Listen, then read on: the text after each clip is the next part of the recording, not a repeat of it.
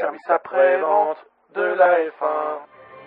Gentlemen, start your engines and let's get ready to rumble! It's lights out, away we go. Verstappen gets an excellent start. Sebastian Vettel needs to cover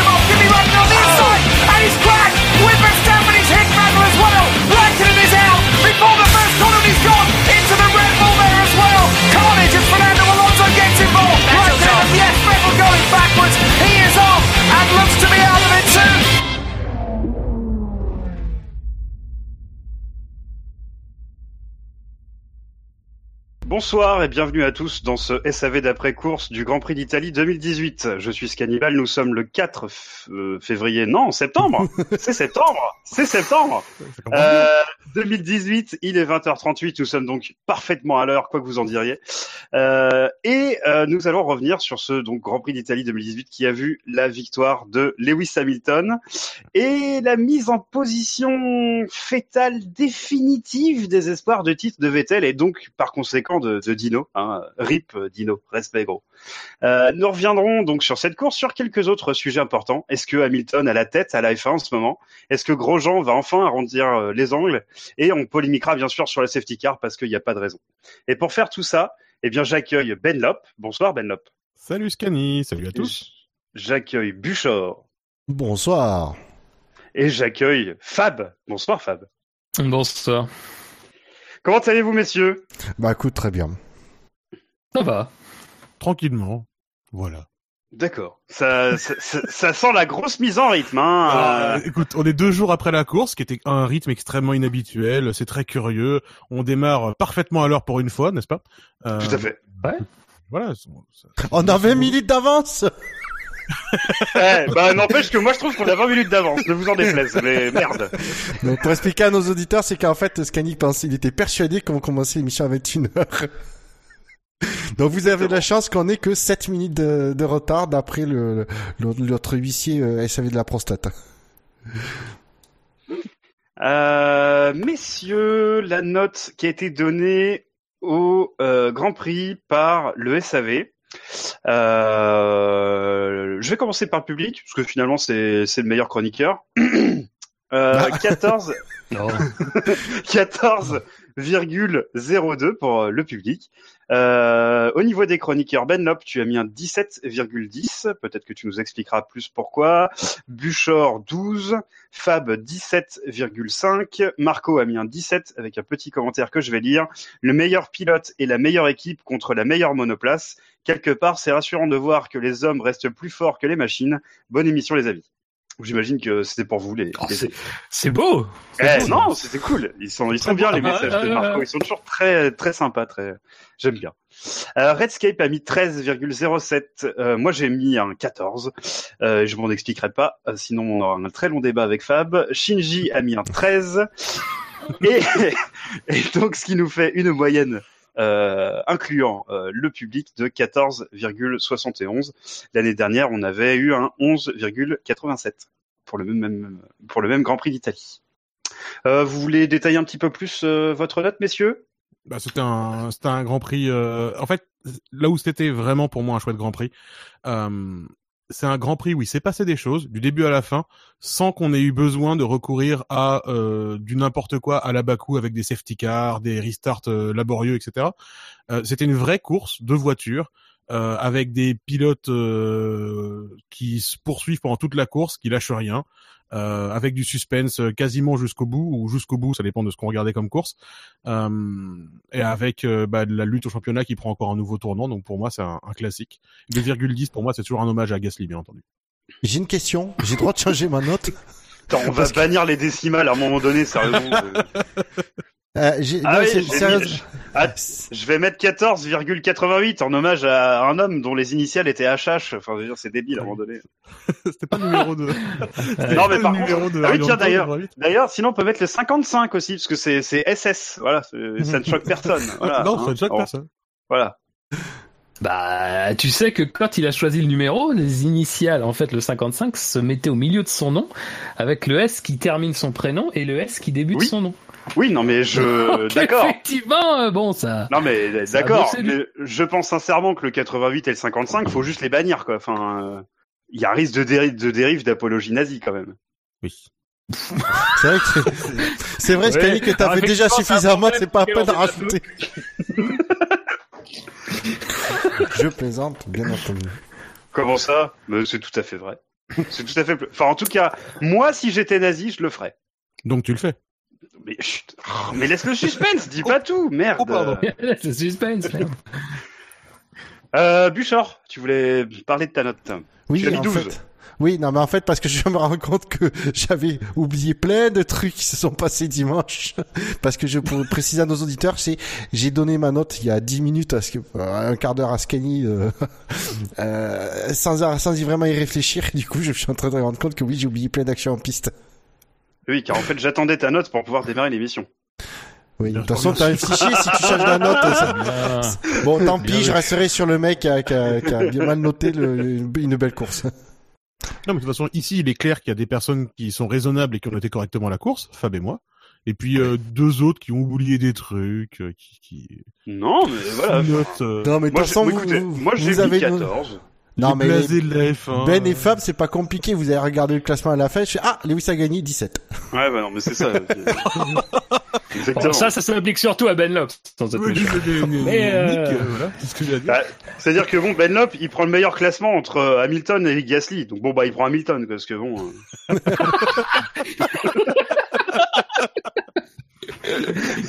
On verra en Je- 2019. je- je- On verra en défendrai 2019. Gasly pendant l'émission. Je défendrai encore Gasly tout à l'heure.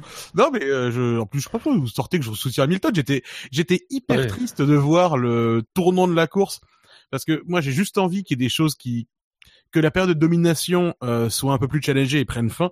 Donc, quand j'ai vu, on en reparlera tout à l'heure, Vettel euh, s'embarquer dans sa manœuvre au premier tour. Euh, j'étais d'une tristesse infinie et quand j'ai vu Raikkonen mourir au fur et à mesure, j'étais aussi d'une tristesse infinie. Donc je soutenais pas particulièrement Hamilton, c'est juste que c'est un, bah, il a encore fait une, une course de, de, de patron quoi aujourd'hui. Euh, aujourd'hui. Moi, je, je pense Oui, que oui. comme tous les possesseurs d'iPhone, tu es euh, voilà très sensible au marketing et donc à, à Hamilton. je, je pense que une fois qu'on a dit ça, Voilà. Ouais, je pense un pigeon, un mouton et euh, tout, ce que- tout ce qui s'ensuit très bien. exactement. J'en profite pour remercier les 86 personnes qui ont voté pour euh, le quintet plus ou moins et donc la note du Grand Prix. Euh, avant qu'on aille dans euh, le quintet plus Ah, ou moi, moins. moi, ma note, euh, je peux Ah me oui, la vas-y, mettre au cul. excuse-moi. donc on- Non, non, oui, oui. du tout, Fab. on considère euh, vraiment jusqu'au bout. euh, Non, Fab. Non, non, non, non. non, non, hein, Fab, s'il te plaît, Pour l'ancienneté, bordel de cul. Exactement. Euh, Merci Fab. Alors, ce quintet mou. Allez Fab, à toi. non, non. Ah, si, si, si. Ah, mais du coup, on va attendre que tu nous commentes ta note. Non, non, je vais passer la marche funèbre plutôt. Ah. Euh, non, non, mais alors 17 et demi, oui. Alors c'est la meilleure note que j'ai mis cette euh, cette année. Euh, alors je me rends compte que les que les autres meilleures notes c'était sur des courses où Hamilton avait gagné aussi.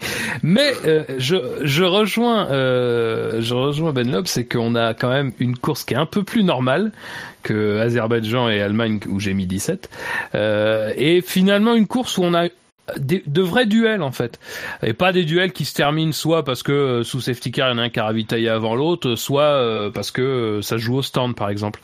Donc voilà pour le coup on a eu deux vrais dépassements sympas entre prétendants à la victoire enfin même plus puisque comme euh, Hamilton et, et Raikkonen se sont tirés la bourre au tout début il y en a même eu un peu plus que ça. Donc euh, enfin voilà pour le coup c'était une course un peu plus normale mais euh, intéressante.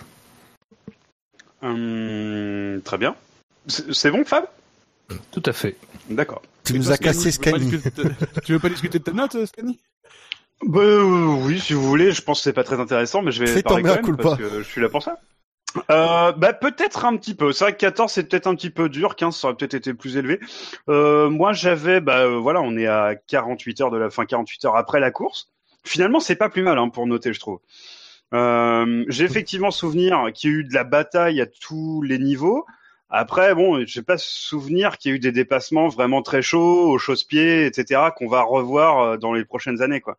Moi, c'est ça qui me faisait tempérer un petit peu ma note. Euh, c'est sur, euh, voilà, sur un côté, euh, on en, pas on en reparlera dans 10 ans, mais on en reparlera dans 2-3 ans. Je suis pas sûr que ce Grand Prix-là, on en reparle réellement dans, dans 2-3 Non. ans. À part pour bien se foutre de la gueule de Dino et le fait que Vettel aime jeter ses championnats. Non, non, mais euh, si tu veux, là où je suis d'accord, c'est que c'est pas une, une course qui va rester, qui restera mémorable. Par contre, ça a été une course passi- euh, très intéressante Ah, à, ouais. suivre, Non, sans spectaculaire. Donc euh, Mhm. voilà, 17, je, trouve que c'est peut-être un peu trop, mais 15 aurait été une, c'est la note que j'aurais dû mettre en fait, 15. Moi, ouais, ouais. Euh, et oui, mais à culpa, euh, mais bon, du coup, ce sera un 12 officiellement. Et, euh, et voilà, si, si tu veux, il y a eu de la bataille à tous les étages et surtout, surtout, surtout, il y a eu une vraie lutte pendant quasiment tout le Grand Prix pour la première place. Ça faisait très longtemps que c'était pas arrivé. C'est vrai que ça faisait longtemps, ouais. Et si tu dois euh, comparer ça, parce que tu parlais du coup de euh, Grand Prix dont on se souviendra et dont on parlera encore dans quelques années, euh, c'est le- les implications sur le championnat sont un peu les mêmes euh, que Singapour 2017 finalement. Et pour Mhm. autant, ça s'est passé de façon beaucoup moins spectaculaire. Je pense qu'effectivement, autant Ouais, à Singapour 2017, on en reparlera euh, longtemps et Mais parce que l'image parle, en fait. C'est un bon support, un discours, euh, le départ. Alors que là, bah, tu me diras sur celui-là, l'image pourrait parler aussi parce que le move du virage 3, c'est aussi un moment où je pense qu'on a tous euh, sauté de nos fauteuils. euh, virage 4, pardon. Je pense qu'on a tous sauté de nos fauteuils quand c'est arrivé, quoi, dimanche. Mais mais c'est vrai que bizarrement, ça ça aura moins de, je pense, ça ça marquera moins son temps. euh, que Singapour l'an dernier, euh, qui en plus était le point d'or- le point d'ouverture de la faillite euh, de la fin de saison euh, de Ferrari. Ouais, de la tournée asiatique, là, qui Ah, s'était putain, très très mal passée. Ah, mais je j'en j'en pleure encore un peu. Ok, je pense qu'on a on a fait le tour des notes du coup, j'imagine. Scan, ouais. Ouais, c'est que une, tournée asiatique qui se passe mal, ça fait toujours un peu de mal à Scanis. Allô? Oui, Allô? Oui. oui, là, Oui. par- pardon, pardon. J'ai- tu es dans ta cuisine, Non, je- Non, il est au chiottes. non, j'ai simplement plus de batterie sur mon casque sans fil. Et forcément, c'est c'est moins bien. Et voilà, désormais il est branché, ça devrait aller, on va pouvoir continuer euh, dans de bonnes conditions. un podcast Euh, professionnel. Mais tout à fait, mais absolument. Mais- Donc je, Évidemment. je, je m'excuse déjà auprès de nos auditeurs, mais on, devra avoir, on va devoir encore subir Scani pendant, pendant quelques heures. Ah oui, navré. Euh, je propose qu'on commence un petit peu par, euh, enfin, une ou deux actus. Je sais pas comment présenter ça. Euh, c'est le fait que McLaren est officiellement euh, enfin remercié Van Dorn et est annoncé euh, l'arrivée surprise de Lando Norris. Surprise. En temps voulu. Annonce qui a été faite en, en temps voulu. Oui, Absolument. 20 minutes 20 après. minutes après. Alors, bah, puisque vous parlez, puisque vous parlez de la manière, je vous propose qu'on scinde le, le sujet en deux. Parlons de la manière, puisque manifestement il y a matière, Euh, et puis ensuite on parlera euh, du fond et des implications sur la silly season. Bah, sur la manière, euh, c'était une annonce de la McLaren, c'est-à-dire qu'on n'a pas compris. Euh, il, il vire Van Dorn en disant qu'il est formidable, parce que si, enfin, je, j'ai- je l'ai relu euh, un paquet de fois euh, le- la déclaration de Zach Brown et euh, oui, euh, Stoffel Van Dorn est vraiment formidable. Il a, ils les ont fait l'équivalent professionnel du c'est pas nous, c'est pas toi, c'est nous. Euh, en disant oui, on n'a pas réussi à lui fournir la voiture à la hauteur de son talent, mais du coup euh, qu'il s'en aille. Enfin, je bon. Et en plus pour dire, euh, on annoncera son successeur en temps et en heure, pour qu'ensuite, 20 minutes plus tard, il l'annonce. Enfin, je. Alors c'est bien, je pense qu'ils qu'ils disent à Van Dorn, euh, enfin qu'il fasse cette annonce aussitôt parce que ça permet à Van Dorn de se retourner, ça lui laisse le temps de la fin de la saison pour se retourner et potentiellement trouver un baquet, même si j'y crois moyennement. Euh, au moins il le lâche pas tout à la fin de la saison, mais sur le reste, euh, sur la forme, je trouvais ça quand même assez curieux. Mais c'est, en gros, en gros, c'est dire bon, désolé, euh, on t'a fourni, on fourni, t'as fourni jusque là une voiture de merde. La voiture l'année prochaine sera encore pire, donc on embauche Debrel pour la conduire. c'est ça Bah, je c'est pas ça, puisque Carlos Sainz c'est un espoir de la F1 quand même. Pardon. Tu défends Scani Mon Dieu Qu'est-ce qui t'arrive? Tu défends ça Il est malade. Rendez-nous ce cannibale qui peu importe Non, je ce plaisante. micro. Je plaisante, mais euh, bah, j'avoue que moi, les, les, les communiqués McLaren, ça fait très longtemps que je, les, je ne les lis plus, donc j'ai pas lu le, le truc. Euh, euh, mais j'ai vu juste l'annonce Van Dorn. euh, euh, j'ai vu juste bah, du coup Twitter les mecs qui en rigolaient, disant euh, voilà, c'est juste le la, la- le successeur c'est- sera annoncé en temps voulu. C'est facile, c'est un éloge funèbre qu'il fait en fait. Ouais, mais ah, j'ai vu par contre un titre d'article, pareil, j'ai pas lu, euh, ce... j'ai vu, mais j'ai vu un titre d'article comme quoi chez McLaren, il y en a, il y a quelqu'un qui, aurait... qui dirait que ce serait très bien que Van Dorn aille chez Toro Rosso. Je, je crois que c'était sur F1i que tu as lu ça, euh, Bouchard. Non. si. Retrouvez euh, toutes les photos des girlfriends. Mais après, c'est marrant, je crois que... Euh, la villa de Gland, évidemment. Euh, euh, je crois que c'est Zach Brown qui dit ça. Hein, euh, euh, L'histoire de faudrait que Toro le signe, les yeux, les yeux fermés, un truc. Mais c'est marrant parce que ça me rappelle un peu le cas de Perez, parce que si vous vous souvenez, Perez, il se fait virer de McLaren, euh, pas forcément parce qu'il n'était pas destiné à y rester, mais surtout parce que à ce moment-là, il était pris en, dans la guerre entre Ron Dennis et, euh, et Martin Whitmarsh. Et Martin Whitmarsh avait eu des déclarations vraiment très, élogi très élogieuses à son départ, et avait même c'était même impliqué en fait dans le fait par exemple qu'il allait chez Force India.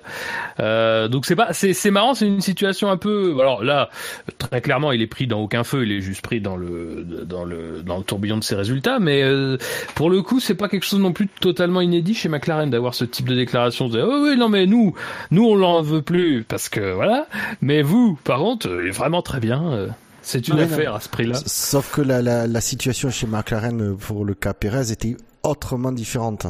Se souvient qu'il y avait une guerre interne entre Ron Dennis et Whitmarsh et que c'est pour ça que Whitmarsh qui soutenait Perez l'avait aidé. Là, euh, c'est euh, l'ensemble McLaren, j'ai l'impression, qui se sépare de Van Dorn. Ouais, après, ils s'étaient aussi séparés de Magnussen d'une façon un peu similaire. Enfin, c'est, ils ont quand même cette tendance à, je sais pas, ils, ils, ils ramènent des pilotes euh, dans leur équipe qui gardent, euh, bon bah, euh, vite fait, euh, et ensuite ils les foutent dehors alors qu'ils n'ont pas été foutus de leur euh, de leur faire une bagnole à peu près compétente. Euh, Enfin, je souhaite très bonne chance à Lando Norris qui donc devrait passer normalement un an ou deux en F1. Mais moi, je me, j'ai une autre lecture. Je me dis que comme Van Dorn est belge, c'est peut-être compliqué euh, de mettre un mec qui s'appelle Lando à côté de lui.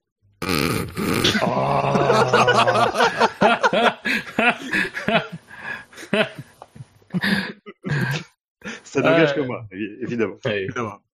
Mais je pense que bon, pour, pour, pour jouer euh, pour jouer l'équipe, c'est mieux. Euh...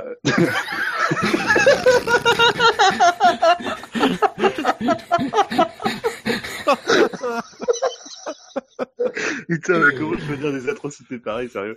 Bon, bref. Euh, donc Van Dorn, voilà, il est remercié, bisous, salut. Euh, rentre dans ton pays, n'est-ce pas? Euh, Et donc arrive Lando Norris. Euh... Voilà, bah oui, on Ouais. dit quoi sur Lando Norris bah, qu'il a autant de victoires en F2 que Maximilian Gunther qu'on adore. Ah ouais, mais, mais Gunther, on l'adore. Non, Déjà mais par parce qu'il contre- roule en rose et qu'il s'appelle Maximilian Il, et il- Gunther. il s'appelle Gunther. voilà. Tout, tout, tout est génial chez, chez ce garçon. Non, euh, enfin, Le touch fight, tralala. Lando Norris, euh, bah, enfin, je, bon, bah, ils ont décidé de le promouvoir, mais enfin, j'attends de voir ce qu'il vaut vraiment ce garçon-là. Euh, je pense que pour ceux qui suivent euh, du coup les catégories inférieures, je, je pense que George Russell euh, chez Mercedes, c'est un gars qui a beaucoup plus de, qui a beaucoup plus montré de choses déjà. Euh, Lando Norris m'a pas retourné particulièrement et euh, Ah. à, un tel, à un tel point que, euh, en vrai, on s'est même posé la question si Nick De Vries devait pas être le, le mec qui devait choisir. Euh, alors que bon, voilà. Euh, mais bon, on, on verra bien. Lando Norris, il a pour l'instant pas démontré grand chose, je trouve. Je suis assez d'accord. Puis il a une gueule, il est encore plus acnéique que Verstappen quand il est arrivé. Donc ça, c'est un vrai point. Ah, c'est vrai que ça, j'avais pas pensé. Par contre. Ça avait été un critère pour Verstappen quand il était arrivé, je me souviens. Ah oui. oui parce Il était que la coditeur à l'époque. euh, la quantité de sébum en plus, c'est quand même du poids. Ailleurs. Donc euh, ça, on n'y pense jamais. Non, mais il était coditeur à l'époque, mais Scalibal était déjà là, donc. Ah ouais. Enfin, moi, je croyais qu'il avait un cancer de la peau, hein, Verstappen, sans déconner. hein. Ça Non, c'est, il a une maladie qui arrive à beaucoup de gens, ça s'appelle l'adolescence. Euh, Et ça s'arrête quand? Il en est toujours pas sorti. Ah, d'ailleurs. ça- Ouais, voilà, c'est ça. Euh, on en reparlera plus tard. L'âge con euh, peut se prolonger de façon. Euh... Mais il t'en sait quelque chose en fait. Oh. Alors, on en sait Euh, tous quelque chose. Messieurs, est-ce que vous voyez une autre actu que j'aurais ratée depuis euh, ce Grand Prix ou qui n'aurait pas été traitée dans le warm-up que je n'ai pas écouté, donc je sais pas de quoi ils ont parlé? Non, non, du coup l'actuel tombera demain puisqu'on fait l'émission ce soir. Ah oui, oui, c'est là, dans la grande tradition du SAE. Dans la grande tradition. non, bah le truc c'est juste qu'on peut dire c'est que du coup ça com- complique encore plus les, les chances de pour Ocon quoi. Absolument. C'est vrai. Et pour Kimi Raikkonen. Que moi je voyais aller chez McLaren. Donc, euh, pour ça que- Ouais, mais Ah mais oui. Ah oui. Ah putain, il faut qu'on regarde le tableau. Ah oui, on peut regarder ça, c'est vrai. Attends, je suis sur le site, je vais regarder truc. ça. Euh, Je crois que je suis bon moi, si je dis pas de conneries, non euh, moi, c'était ma première Non. erreur. Je crois que toi, t'en as eu, t'en l'as déjà fait. Je suis nul, mais est-ce que j'ai pas Euh, raison oui, parce que dans le jeu des chaises musicales, c'est euh, c'est-à-dire que du coup, la piste Perez chez McLaren euh, ne se fait plus, n'a plus lieu d'être. Euh, euh, euh, on y a cru quand même, hein. On y a cru. Il y a un moment, tu y as petit cru. Ah, j'y ai cru au début. Et après, visiblement, Il y avait des discussions. à un moment de, alors j'y ai cru au début moyennement. Après, j'ai eu un petit pic d'espoir, puis finalement, non, non, pas du tout. Absolument pas. Donc, Euh, du Pas coup, Ocon chez McLaren, pareil, c'est fermé. Euh, c'est du coup, il reste si euh, du coup on se dit que Perez va rester euh, chez Racing Point. Donc euh, c'est Ocon qui va partir et euh, son seul point de chute, ça peut être Sauber, j'y crois pas et euh, du coup le seul Non, pro- le seul truc, ce serait euh, Williams. Ce serait Williams parce que oui, après Toro Rosso, Williams, pareil, c'est- Avec le moteur Mercedes, euh, ça va les arranger, Williams. À moins que, euh, à moins que Mercedes dise bon, mais tant pis, la filière est morte, on libère Ocon pour qu'il aille euh, chez au Toro Rosso ou ailleurs. Et ça dit, euh, pendant- Van Dorn, quel con que je suis. Pardon. mais oui, t'as t'as fait n'importe quoi. Ah oui, non, je suis un bureau en fait.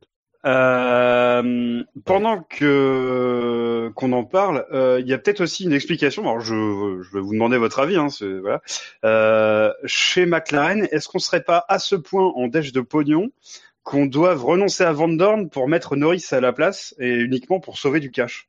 Euh, Van Dorn, c'est pas un pense salaire, je pense. Hein. je pense pas, non. Je pense que c'est quand même plus d'argent que Norris, quoi. C'est ça le truc. Bah, Je ouais, pense qu'ils en sont à ce point-là de dèche. C'est Bah. c'est- voilà, c'est c'est juste, c'est pas une analyse, c'est juste Ouais, une idée. Je après, bon, Alonso se casse. Je pense que de toute façon, Bah, la avec masse la est divisée par 40 000 environ. Euh, Ouais. donc, euh, je- honnêtement, je suis pas sûr que. Je pense que Van Dorn n'avait pas un très gros contrat parce que celui-là, enfin, c'était un rookie encore l'an dernier, et je crois pas qu'il ait fait renégocier son contrat entre temps. donc, il devait encore avoir son contrat d'origine. Euh, il est simplement pas renouvelé, donc je pense pas qu'il y ait une différence fondamentale. Il va avoir un contrat de rookie aussi, Norris. Alors oui, peut-être qu'ils vont le niquer un peu plus sur le salaire qu'ils ont niqué Van je ne sais pas. Mais euh, mais je pense pas que ce soit ça le. Enfin, si t'écoutes Zach Brown, tout va bien financièrement de toute façon. C'est rassurant pour certaines personnes que l'on sait salarié par Zach Brown directement ou indirectement. ce- Cela dit, quand il dit Non. ça, moi ça me rassure. Nous ne les citerons pas. Non mais là, le gros avantage, c'est que c'est pas les mêmes groupes. hein. C'est deux, c'est des, des entités juridiques différentes. bah, tu sais, des fois ça va vite. Hein. Vijay euh, c'était pas Forcinia qui était visé, mais bon, des fois ça tombe vite. Hein. Hmm. À un moment donné, on te prend tes actifs, on te prend tes actifs. hein. Mais bon, de toute façon, chez McLaren, tout va bien, tout va très bien depuis 20 ans. Puis on sait bien que Fab est pas très actif non plus. Donc... euh. Oui. Mais il Un est peu- peu payé, Fab d'ailleurs. Euh, c'est assez vrai. Hein oui, je suis payé en pièces de carbone. Euh, Putain, évidemment. tout ça pour prendre des pamphlets à la, à la gloire de Lewis Hamilton. Des pamphlets à la gloire d'Hamilton, oui. Euh, non, mais par contre, euh... non, mais par Non, mais contre, je sais. Norris, Je pense que McLaren- McLaren euh, veut, je pense simplement euh, garder Norris parce que je- j'ai l'impression qu'il croit vraiment en lui. Euh, moi, j'avoue que ça me, j'avoue que j'ai un peu la même réserve que Benlop, donc euh, et que Van Dorn, bah tout simplement, ils lui ont fixé des objectifs qu'il a pas remplis, quoi. Après, moi, on peut me dire tout ce qu'on veut sur oui, il a pas eu la même voiture, mais bon, déjà, ça c'est totalement à vérifier. Euh, Enfin, c'est totalement invérifiable surtout. Euh, et euh, voilà, encore une fois, le bilan de Van Dorn, c'est euh, 30 séances de qualification et euh, trois fois où il a devancé Alonso, quoi, l'année dernière. Euh, bon, je suis désolé, mais euh, Les plus forts Quand en tu- mental ont calculé que ça fait 10%. ça fait 10%, absolument. Et quand, mine de rien, quand t'es chez, enfin, quand t'es le produit d'un constructeur, comme les Van Dorn de McLaren, euh, mine de rien, t'es un peu moins protégé dans certaines situations que les gens qui euh, n'ont pas forcément, euh, euh, potentiellement même talent, même si encore une fois Van Dorn n'a pas non plus fait étalage d'un talent extraordinaire depuis qu'il est titulaire, euh, mais que ceux qui ont beaucoup d'argent et qui peuvent naviguer entre des équipes selon les besoins. Fondamentalement, McLaren n'a pas besoin que Van Dorn reste, donc euh, Van Dorn peut tout à fait partir et c'est ce qui se passe. En train de Euh, et si Van- et si Vandorn est récupéré par, euh, par exemple, Toro Rosso, comme euh, on, on, on, pressent que ce soit une option, mais bon, sans non plus que ce soit un truc totalement évident non plus. Euh, c'est aussi parce que voilà, il, il, va être libéré, il va être euh, euh vraiment pour le coup frais euh, sorti de sa relation avec McLaren et puis voilà. Mais euh, dans l'absolu, voilà, quand enfin, c'est vrai que McLaren depuis, enfin, il y a eu il y a eu le cas Hamilton qui évidemment est un cas à part, mais Hamilton arrive dans une équipe qui est capable de gagner et gagne tout de suite, ça, ça aide quand même aussi à se faire une place définitivement dans la F1.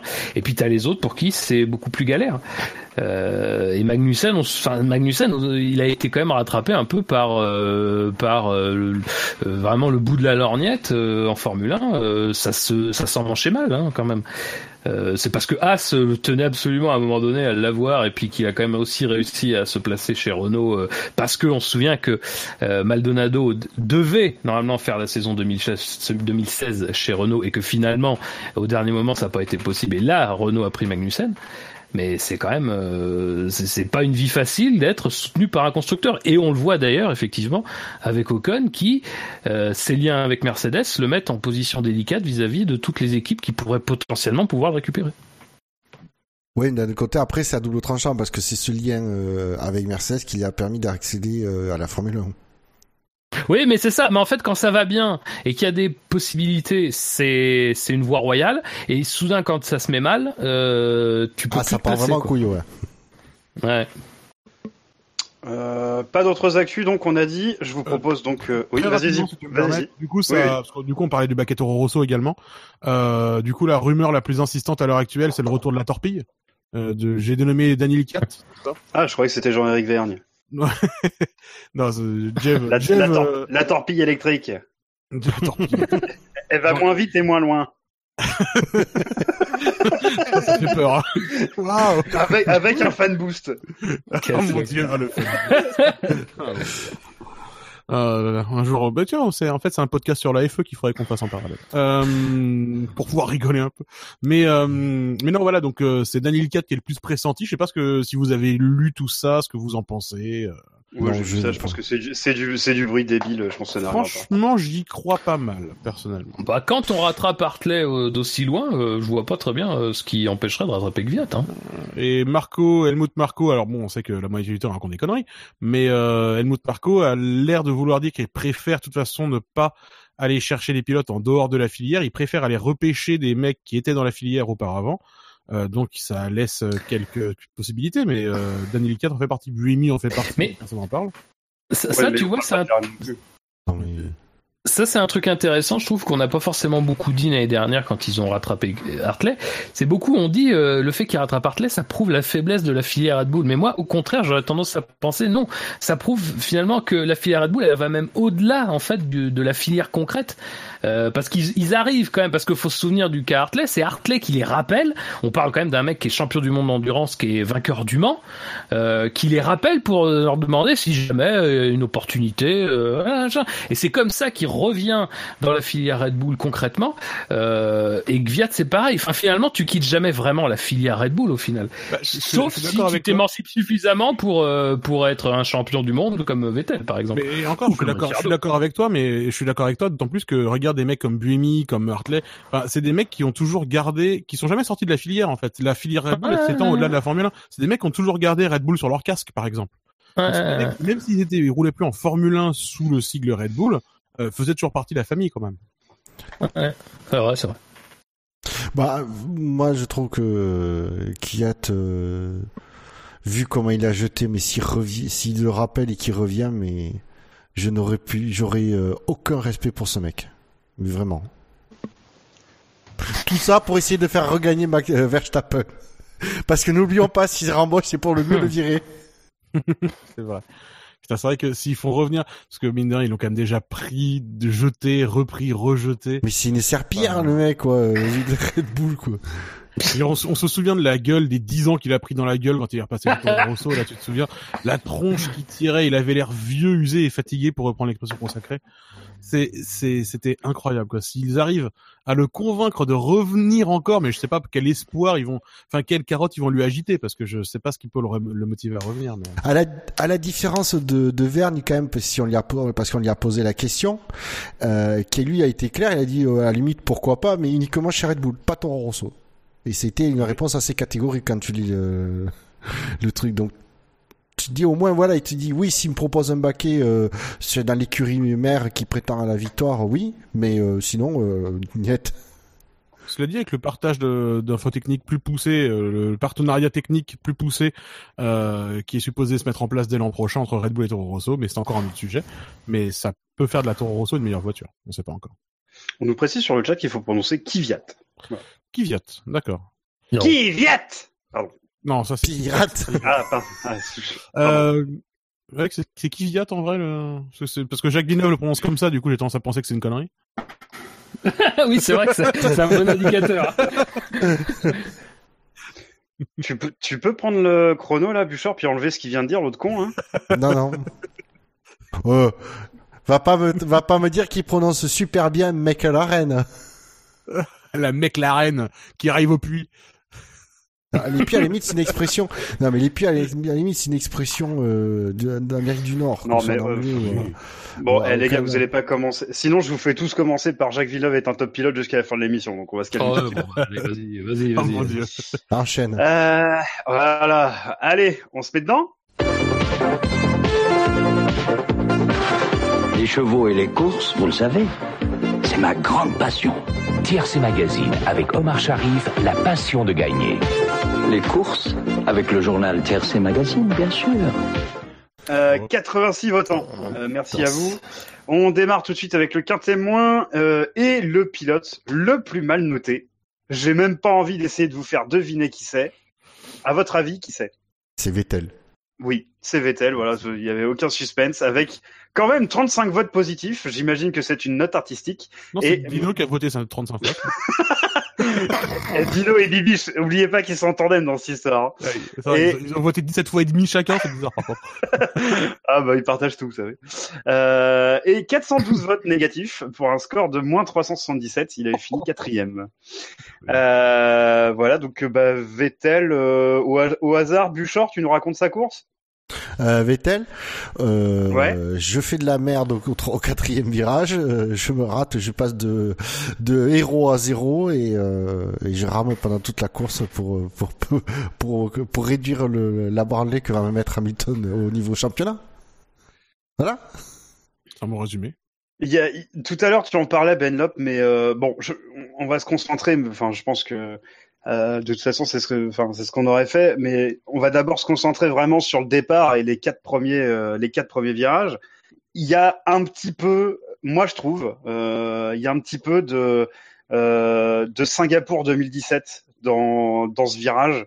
Moi, je comprends pas pourquoi il se met là pour freiner.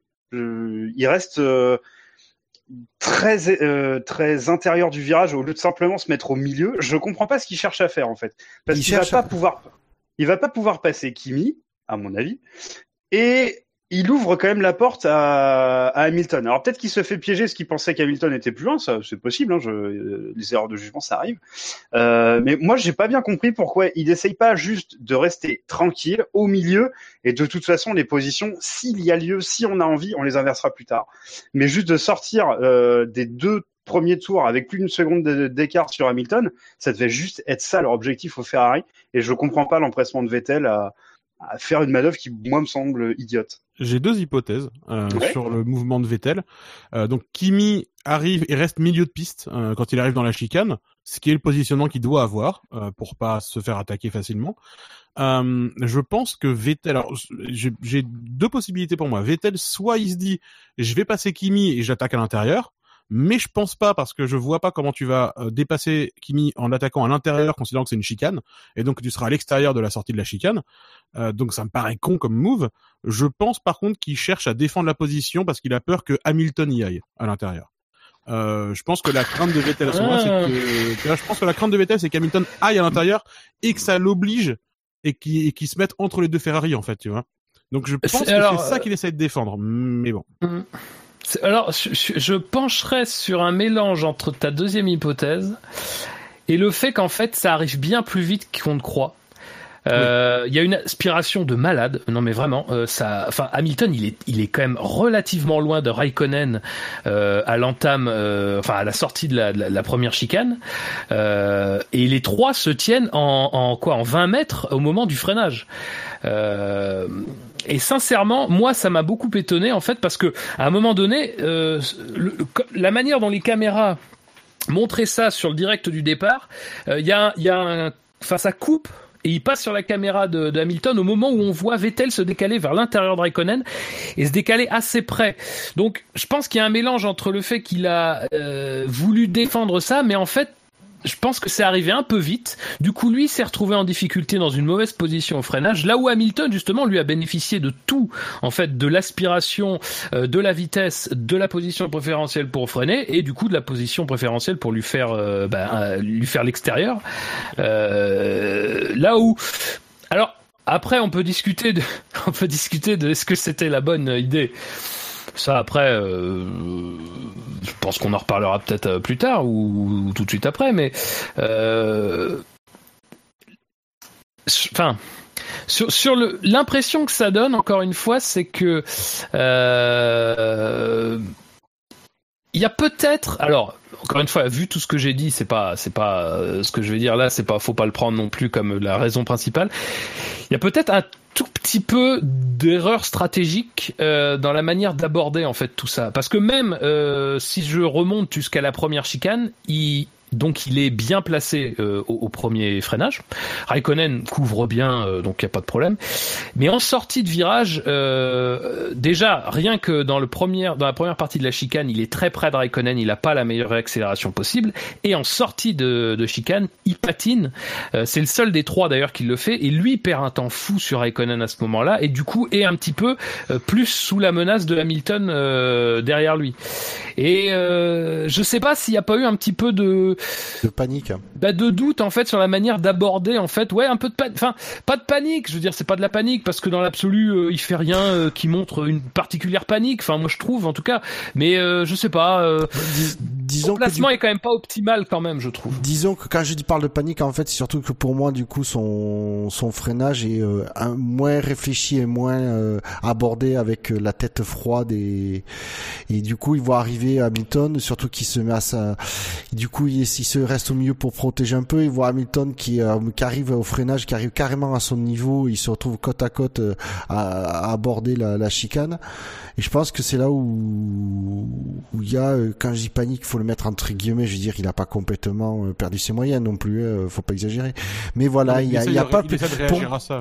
Ouais, tandis que tu vois, s'il avait été plus plus plus réfléchi, plus posé, euh, il aurait il aurait dit tant pis, je, Hamilton me double à ce moment-là, mais derrière, je vais, j'ai, tellement de la chance de, je vais pouvoir lui reprendre la place dans la, en ligne droite et tout, euh, voilà. Euh, ouais. Donc, je pense que c'est ça, si tu veux. Dans le lutte, c'était pas construit, il fallait tout de suite. Et j'ai l'impression un peu que c'est le, le, le, le la, sa situation cette année qui et les différents trucs machin qui qui à ça en disant maintenant il veut il veut plus perdre à, aucun moment il veut plus euh, être dépassé par Hamilton de peur de plus pouvoir jamais le redoubler. Alors que si il avait le il avait le je pense que pour moi il aurait pu redoubler derrière. Mais, mais je pense que c'est pas, je pense que c'est pas conscient en fait. C'est-à-dire que euh, il essaie de protéger la position pour pas que Hamilton split les deux Ferrari. Euh, et honnêtement, je pense que c'est vraiment pas un, un truc conscient. Euh, et, et, honnête, et en plus, honnêtement, sur l'accrochage, je le blâme pas du tout sur l'impact euh, ensuite, dans le sens où une fois qu'il s'est consacré à ce freinage-là à l'intérieur, il est déjà sur les freins. Et au moment où Hamilton apparaît à l'extérieur pour lui, il peut pas plus ralentir, il peut pas plus freiner, il peut pas, peut pas plus tourner. Euh, c'est pour ça que je comprends aussi quand il dit ensuite, ouais, Hamilton m'a pas laissé de place, il a raison, et Hamilton, lui, a laissé de la place pour autant, mais il a quand même un peu raison parce que il est dans son freinage, il peut pas faire autre chose que ce dans quoi il s'est engagé. C'est juste sa décision initiale qui est pas bonne. Mais je pense qu'il y a vraiment effectivement, et c'est un, un peu ce que tu dis, mais il y a effectivement une sorte de réaction et une peur de se faire euh, comment dire que Hamilton se place entre les deux Ferrari et c'est vraiment ça à mon avis qu'il veut éviter avant tout. Je suis pas certain qu'il ait envie de dépasser Kimi à ce moment-là parce que c'est une grosse prise Non. de risque euh, pour pas grand-chose. Euh, après euh, c'est bien sûr c'est ouvert à interprétation. Ouais, mais justement, comme Kimi est relativement intérieur, je comprends pas pourquoi lui aussi va intérieur, quoi. Parce qu'à mon avis, il a peur que s'il reste derrière, s'il reste calé derrière Kimi, il doit, il doit avancer un peu son freinage. Et je pense qu'il a peur que Hamilton, c'est quand même un mec, enfin, entre lui et Ricciardo, euh, les mecs qui freinent un quart d'heure après tout le monde, enfin, je, voilà, c'est Hamilton, il, il freine, il sait freiner très très tard, il est très très Ouais, fort. et ça. encore une fois, Hamilton arrive vite derrière. Hein. Arrive Oui, en vraiment plus, vite. Hamilton arrive vite. Du coup, je pense qu'il y a vraiment ce, jeu- cette, cette- l'idée, c'est vraiment d'occuper la place dans le virage pour éviter qu'Hamilton puisse attaquer. Et en fait, le problème, c'est qu'en faisant ça, bah, lui donne effectivement le freinage préférentiel sur la ligne bien à l'extérieur pour enrouler, euh, pour enrouler dans le gauche euh, et être en position préférentielle dans le droite, même si là, du coup, c'est même même pas nécessaire puisque dans le droite, bah, Vettel est déjà en train de regarder euh, vers le l'arrière du peloton. Quoi. Est-ce que il y a autre chose à dire sur cet incident de course? À votre avis, pas de sanction, ça me semble légitime de la part des Ah oui, c'est, c'est, oui, oui, c'est vraiment un une- incident de course. Voilà. Il n'y a pas eu d'agressivité de la part des deux. Par contre, il faut noter que euh, Hamilton a une gra- énormément de chances de pas crever. Parce qu'il Ouais. fait Oui, euh, parce sa que c'est roue son touche. pneu arrière qui casse le, le déflecteur en fait. Ouais, le, qui- le bargeboard complet, quoi. Euh, C'est le gros morceau qui Et- s'envole. Et, et d'ailleurs, Vettel a vraiment un coup de pas de chat infini de casser son bargeboard, parce que la façon dont il le tape au début, euh, il doit abîmer son aileron avant, certes. Le fait que ça fasse pivoter la voiture et que ce soit le bargeboard qui aille taper la roue arrière, enfin, c'est- Ouais, il y a eu un enchaînement. enfin, dire, euh, c'est c'est c'est quand même c'est quand même pas de bol quoi. Et forcément d'ailleurs ça va le ça va le mettre en ça va le désavantager pendant toute la course derrière forcément.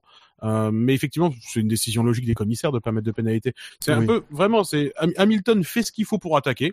Vettel, il fait pas le bon choix au départ, mais une fois qu'il est dans son dans le move qu'il a choisi, il peut plus faire autre chose. On est purement dans l'incident de course complet. Et en plus au premier tour. Allons plus loin que ce premier tour, Vettel box. Et euh, bon, après, il fait une course, euh, il repart en fond de peloton sous la safety car, ça l'aide pas mal, ça, mine de rien. Ouais, petite Euh, réussite. Ouais, ouais, ouais. Euh, safety car qui est euh, déclenché par euh, Brandon Hartley, qui, bon, on en reparlera plus tard, euh, qui abandonne avant la, avant la première chicane. Est-ce que, attention, moment polémique, est-ce que euh, la safety car n'est pas sortie un petit peu trop tard comparé à la Ah, Ah ça m'intéresse. Belgique ça m'intéresse. Parce que très franchement, dès le départ, on voit que de toute façon, cette bagnole, elle ira pas au bout. Euh, donc je- bon, je je sais pas. Ce qu'on voit. Ah. Vas-y Fab, je, parce que je sais que tu avais déjà eu un avis là-dessus. Non, sur la non, mais alors, du coup, c'est vrai que je, je- j'ai été le premier en, en Belgique à tweeter en disant euh, euh, que j'avais trouvé le, le temps qu'on a mis pour déployer la safety car immensément long. Euh, mais je comparais ça euh, à ce moment-là avec la euh, Belgique 2012. Donc, oh, enfin, pour bien comprendre, euh, on parle quand même d'un certain type d'incident. Il y a une voiture qui vole, il y en a plusieurs autres qui sont qui sont prises dans, dans le dans le feu. Donc bon, c'est c'est quand même un, un type d'incident qui est quand même très, enfin, qui me semble suffisamment important en fait pour qu'on se rende compte rapidement qu'il y a peut-être besoin de la safety car. Et pourquoi je dis que à mon avis il faut déclencher la safety car le plus rapidement possible, c'est que tu sais pas ce qui s'est passé. Tu sais pas de quoi les gens ont besoin sur place. Tu sais pas s'il n'y a pas des blessés. Tu sais pas non plus s'il n'y a pas des risques en fait. Et euh, c'est un peu con en fait de prolonger très longtemps le temps pour déployer la safety car parce que tu peux potentiellement t'exposer à ce qui est encore un gros accident derrière. Et d'ailleurs, euh, enfin, au moment où la safety car est déployée, juste ap- juste avant, ils sont quatre de front au freinage des décombres. Donc si vous voulez, on peut se retrouver avec deux carambolages monstres, on peut se retrouver avec des gens qui, ont besoin d'intervention rapide, on peut se retrouver avec des scènes qui sont malheureusement, qui, peuvent désorganiser les secours, ou en tout cas ne pas forcément permettre aux secours d'intervenir au mieux. Donc ça, c'est pour, c'est pour Spa. Pour Monza, du coup, alors, mon raisonnement peut s'appliquer tout autant. On aurait pu déployer la safety car plus tôt si on se rend compte qu'il y avait besoin de la safety car. On n'est pas sur le même type d'incident quand même. Euh, Hartley, alors, euh, bon an, mal an, parvient un petit peu mais pas pas bon pas vraiment c'est vrai. À se mettre un peu hors euh, hors trajectoire hors piste donc bon. Mm, voilà disons que je considère que que l'incident lui-même est moins grave ça m'a moins choqué sur ce coup-là mais c'est tout aussi euh, mon raisonnement peut s'appliquer tout autant. C'est vrai qu'on aurait pu penser qu'il déclenche avant parce que encore une fois on peut appliquer voilà le même raisonnement. Ils étaient ils étaient quasiment trois euh, de front au freinage de la deuxième chicane. C'est déjà un endroit où il y a eu des par le passé du carnage donc en fait, on, voit les, on voit les hum, commissaires euh, essayer de dégager la Toro Rosso et la safety car est déclenchée à partir du moment où ils se rendent compte qu'ils vont avoir besoin de ramener un engin de tractage. Euh, ce qui me paraît pas illogique. Euh, en vrai, je me dis même que cette intervention-là, elle aurait pu se dérouler sous virtual safety car sans problème, et que la raison pour laquelle ils préfèrent mettre la safety car, c'est que c'est le début de la course et que de toute façon, il n'y a pas besoin de conserver des écarts ou quoi que ce soit. Donc on sort la safety car euh, complète, euh, au moins t'es, enfin ça fait le café quoi. Euh, le l'intervention, elle pourrait se faire sous virtual safety car théoriquement, puisque effectivement la, voiture, elle est sur le bas côté euh, ramener un engin de remorquage, etc. C'est en général à ça que sert la virtual safety car. Euh, c'est vrai que la nature de la, la nature de l'accident est pas euh, et, et pas, la, pas, la, pas la même simplement. Um, J'ai pas été choqué par ça parce qu'effectivement on a vu qu'il y avait vraiment un raisonnement logique quoi. C'est on arrive, on essaie de dégager la voiture. Si on peut la dégager avant que les mecs ont fini leur tour, bon ça prend une minute, hein, c'est pas très très long. Euh, tant mieux. Si on n'y arrive pas, on met la safety car et c'est ce qui s'est passé. Je trouve ça finalement assez assez logique. Et comme on savait que Hartley allait bien, on savait qu'il n'y avait pas besoin d'une intervention rapide. Et effectivement là mmh. aussi c'est un contexte différent à celui de la Belgique. Ça aurait pu être pire pour lui. Il aurait pu avoir le, le cœur à vif. Très bien. Voilà, une blague éculée déjà. usé même. Usé. Rien de plus à dire sur la course de Vettel? Non, bah. Je finis quatrième avec euh, la pénalité de Max Verstappen, mais je vous propose, je vous propose d'en parler plus tard et d'enchaîner avec Max Verstappen qui est, avant-dernier de ce quintet plus ou moins avec 77 votes positifs. Il commence à avoir une fanbase euh, un peu bizarre quand même. Et 309 votes négatifs. Ah, il y a quand même quelques personnes raisonnables, c'est bien. Et pour un score de moins 232. Et Verstappen avait fini cinquième, troisième à la régulière et cinquième après le passage de la FIA. Euh, bah... Alors moi, ce qui me, ce qui me, je, on sait tous que c'est pour le l'incident avec euh, Bottas qu'il se fait défoncer euh, Verstappen. Euh, je, le problème, c'est que autant je peux admettre que il est en course, il n'arrive pas à se rendre compte de tout ça, c'est qu'apparemment deux jours après, après avoir revu les images, il, il, il, il persiste et il signe en disant qu'il avait laissé assez de place à Bottas. Donc à un moment donné, Max, tu vas te prendre du, tu vas te mettre du plomb dans le crâne, tu vas réfléchir, tu vas te mettre tes conneries et tu vas pouvoir continuer. Parce que persister et maintenir de dire qu'il a qu'il avait laissé de la suffisamment de place à Bottas, non, Bottas, euh, il allait pas mettre des quatre roues dans l'air pour laisser la place à, Monsieur Verstappen, donc il est normal qu'il euh, il pas, il, avait pas à mettre deux roues dans l'herbe, au, risque en plus de partir en travers et d'embarquer Verstappen avec lui. Et là, Max, il aurait il aurait chouiné.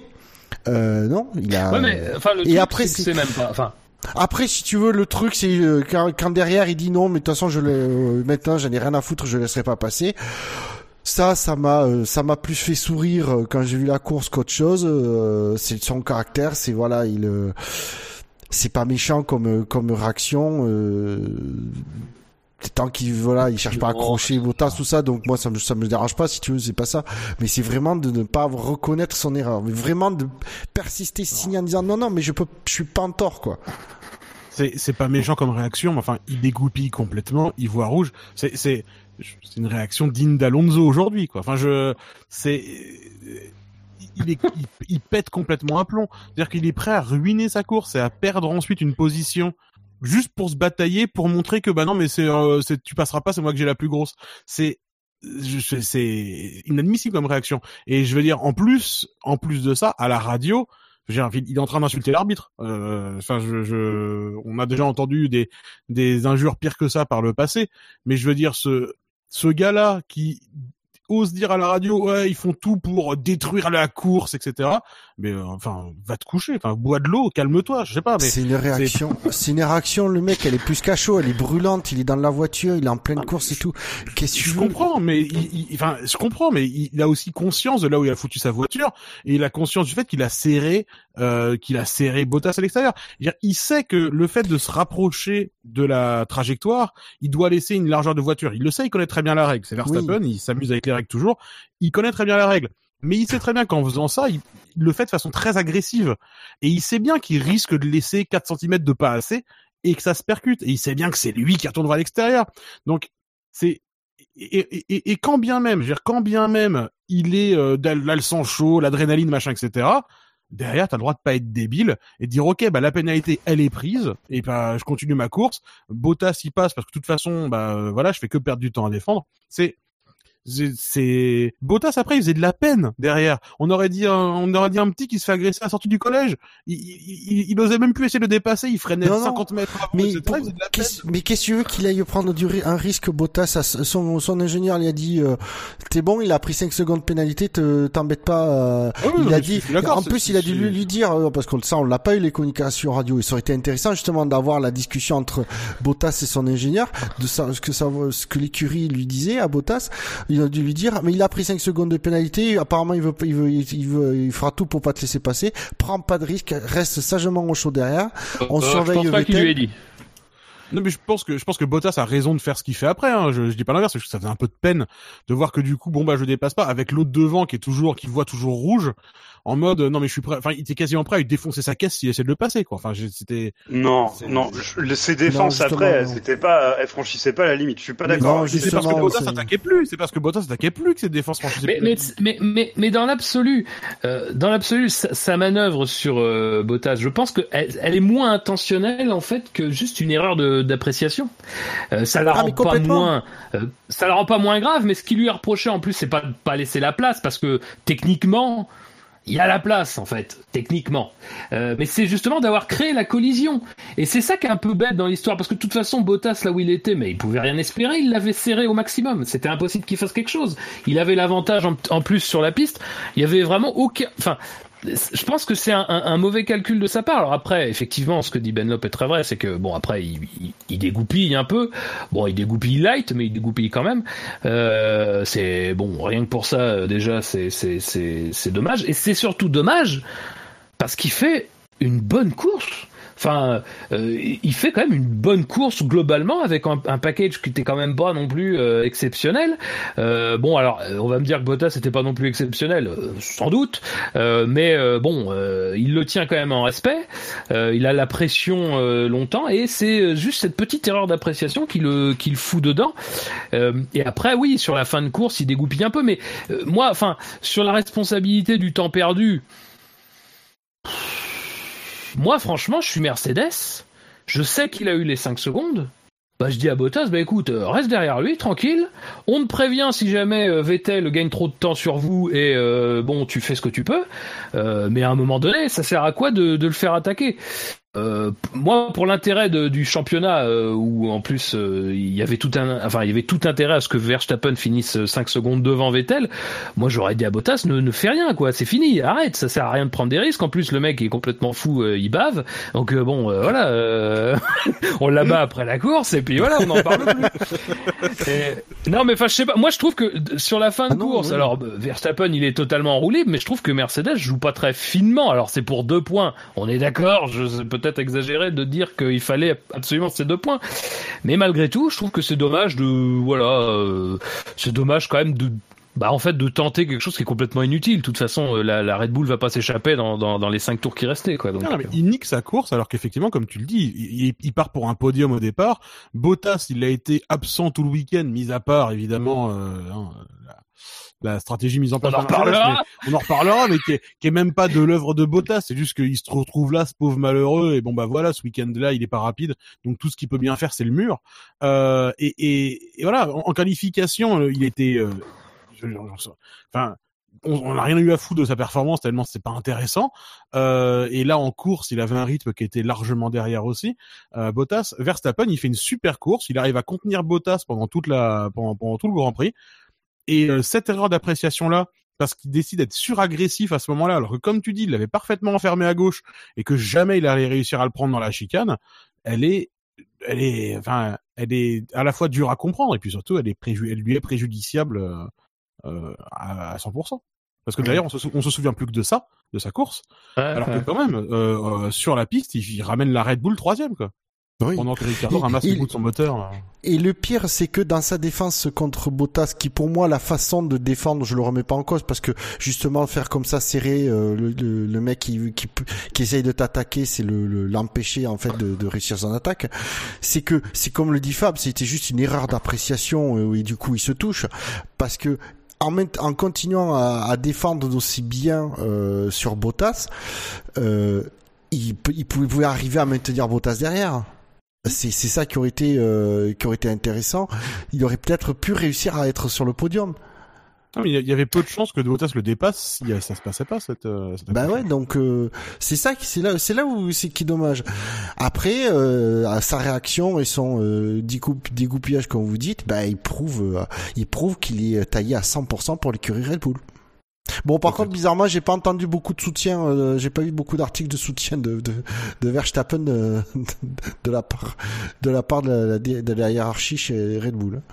Bah non, ils font, ils font, ils font profil bas, ils attendent qu'il qu'il se calme. Non, mais d'habitude, euh, c'est comme c'est Verstappen, euh, Horner et, et Marco euh, montent au créneau pour le défendre. Bizarrement, là, on les a pas entendus. C'est tout sur Vettel Sur euh, Verstappen Sur Vettel encore, Oui. incroyable. Ah non, non, On passe la, toute la cette émission.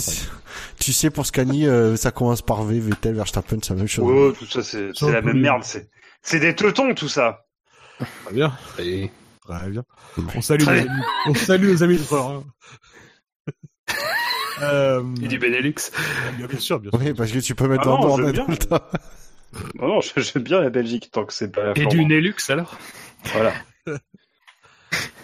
Alors sinon sur Verstappen, pas grand chose d'autre à dire. À part sa course est super, mais il y a ce moment-là qui est pas oubliable et, et sa réaction qui est impardonnable derrière. Non, mais moi, c'est sa réaction avec laquelle j'ai vraiment beaucoup de mal. J'avoue que la, la sanction, bon, j'ai pas trop, trop compris. Euh, Enfin, je trouvais ça la même limite, je sais pas, dur. Enfin, j'ai l'impression qu'on a vu pire et qu'il Bah. s'est rien passé. Alors, c'est toujours le problème. Hein. En, en réalité, c'était la la sanction cohérence. prévue dans le règlement pour ce truc. Oui, oui, non, mais je, je- attention, je dis pas que c'était pas normal ou quoi, mais juste Ouais. sur le coup, j'ai pas revu le GP. Euh, sur le coup, j'ai pas nécessairement compris. je- J'avais l'impression qu'on avait vu des choses bien plus connes. Mais bon, c'est souvent le, pro- le problème quand tu essayes de mettre de la cohérence dans les décisions. Ça, c'est souvent comme ça. Mais par contre, sincèrement, ces réactions, elles méritaient trois quarts d'heure de pénalité. quoi. C'est c'est bon. Quoi. Trois quarts d'heure de pénalité. Alors tu t'arrêtes dans les stands, t'attends que ton moteur explose parce qu'il n'y a pas de refroidissement et tu repars. Ah, Moi, je Non, me non. prends trois quarts d'heure de pénalité, je coupe toutes les chicanes. hein. on, on- on te connaît. Euh, Moi, je mettrais un SAV, un SAV de pénalité. Ouais. Et comme les pilotes de F3, tu défonces tout le polystyrène là dans la chicane, c'est bon. Verstappen, de il GP3. avait, euh, il, il avait aussi eu un avertissement euh, sans frais de la direction de course pour avoir coupé euh, la chicane, la première chicane sur une tentative de dépassement de Bottas aussi. Euh, L'absence de dépassement. Ouais, Même. ouais, c'est vrai que c'était pas clair non plus, mais enfin, euh, disons qu'il avait coupé, ça l'avait un peu aidé à ce moment-là à avoir un peu d'air. Euh, et du coup, la direction de course avait dit, euh, voilà, ça, il faut plus. euh, si tu le refais, tu vas être pénalisé, machin. Euh, ce qui d'ailleurs est un peu en contradiction avec la pénalité qu'il avait reçue, sans vouloir déterrer les euh, les vieilles euh, les vieilles affaires, mais un peu en contradiction avec la pénalité qu'il avait reçue au Mexique en 2016. Euh, Pour moi, pour moi, c'est équivalent. Enfin, je veux dire encore une fois, comme j'avais dit à l'époque, moi je trouve que ce qu'ils ont fait sur le Grand Prix d'Italie, c'est-à-dire une fois, d'accord. euh, ça peut s'expliquer, euh, d'accord, mais maintenant que tu le sais, maintenant que tu l'as fait, tu le refais plus, sinon euh, t'es un, t'es un connard, quoi. Tu vas prendre ta pénalité et puis c'est tout, parce que tu, c'est pas, c'est pas tolérable. Euh, moi, je trouve que ça c'est la bonne approche. Encore une fois, tu peux avoir un moment où tu loupes ton freinage vraiment, où t'as vraiment besoin d'un moment de tirer tout droit. Et bon, ça voulait pas dire que l'autre derrière allait forcément passer. Euh, donc voilà. je- Et je trouve que là, pour le coup, c'est une approche quand même raisonnable du, du truc. Voilà, un avertissement. La deuxième fois, bon, tu te les prendras, mais euh, ou tu, on t'obligera à laisser passer. Mais euh, voilà, enfin, c'est pour le coup, je trouvais que ça c'était vraiment bien géré. C'est, d'ailleurs dommage que lui ayant eu cette chance, les gâcher derrière avec une, une manœuvre idiote, quoi. Pour sa défense, euh, pour sa défense, je la façon dont j'ai vu l'action, c'est que lui fait son freinage tranquillou, peinard sur sa trajectoire euh, à la à l'arrivée de la chicane. Il voit et en fait quand il commence à prendre son virage, à mon avis, il mate son rétro et il voit Bottas qui se décale et qui arrive deux fois plus vite et qui freine carrément plus tard. Et je pense qu'il a juste flippé que Bottas rate son frein complet et l'emporte euh, tout droit. Ouais, ouais. Pour moi, ça ressemble à ça parce qu'il commence à tourner et d'un seul coup, il l'écarte complètement comme s'il voulait esquiver une torpille. Euh, c'est pour moi, ça ressemble à ça. Il a réagi à ce qu'il a pensé être un freinage trop tardif de Bottas, donc ça peut s'expliquer et c'est parfaitement pardonnable qu'il ait effectivement coupé. Comme tu le dis, ils ont dit euh, une fois ça va, deux fois ça n'ira pas. Euh, et ça, c'est ça, ça, ça a du sens également, je trouve. Bien, refermons là le cas euh, Verstappen et avançons avec celui qui est antépénultième de ce classement. À votre avis, qui cela peut bien être? J'ai envie que ce soit Fernando Alonso. Ce n'est pas Fernando Alonso. Merde. Hmm.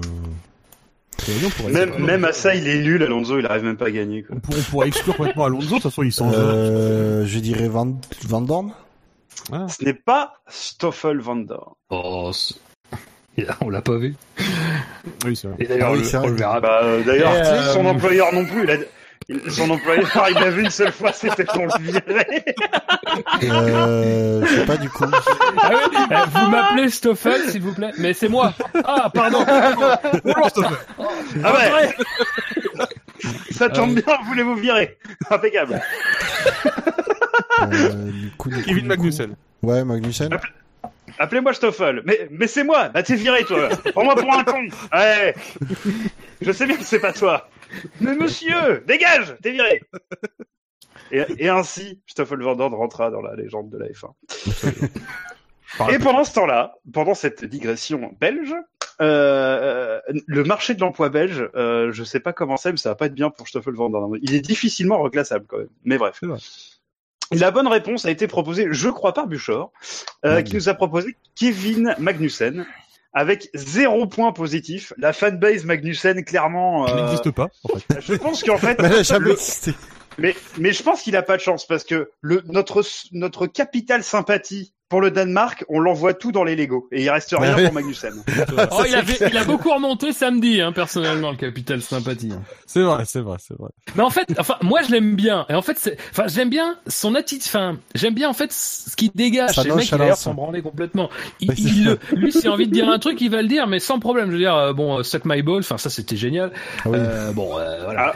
Euh, D'autres révélations à faire peut-être Suck my balls. Mais c'est vrai que c'est génial. Non, mais par contre, euh, ce qu'il avait, ce qu'il avait dit sur Van Dorn, euh, sur Van, sur Alonso, putain, pourquoi Van Dorn Personne dit jamais rien sur Van Dorn. Il arrive. enfin. Le pauvre, il a rien fait. mais oui, Van Dorn, mais c'est comme, comme une glace à la vanille. Et euh, non, non, mais Un gâteau, Euh, de, un gâteau, euh, à la- un à la, un gâteau de yaourt. Non. un gâteau à la merde. Peut-être pas exagéré. Ah, comment ça s'appelle euh, un, un chat Space cake. Non, Un shit cake. non, dans les bronzés, non, dans le Père Noël est une ordure. Le, Ah, les pirogues euh, qui qui Le sont roulés à la main sous les aisselles. Oui, euh, c'est quoi le, le cloug. Le Le cloug. cloug, ouais, c'est ça, le cloug. On verra. Euh, euh, Euh, bref. Tu, tu disais Moi, quoi, Fab Le capital, le capital sympathie de Kevin était, fort de mon côté euh, samedi. Par contre, alors son départ, euh, je crois qu'il a pas passé les premiers virages normalement, mais vraiment aucun. Et du, coup, c'est n'importe quoi. Mais sur le départ, on le voit notamment euh, parce que je me suis tapé le ralenti de, de, la caméra embarquée, enfin la caméra embarquée d'Alonso et celle de Gasly pour voir ce qui s'était passé entre les deux. Euh, Magnussen, tu le vois à chaque fois à la sortie des chicanes, tu sais, mais obligé de ralentir pour laisser repasser tout le monde. Euh, voilà, il y a ça et il y a sur le, je sais pas si c'est à ce moment-là ou si c'est sur le restart, mais qui s'accroche donc aussi avec Perez dans les Lesmo. Euh, et c'est là d'ailleurs ça lui ruine sa course complètement déjà que bon c'était quand même assez mal parti disons-le. C'est où C'est à l'entrée du premier Lesmo, c'est ça, juste après Ouais, la chicane? Ouais, c'est ça. Ouais, il revient en piste comme un gros bourrin. Et, et après, et- alors il revient en piste comme un gros bourrin pour avoir coupé un virage, et après il se met en position ultra défensive pour surtout pas laisser passer le mec qui est derrière lui. C'est, c'est, il était, il était complètement en mode lobby ouvert de F1 2018. C'est, c'est. En non classé, évidemment. En non classé. Ah. Là où il n'y a pas de safety rating. Le, Ah le- ouais. le, le mec, le mec, Vous il êtes violent, les les gars. et après, je vais défendre ma position maintenant. Bah non. Enfin, je, c'est pas très logique de faire ça, monsieur. Faut pas, faut pas. C'est- On aurait dit nous la première soirée là. C'était. oui, largement. Oh putain. C'était moins propre même. ah oui, carrément. Nous, on était formidables à côté. Nous, on était vendant sur 20 à côté, que personne ne s'en rappelle. Mais oui, Euh, non, oui, ouais, vas-y. donc, Casmo, là, il bat. Du coup, il a l'accrochage avec Perez à ce moment-là. Il bat Hum. sa voiture, elle est cassée, euh, voilà, euh, complètement jusqu'à jusqu'à jusqu'à la fin jusqu'à la fin des temps. Il- Euh, Il a retravaillé son fond plat et son splitter. Absolument. Voilà. c'est- Mais Lui, au moins, il a arrondi les angles. Non mais reco- reconnaissons-lui un truc à, à Magnussen, c'est-à-dire que le mec il ne peut pas supporter d'avoir un capital sympathique, il a pu avoir. Du coup, ce qu'il a acquis le, le samedi, ça n'est tout de suite débarrassé le dimanche. C'est ça. Le mec la veille, il emmerde Alonso, il sait que tout le monde l'apprécie du coup. Et Ah dimanche, merde, non, je ne veux pas qu'on m'apprécie, putain. Alonso qui a encore perdu un capital sympathie, mais on en reparlera aussi, j'imagine. Non mais lui, il creuse à ce niveau-là. Incroyable. Mais donc pas grand chose à dire. Après, il a fait toute la course à 40 secondes derrière tout le monde et puis voilà. Il finit, il finit 16ème, je l'ai pas précisé, mais il finit 16ème. Combien tième classé du coup? Enfin, en partant de la fin? Parce Il que, est en euh, tête pénultième. D'accord. Euh, je vous propose donc de parler du quatrième depuis la fin Mhm. de ce classement, parce que je pense qu'on a fait le tour euh, du cas Magnussen. Euh, qui cela pourrait-il bien être? Alonso.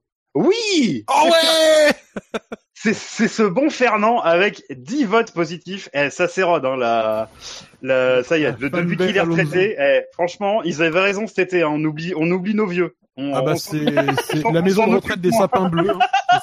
C'est la maison de retraite des sapins bleus qui a voté pour Alonso effectivement. Euh, mais- moins.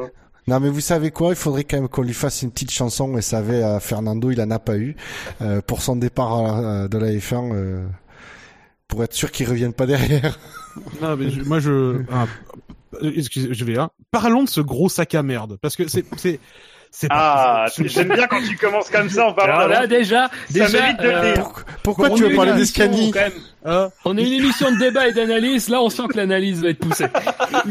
Ah, bah, ça va pousser fort, oui. Ah mais je suis désolé. Ouais, ouais. Il m'a attaqué dans mon petit cœur, hein, voilà. Il m'a- Il m'a attaqué dans mon cœur. Il a complètement dégommé la course de Gasly, donc ça m'emmerde. Oh putain, le fanboy de merde. Voilà, la, la veille, la veille, il fait, il, il fait mais n'importe quoi en qualification. Il se fait dépasser par Magnussen. euh, euh, et tu, du coup, d'ailleurs, désolé Fab, hein, parce qu'au début, tu vois, j'avais le point de vue inverse, mais quand j'ai revu les images, j'ai ok, effectivement, Et longtemps avant la putain de parabolique, euh, il se fait dépasser par Magnussen, et on voit parfaitement sur la caméra embarquée qu'au moment où il voit qu'il se fait dépasser, il appuie sur le champignon à donf, en mode moi j'en ai rien à foutre, tu me dépasses pas, mec. Et, et, et c'est complètement absurde. Il pète un plomb et après il va le faire chier au freinage de la première chicane. Je, je, quoi? Et après il prend sa radio, il rigole. Mais c'est un psychopathe. Le mec après il prend sa radio, c'est ça. Après il prend sa radio genre, eh Magnussen, il voulait faire la course, lol. Mais, mais, mais nique. Enfin, qu'est-ce que c'est que ce comportement? Mais foutez-le dehors tout de suite enfin. Et après la putain au restart de la safety car, t'as mis les images aussi sur Twitter. Mais qu'est-ce que c'est que ce cette façon de dépasser, il dépasse pas les gens, il dépasse des fantômes dans les fins 2018 en fait. Il s'attend à passer à travers. C'est pas possible, putain de merde. Voilà, je me suis Non, mais là, il défend, là. Il défend. Sur euh, Gasly?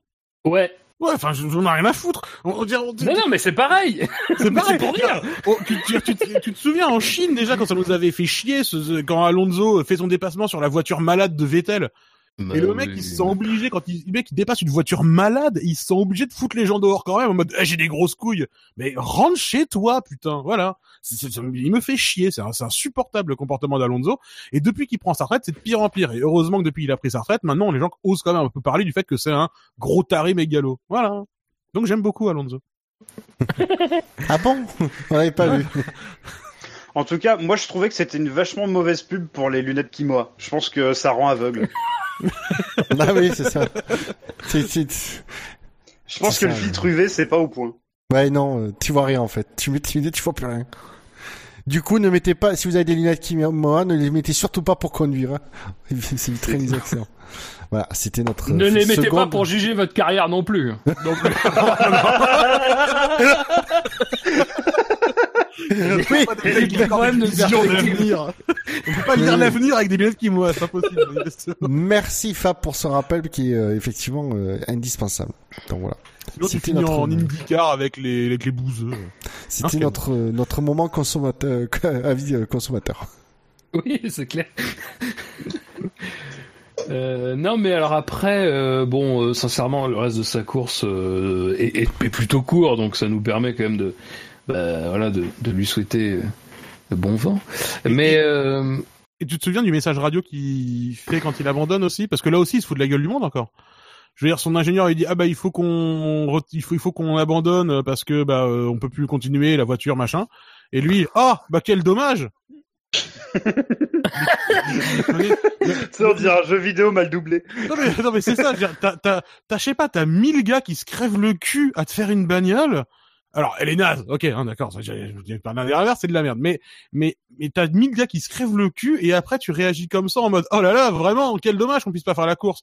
Mais tu sais que c'est mais- là, Alonso, ça fait 10 ans qu'il devrait déjà être parti. Ah, Alonso, il a pas mal au dos avec une opération qu'il pourrait faire là. Euh... Je sais Ouais, pas.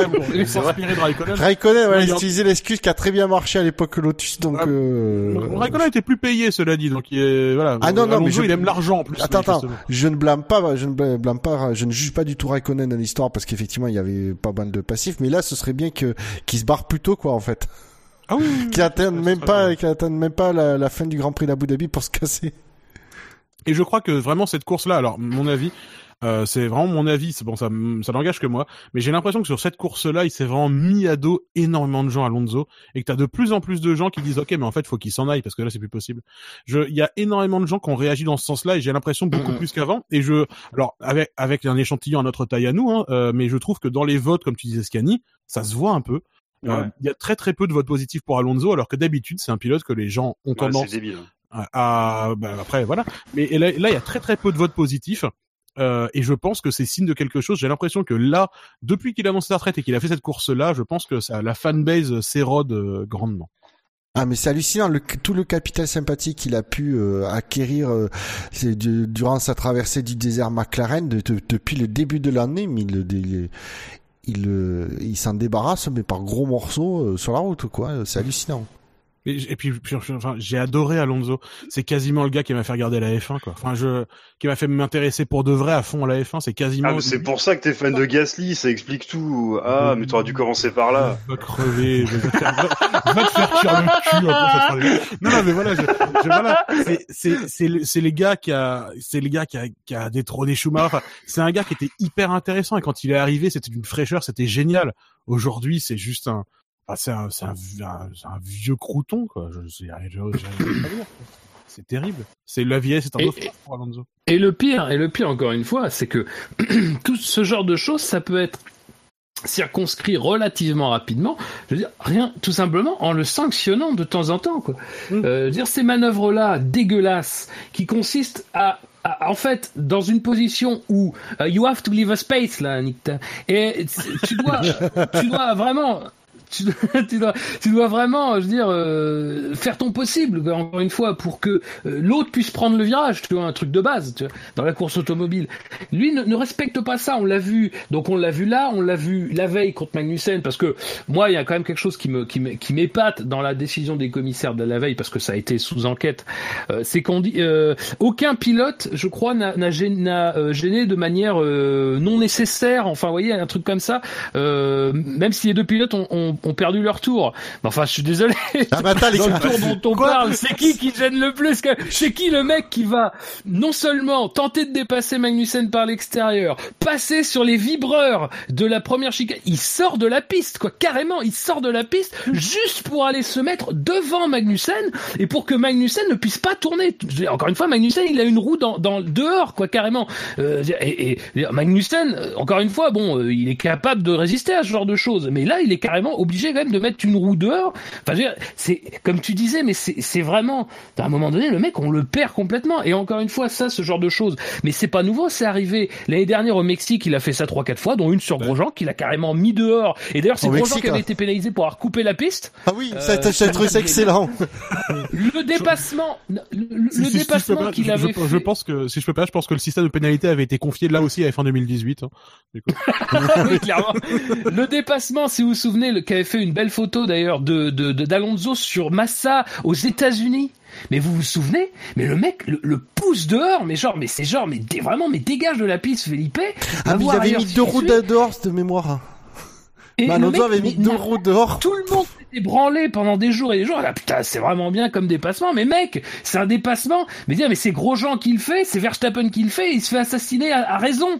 Euh, c'est Alonso qui le fait. Tout le monde applaudit. Les, les, les commissaires ne, ne, ne disent rien. Alors, à un moment donné, c'est... et puis encore une fois, je reviens toujours à aux mots qu'il y avait dans le communiqué quand ils ont quand il a annoncé sa retraite. C'était euh, oui, je remercie la F1 et, euh, et, la, et la Liberty Media d'avoir fait tous les efforts pour essayer de me, me rattraper. Encore une fois, tu places quelqu'un à un niveau tel qu'à un moment donné, on- et pourtant tout ce qui, enfin, ce qui fait ces actions particulières desquelles on parle sont quand même complètement répréhensibles sur le week-end de Monza.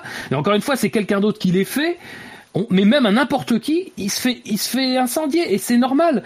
Et mais non, mais là, il se passe absolument rien. Je veux dire, il- euh, sous les yeux des commissaires, le mec fait tout ce qu'il peut. Le mec, il aurait mis sa voiture en tonneau pour pouvoir euh, gêner Magnussen, mais il l'aurait fait sans problème. Il s'en foutait, lui. C'est pas, il savait très bien qu'il passerait pas. Il a fait n'importe quoi depuis le début du tour. Et là, euh, contre Gasly, où il y a quand même, je veux dire, encore une fois, il y a des gens qui m'ont dit oui, mais il braque à fond. Non mais ta gueule- freine. Et à ce moment-là, c'est le problème, c'est pas que tu braques à fond. Le problème, c'est que t'as trop de vitesse. Et évidemment qu'il le sait. Il le sait depuis, depuis le freinage que Gasly à côté. Il sait très bien que Gasly, il a pas particulièrement freiné non plus. Mais bon, Gasly est mieux placé. Mais ça, déjà, il le fait. pas. Et il y a rien quoi. Il y a même pas eu d'enquête sur le coup de Gasly quoi. Ah, c'est Ah, pas mais oui, possible non, mais- quoi. non, mais- Vraiment, même pas- vivement qu'il se barre quoi. Ça a même pas été noté, effectivement. Mais Enfin, les commissaires, les commissaires, ils sont, euh, ils ont des lunettes Ekimura. J'en suis sûr. Et, en fait, tu sais, c'est c'est comme dans Invasion Los Angeles, tu sais, c'est des lunettes qui, qui déforment la réalité. En fait, des lunettes qui, moi, elles font disparaître les incidents qui concernent Alonso. C'est- Il ne se voit pas sur la piste, les voitures deviennent invisibles. C'est pratique. en tout cas, le SAV F1, le SAV de la F1, le SAV qui aime euh, Alonso. Je, je. Non, mais des mauvais je veux films- dire- et des mauvais films. Je veux dire, ouais, Ouais. je veux dire, euh, le, le truc c'est que euh, moi foncièrement, j'ai jamais parlé du pilote Alonso parce que j'en avais rien à dire parce que pour moi, il a il y a rien à dire en fait sur euh, ce qu'il met dans sa voiture, ce qu'il met dans son pilotage à un moment donné en matière de performance. Il y a rien à dire parce que effectivement le gars, je suis certain, certain, certain, qui met 100% à chaque fois et qu'il n'y a pas de problème de ce niveau-là. Et c'est ça le pire en fait, c'est que il y a quelqu'un qui, s'était bâti en fait une espèce de, force, euh, d'une d'une espèce de réputation de grinta, de mec qui lâche pas, même avec des tromblons, même avec des voitures qui étaient vraiment pas aussi rapides que d'autres, plus fiables, mais pas aussi rapides que d'autres. Il était arrivé à, à étirer une lutte pour le titre et à même être parfois favori des luttes pour le titre jusqu'au bout.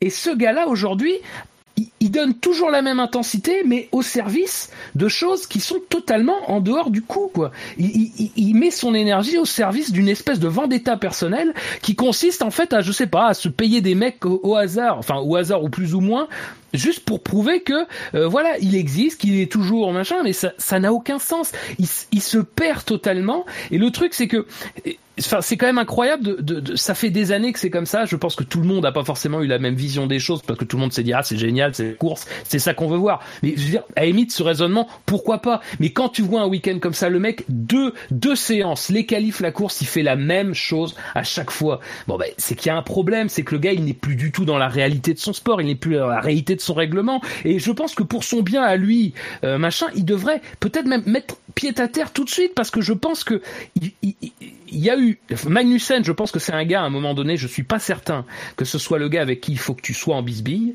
et que tu t'amuses à faire ce genre de choses. Non mais je veux oui, dire, je dis ça et j'espère que ça ne se passera pas, machin, mais je pense que Magnussen si un jour il se retrouve en position, il a fait des choses pires Magnussen. hein. Si un jour il se retrouve en position face à Alonso, euh, ça peut donner quelque chose d'assez moche. Et encore une fois, ce qui se passe avec Gasly, Gasly qui est pourtant pas un mec euh, vraiment euh, au niveau de l'attitude, enfin il, il- bon c'est un gars cool, plutôt sympa à entendre. Euh, il a il a très rarement des trucs négatifs mais là il ressort de la séance le mec il, il parle d'un double champion du monde comme si c'était bah, justement Magnussen quoi et à un moment donné ça devrait quand même alerter les gens et et en fait enfin j'espère qu'il va j'espère que ça va pas aller plus loin j'espère que ça va en rester là Euh, Parce que là, c'est terrible, quoi. C'est terrible. Ouais. C'est une. Tu disais tout à l'heure, c'est un naufrage, mais c'est un peu ça, quoi. Mais le mec, mais c'est lui qui creuse les trous du, du bateau, quoi. Euh, Enfin, c'est- je sais pas, je sais pas. Et effectivement, j'ai j'ai quand même l'impression que globalement, les gens sont un petit peu interloqués par cette attitude-là, et et voilà, et ce. ce- Bah, je sais pas. Oui, effectivement, il, il perd pied un peu, quoi. Mais tu sais, c'est c'est le mec qui change de taf à la fin du mois.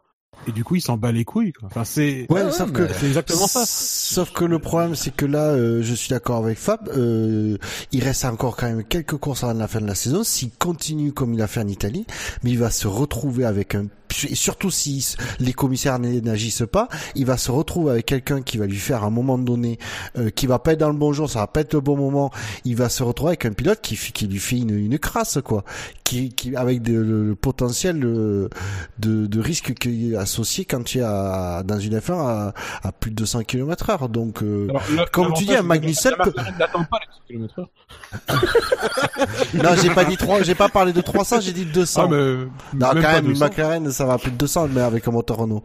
Euh, mais c'est ça, c'est le truc, c'est que tu, un Magnussen, par exemple, il, te, il peut, il peut en avoir marre, euh, et mettre un coup de roue, euh, truc, ce genre de truc, parce que euh, quand t'es, euh, quand t'es dans la voiture, t'es seul que tu, si c'est un peu sanguin, Mais le truc, rage. en vrai, en vrai, et blague à part, le seul truc qui me rassure, c'est de me dire que la McLaren est tellement larguée de toute façon qu'il a aucune raison d'avoir besoin de se battre avec des pilotes qui sont un peu plus euh, agressifs.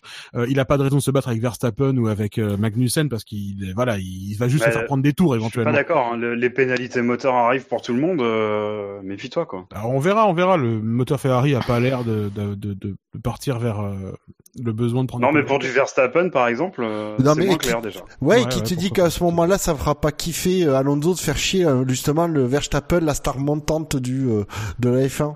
C'est- pas son, Ah, tu- ce serait pas son trip. Je sais rien moi. T'as euh. peut-être malheureusement raison, effectivement. Franchement, de toute façon, si et pour euh, clôturer la page sur euh, Alonso, euh, moi je pense que euh, si Magnussen ou euh, quiconque ne s'occupe pas du cas Alonso, à mon avis, à Saint-Pétersbourg le 10 mars 2019, euh, pour sa première course d'IndyCar, il va tomber sur un Takuma Sato et ça va être vite réglé quoi. je pense qu'il va se faire brasser la gueule comme rarement, euh, à mon avis. Et ça sera bien comme ça. Moi, je pense que clôture, ma- oui. Je pense que malgré tous ses défauts, il sera plus rapide que tous ses blaireaux en IndyCar, mais après ça c'est mon avis personnel. Ouais, enfin, ra- après, rappelle-toi qu'il y a une règle super bien en IndyCar. Et les C'est drapeaux drapeau bleus. bleu. Ouais, les drapeaux bleus, c'est on t'invite à. C'est pas Ouais. t'es obligé. Hein.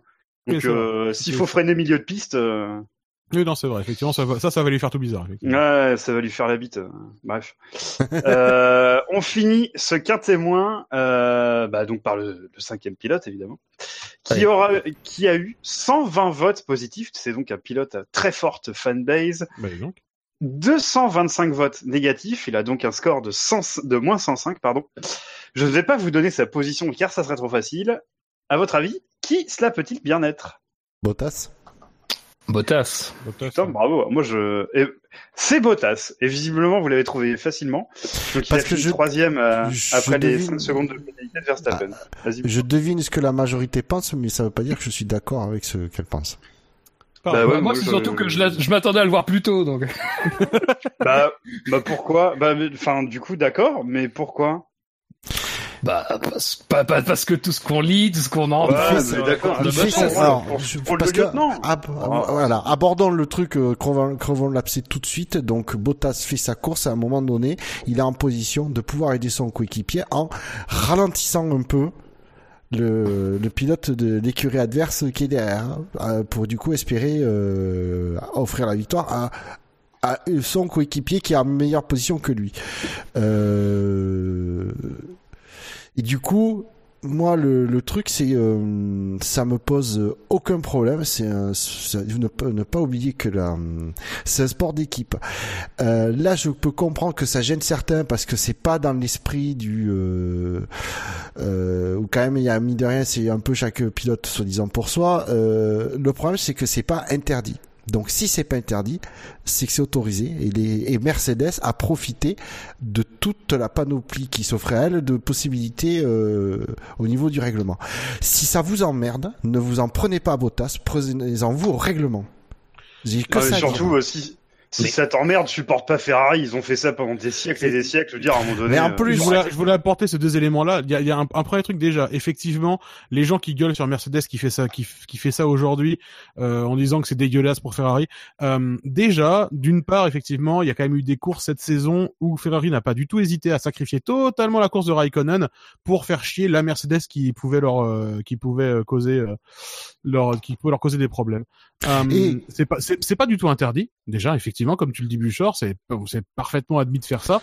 Tout le monde le fait. Et surtout, si putain, si Ferrari, si- s'ils veulent pas que ça leur arrive, eh ben, ils ont qu'à avoir deux voitures devant. Enfin, c'est, mais c'est ça, c'est- ça, c'est le, cette le, stratégie-là, elle est pas jouable si t'as tes deux voitures qui sont devant. Et si t'as deux voitures contre une, bah évidemment tu vas faire des stratégies qui vont t'avantager. Et c'est super logique. Et d'autant plus que la stratégie de Bottas, elle n'est pas faite que pour faire chier Verstappen, mais elle Ouais. permet aussi de faciliter ensuite l'attaque sur, euh, pardon, que pour faire chier euh, Raikkonen, pardon. Elle est aussi faite pour pouvoir faciliter l'attaque sur Verstappen ensuite, en lui donnant un Mhm. capital pneumatique plus important. Donc c'est non seulement la meilleure stratégie de course disponible pour lui à ce moment-là, donc beau travail Jeff, voilà, euh, référence, c'est évidemment non seulement la meilleure stratégie de course disponible pour lui à ce moment-là, et en plus de ça, ça va faciliter euh, le travail pour Hamilton derrière. Donc il y a quand j'ai vu la course, j'étais hors de moi et je, dis, je disais mais putain quelle bande de quelle bande de de- de- d'ordures. Mais en fait, euh, non, c'est super logique. Et si tu analyses un peu ce qui s'est passé, bah, c'était logique pour réattaquer Verstappen et pour faciliter Hamilton. Donc vraiment, euh, juste euh, belle stratégie, quoi. Mais c'est surtout que si Ferrari euh, voulait pas euh, subir ce que le- leur a fait subir Mercedes, ben ils avaient qu'à avoir leurs deux pilotes devant. Si Vettel avait pas été, euh, avait pas merdé, je dis ça entre guillemets de façon euh, très light, faut- voilà, c'était une petite erreur. Mais s'il avait pas commis cette petite erreur au départ, eh ben euh, il aurait, Mercedes aurait pas pu jouer à une stratégie euh, comme ça.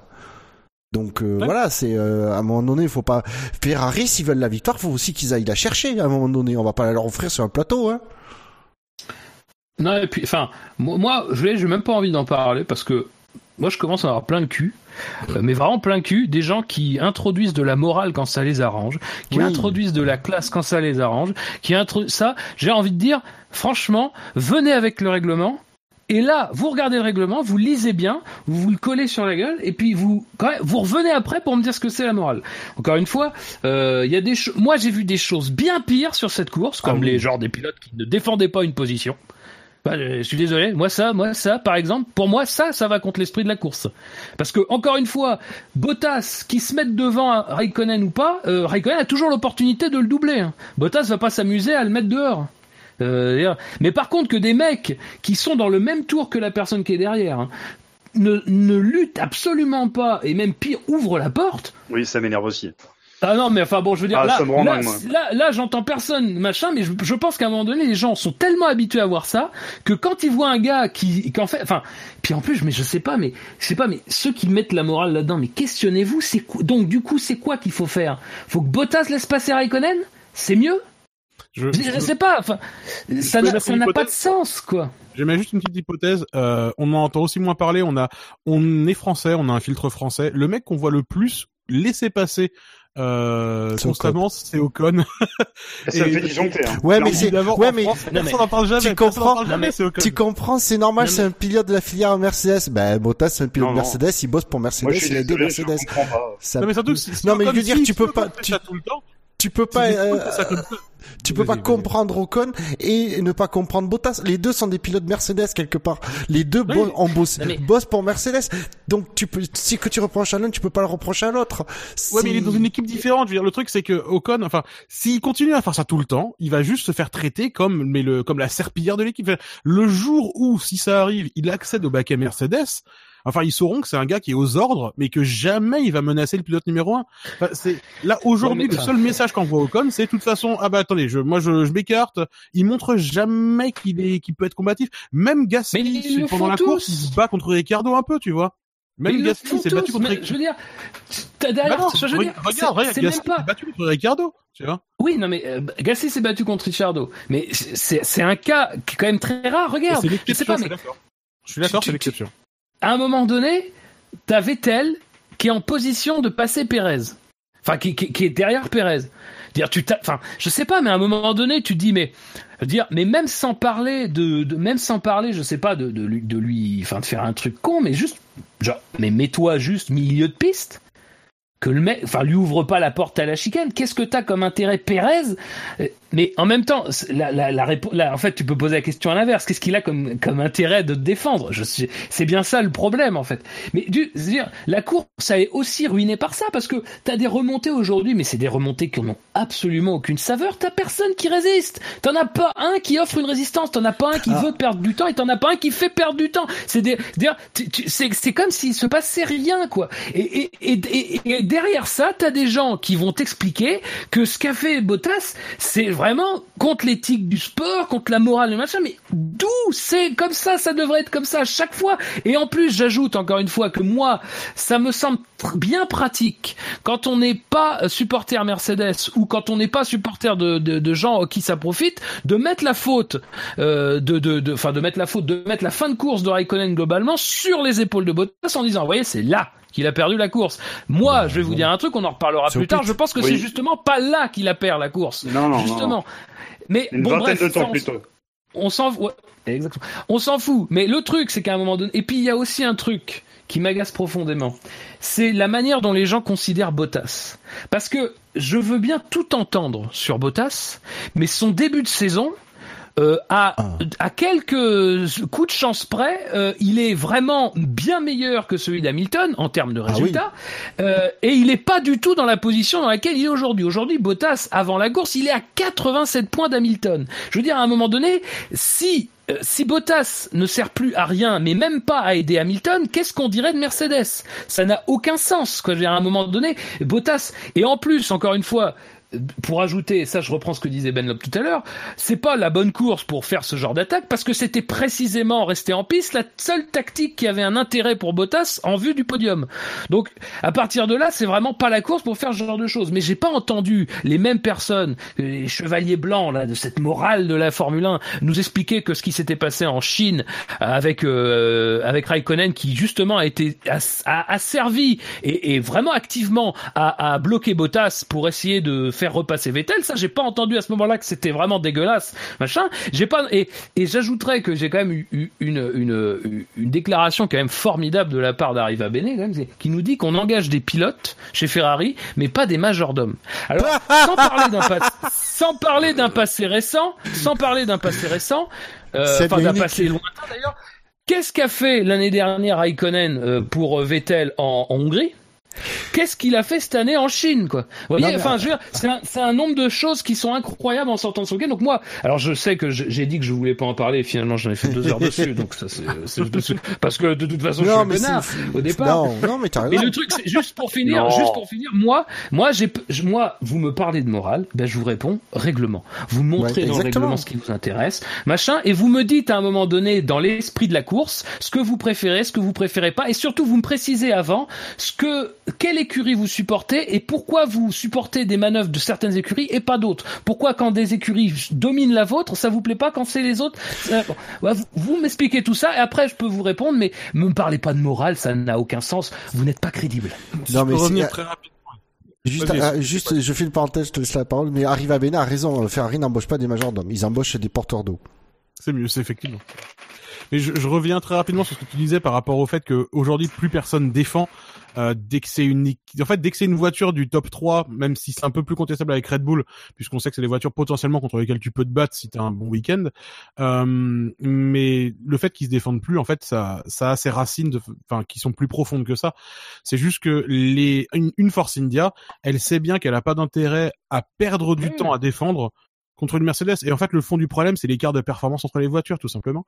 Euh, Perez défend pas sur euh, Hamilton ou sur Bottas parce que bah, il sait que s'il défend, il perd du temps et que dans l'objectif de faire de faire ses 305 km, bah, il les fera plus lentement s'il défend.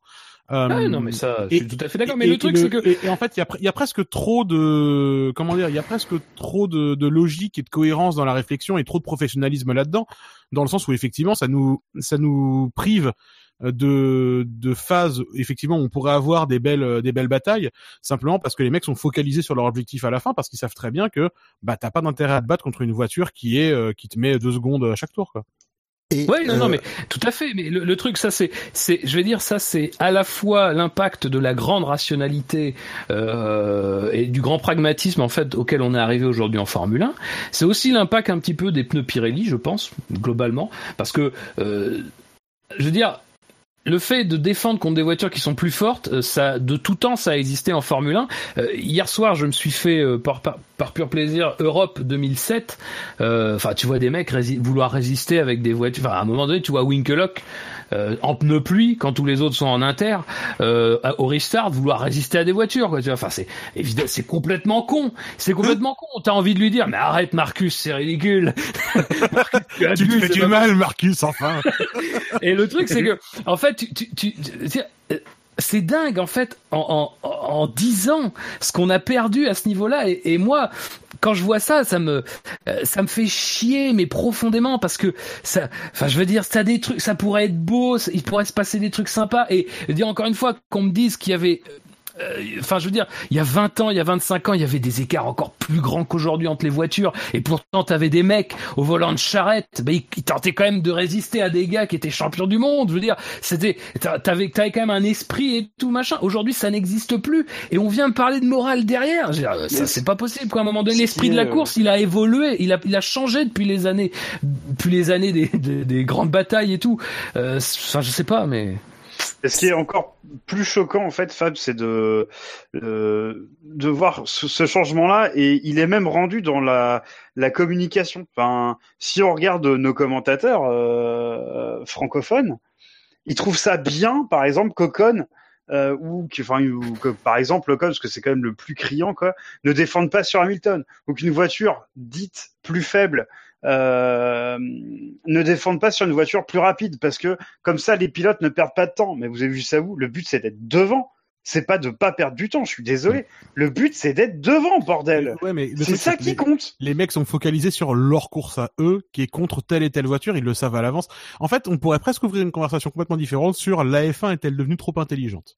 C'est ça, presque ça. Hein. Ça donnera lieu à un hors sujet. Ouais, mais c'est mais c'est presque ça. Je veux dire, c'est un c'est un sport où tous où les mecs calculent tellement les choses à l'avance euh, que ils ont pas de temps à perdre dans les trucs absurdes. Alors que les trucs absurdes, c'est ce qui fait que c'est intéressant. Euh, c'est c'est c'est c'est ça la tristesse finalement de de ce qu'on voit de ce côté-là. Même Villeneuve, même Villeneuve, qui est pas un mec euh, particulièrement pied sur terre, euh, pragmatique ou euh, enfin je veux dire c'est quand même ah non il est perché. Même, hein. Même lui, quand il voit effectivement une voiture plus faible qui s'incline directement, il dit c'est normal de toute façon puisque c'est pas sa ça course. Fait... Et, euh, Mais et ça voilà. fait des ça fait des années qu'il le dit. D'ailleurs, on le on, on, on le moquait, on l'a souvent moqué pour ça. Et, euh, et tu vois que c'est là où finalement vraiment son expérience de pilote euh, et, et, criante, c'est que pour lui, c'était normal que c'était même anormal qu'un pilote se batte avec, euh, un, je veux dire, un mec qui joue la dixième place se batte avec un, un mec euh, du, du, premier ou le deuxième qui, qui venait de s'arrêter au stand, etc. Parce qu'il dit, s'il perd du temps, il fait perdre du temps à tout le monde. Lui, il en perd, il bouffe ses pneus. Il, il, il les quelques fois où tu avais un pilote assez fou, euh, assez assez taré, euh, genre à la Magnussen pour perdre du temps dans des batailles perdues d'avance, euh, il le il, il, il, il le critiquait en disant bah là il perd du temps de toute façon et ça sert à rien c'est pas sa bataille etc et effectivement c'est un peu ça le constat aujourd'hui c'est un peu ça qui est triste c'est que c'est un sport de gens intelligents euh, de calculateurs où on essaie de, de tout prévoir à l'avance et où euh, à la fin de ta course il faut que tu aies mis tant de temps à parcourir toute ta course euh, pour avoir ta stratégie optimale etc et, et, et, et c'est un peu ça c'est devenu quelque chose de presque trop calculé trop intelligent. Et ça nous prive forcément de moments d'absurde qui seraient délicieux oui. Et je clôturerai le, le sujet, euh, Bouchard, si tu me le permets, en non, disant que si la F1 euh, est devenue euh, trop intelligente, ce qui m'ennuie, c'est que nous, les commentateurs, je suis pas sûr qu'on ait suivi cette progression au niveau de l'intelligence. ah, c'est ouais, sûr. Mais du coup, on, on, dans ton cas, Scani, dans ton cas, Scani, je peux même te le confirmer. J'aime ta sollicitude. Allez, messieurs, on avance. Je pense ouais. qu'on en a parlé assez. Euh, on arrive dans le quintet mou, je vous le balance, et quand il y a un nom qui vous plaît, vous m'arrêtez. Euh, Stoffel Van Dorn. Bon, je savais que vous alliez rien dire. parce que, parce que t'as dit, dit, un nom là, j'ai pas entendu. Euh, D'ailleurs, Stoffel Van Dorn a pris son C4. Et ça, ça me fait beaucoup rigoler parce que c'est, c'est le formulaire quand on te met au chômage en Belgique, quand on te vire. C'est ton C4. Et voilà. Euh, Brandon Hartley. Bah, je j'ai savais que vous alliez rien dire non plus. Il est... Toujours. Attends, Une petite larme ce qui est quand même une, une première, c'est que lui, il a même pas atteint le premier virage. Oui. Et je, je sais pas ce qu'il a fait aux dieux de la F1, mais ils sont très en colère. ouais, il a pas de chance. Hein.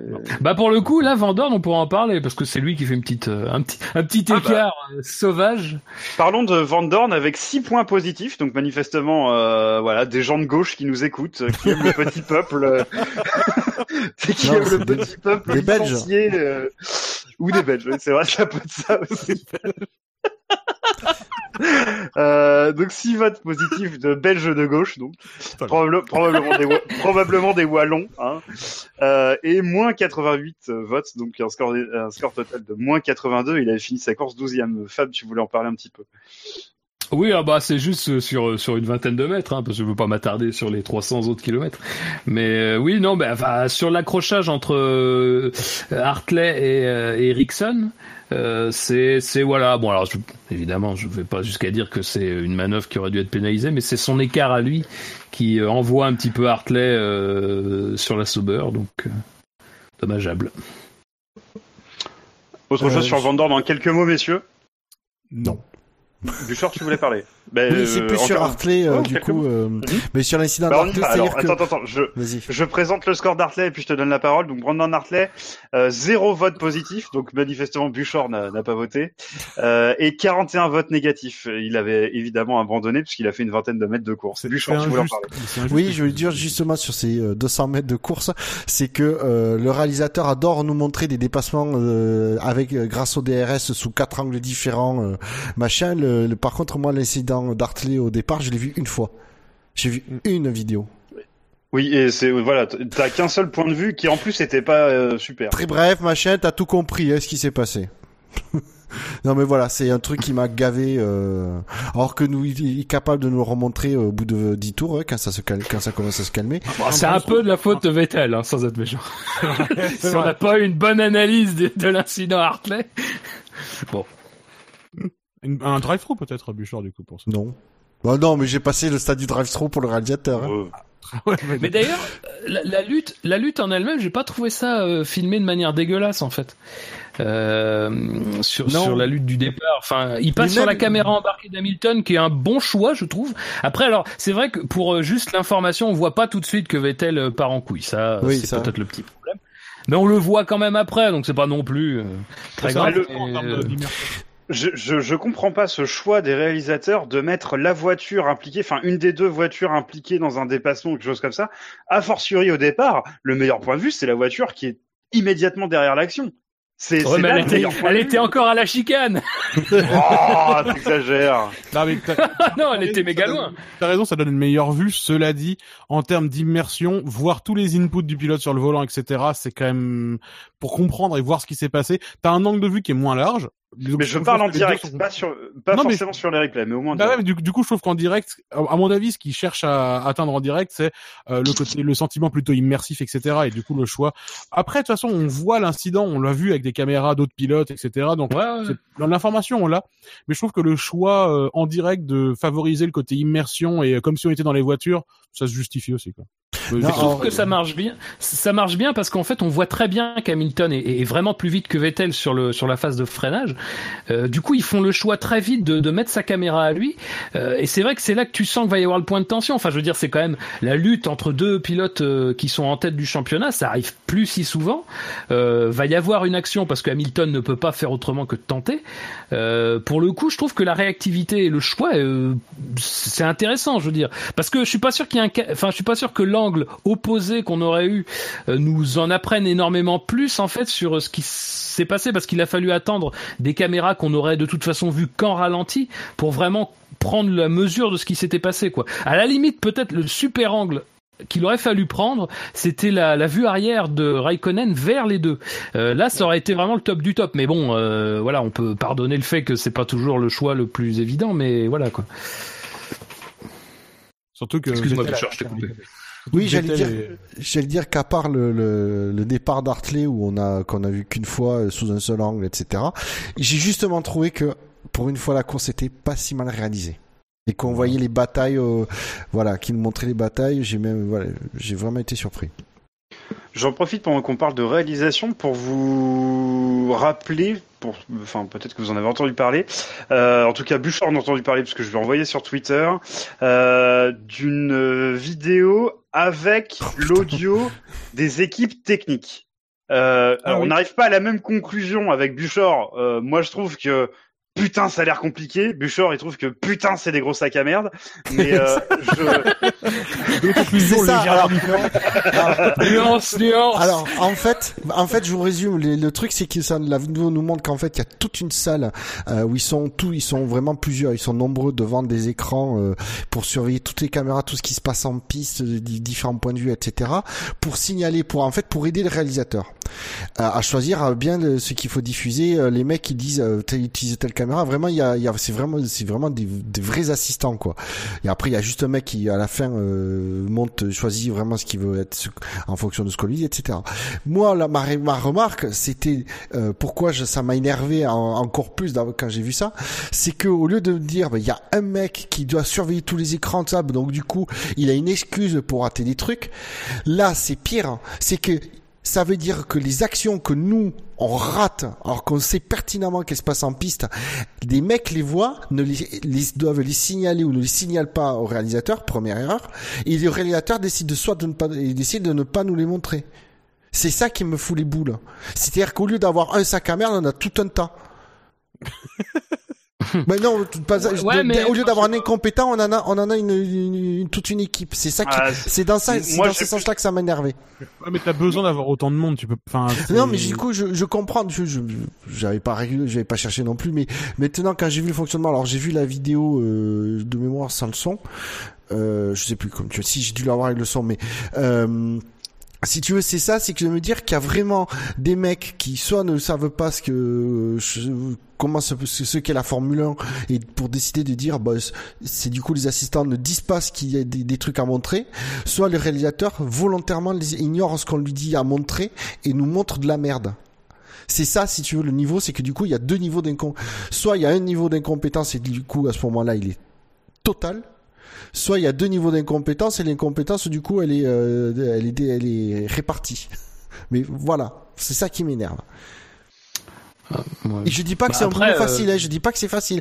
Mais quand tu vois l'équipe, Bah, le de matos, façon, ça, comme ils sont organisés, que ça a l'air d'être bien foutu, tu te dis, mais comment on arrive à avoir des grands prix si mal réalisés au final?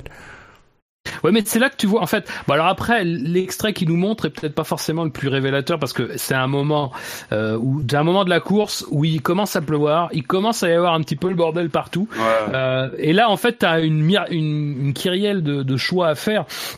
À un moment dans le truc, on entend, euh, euh, oui, euh, Stroll, euh, Stroll a eu un tête à queue ou un abandon. Enfin, je sais plus. Il dit oui, mais enfin là, pour l'instant, c'est pas la priorité, tout ça. Donc voilà. Enfin, je dire, potentiellement, quand on connaît la F1 moderne, on se dit bon, même si c'est que Stroll, bon, ça peut être intéressant de voir une voiture qui qui soit pas sur la piste vissée, machin. Mais à un moment donné, voilà, effectivement, la, réalisation, c'est aussi, enfin moi, ce qui me, ce qui me, mais, mais en même temps, je sais très bien que ça fonctionne comme ça et, et, et dans le monde de la télé, c'est toujours, il y a toujours un gars vers qui convergent toutes les informations et qui va, doit faire des choix dans un dans un laps de temps très rapide. Euh, mais je veux dire, voilà, euh, l'extrait en lui-même, il est effectivement sur un moment un petit peu fort. Dire, à la limite, c'est même plus facile dans ce moment-là d'avoir la bonne décision parce qu'en fait, elle s'impose d'elle-même et tout ce qui découle en fait de lui-même. Même si on voit que le temps entre les consignes et l'exécution est vraiment très très réduit et ça c'est impressionnant parce que euh, ça va à une vitesse folle. Mais euh, voilà, je sais pas. Après, euh, moi la réalisation. Moi, en fait, ce que je reprocherais, c'est, enfin, ce qu'on reproche souvent, c'est plutôt les partis pris, normalement, notamment d'aller filmer. Et encore, ils le font moins, je trouve. hein. Les à côté euh, bordéliques, enfin, euh, les mecs qui sont dans les stands dont on se fout royalement, qui viennent juste là faire leur com. Ouais, voilà, bon, c'est peut-être pas la peine de nous le montrer trois fois. On a vu que le mec se faisait chier, était sur son portable. Globalement, ça fera pas avancer le sport. quoi. Euh, voilà. Après, le fait que on, est quand même sur un terrain de jeu en Formule 1 et de toute façon, globalement, en sport automobile, à de très rares exceptions près, où t'es, euh, enfin, tu peux, tu ne peux pas tout voir d'un coup, quoi. Euh, donc de toute façon, à un moment donné, il faut que tu fasses des choix, et il y a des choix qui vont être super. Des fois, t'as des mecs qui passent en caméra embarquée juste avant un gros carton du mec qui est en caméra embarquée. Alors là, tu te dis. Ça c'est fort. Et puis t'as des fois, bah le mec il loupe tout, quoi. C'est nul à chier. Euh, Il y a un dépassement, il, y a un dépassement qui va se faire. Il change à ce moment-là parce que je pense que dans son fort intérieur, il pense que ça va être plus intéressant ailleurs.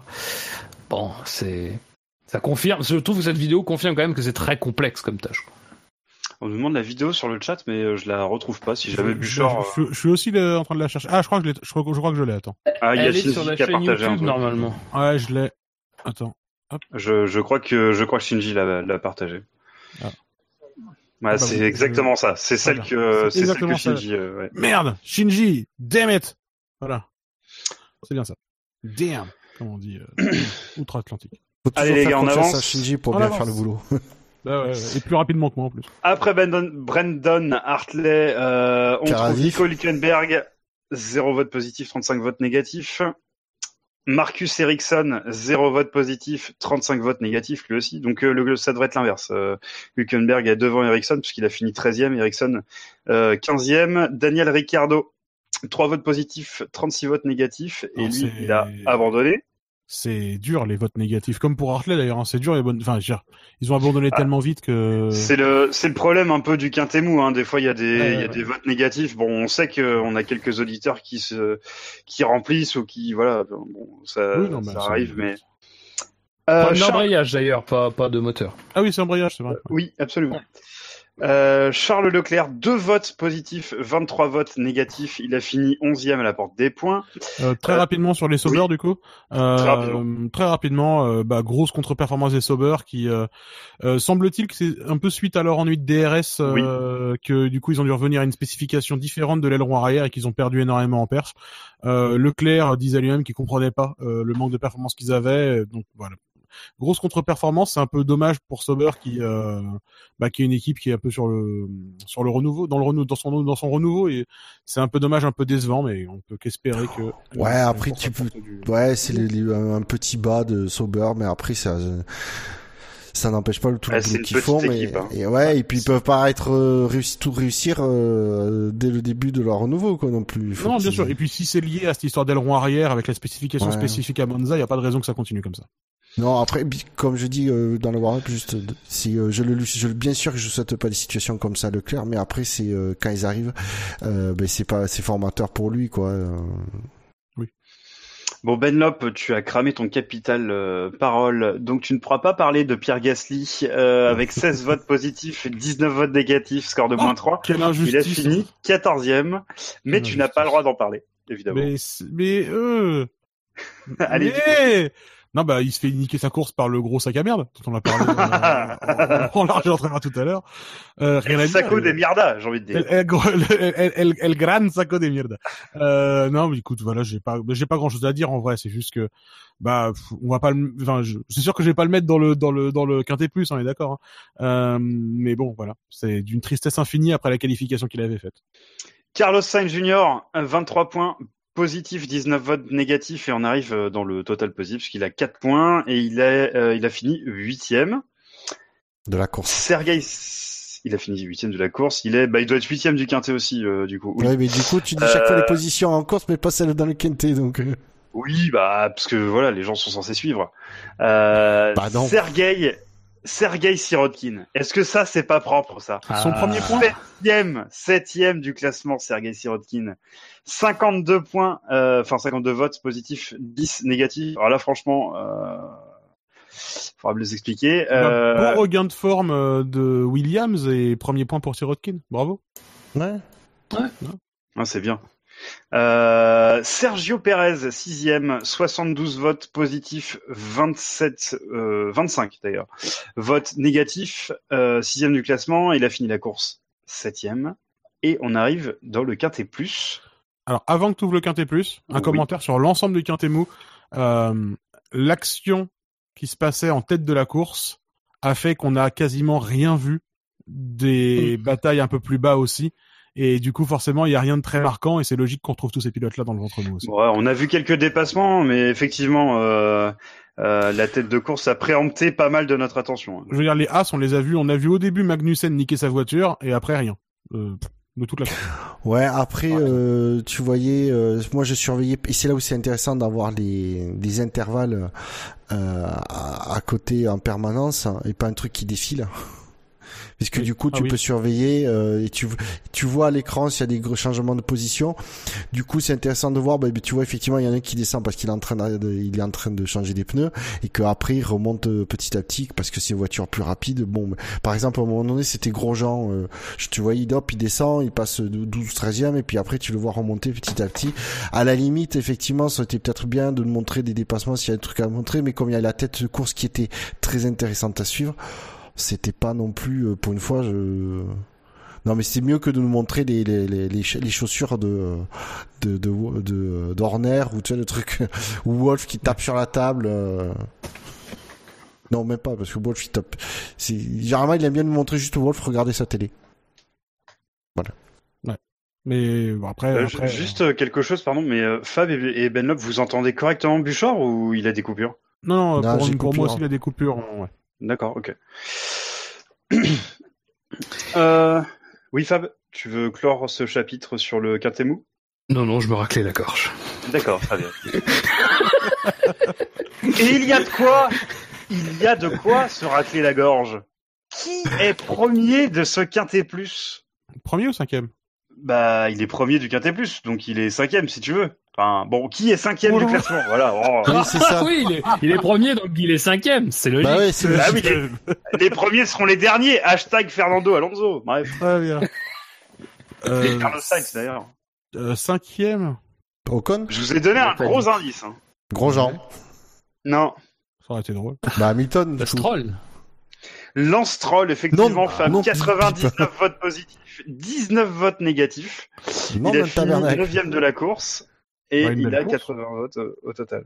Une belle course considérant la chiotte et la charrette qui conduisent. Ah oui, ça c'est sûr.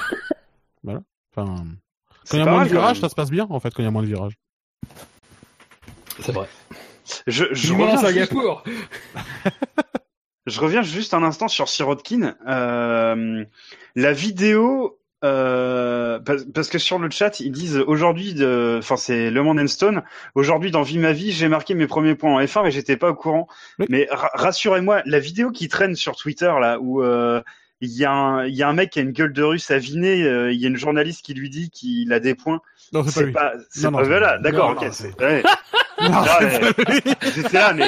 Non, mais parce que, en fait, quand j'ai vu la vidéo, j'avais pas de doute. Mais du coup, une fois que j'ai vu le message de Le Monde Show, j'étais là, putain, c'est quand même pas ça.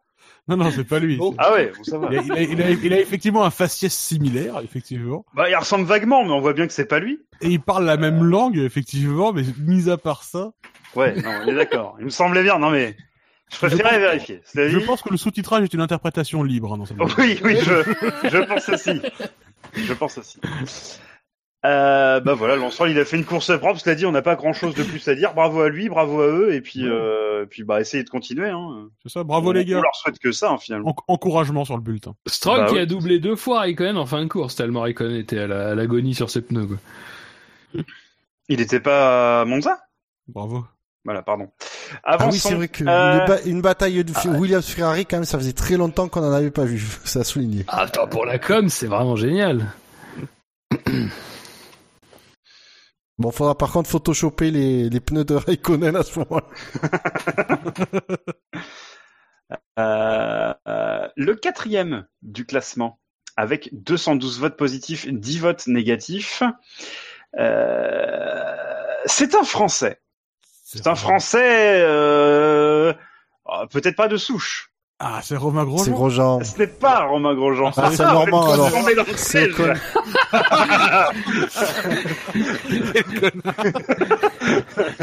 Vous n'êtes pas tombé dans le Du coup, c'est Esteban Ocon, n'est-ce pas n'est-ce pas Vous êtes tous tombés dans le piège et j'en suis bien content.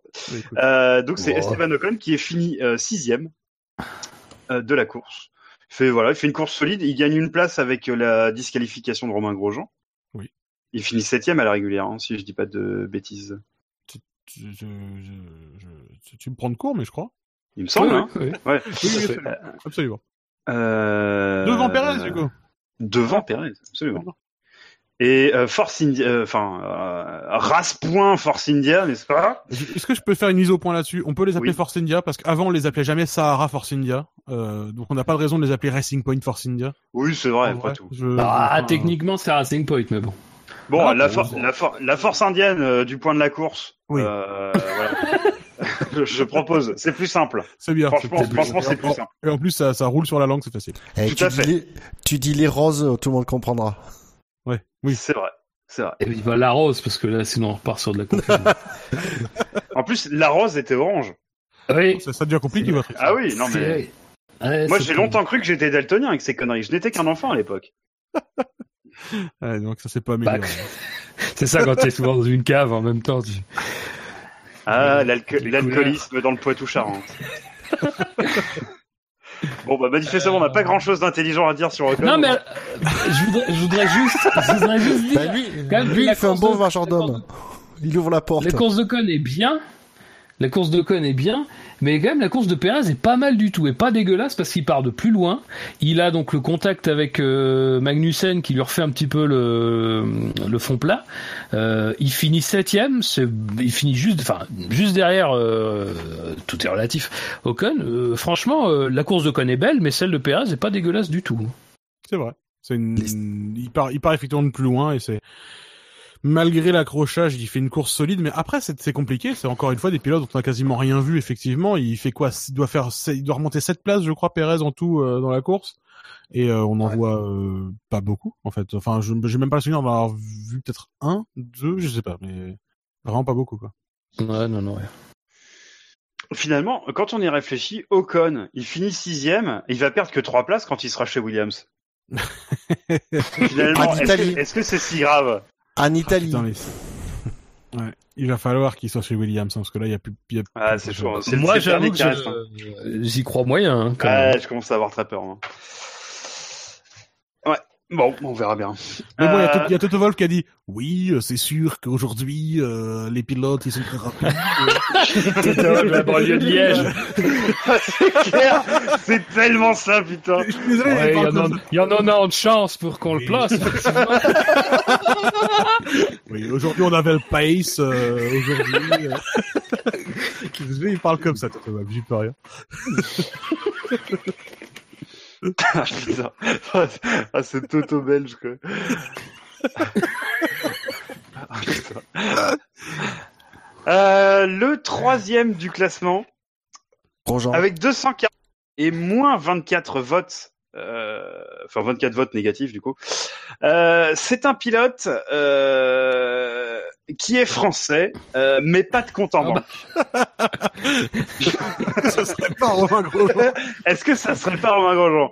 Je ne sais pas. C'est un pilote qui freine plus vite que les autres car il roule à 80 km heure. À votre avis, c'est qui? Ah bah oui, c'est vrai.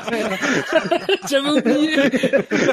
Eh bien, pas moi Je n'oublierai jamais. Surtout que j'ai pas de voiture, je suis seul sans merde de poste, donc là, mais bon, c'est pas grave. Euh, c'est donc Romain Grosjean, vous l'avez deviné, euh, qui a fini euh, DSQ, donc c'est comme DSK, mais pas au même endroit. Euh, Ça correspond aussi à DSK.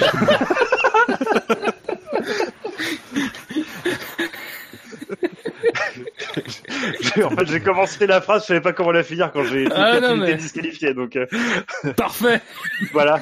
Euh, donc il finit disqualifié pour une sombre histoire de fond plat, Oui. euh, qui n'était pas arrondi. C'est c'est quand même moche, hein, quand même. euh. C'est bizarre pour un fond plat de voir le fond, mais. Bah, c'est, Ah. en plus, c'est bizarre pour des mecs qui font des CNC de pas arriver à faire des pièces rondes, quand même. Parce que c'est, c'est quand même fait pour ça à la base, quoi. Mais oui! ça- Les mecs, ils ont, ils ont des commandes numériques de bâtards et ils arrivent pas à te faire un truc arrondi. C'est putain, merde, Alors, quoi. Pour alors des charges, c'est pas eux qui le font, c'est Dallara. Oui. Pour l'histoire, pour, après, la ils, petite- ils peuvent filer les pièces, quoi. pour la petite histoire, quand même, je mettrai une bonne partie du blâme quand même sur la FIA, parce que c'est génial. euh, La, la FIA était sorti une directive technique de ce point de vue-là, notamment parce que euh, euh, des gens ont commencé. Ben, la FIA a trouvé que la voiture justement la Haas ne correspondait pas à l'esprit du règlement, donc ils ont sorti une directive technique juste avant la pause estivale. Donc Haas a demandé une dérogation en disant, bah, vous êtes gentil, nous, on pendant, vous nous obligez à fermer pendant deux ou trois semaines, donc laissez-nous au moins le temps jusqu'à euh, Singapour, je crois qu'il disait pour qu'on puisse faire les, la pièce, surtout que cette partie-là euh, gère le, le, le, justement le flux qui va d'air qui va euh, sous, le fond plat derrière qui du coup à la, à la source de beaucoup d'appui aérodynamique donc les mecs disaient bah, laissez-nous un peu le temps de nous retourner qu'on puisse euh, faire et puis produire les pièces euh, qu'est-ce qu'a répondu la FIA c'est c'est pas notre problème. Vous sachez que si vous attendez le tel Grand Prix, ben vous vous exposez à ce qu'un concurrent euh, euh, porte porte réclamation. Donc euh, voilà euh, bah, pourquoi voilà pourquoi Renault était au courant déjà. Voilà pourquoi Renault était au courant.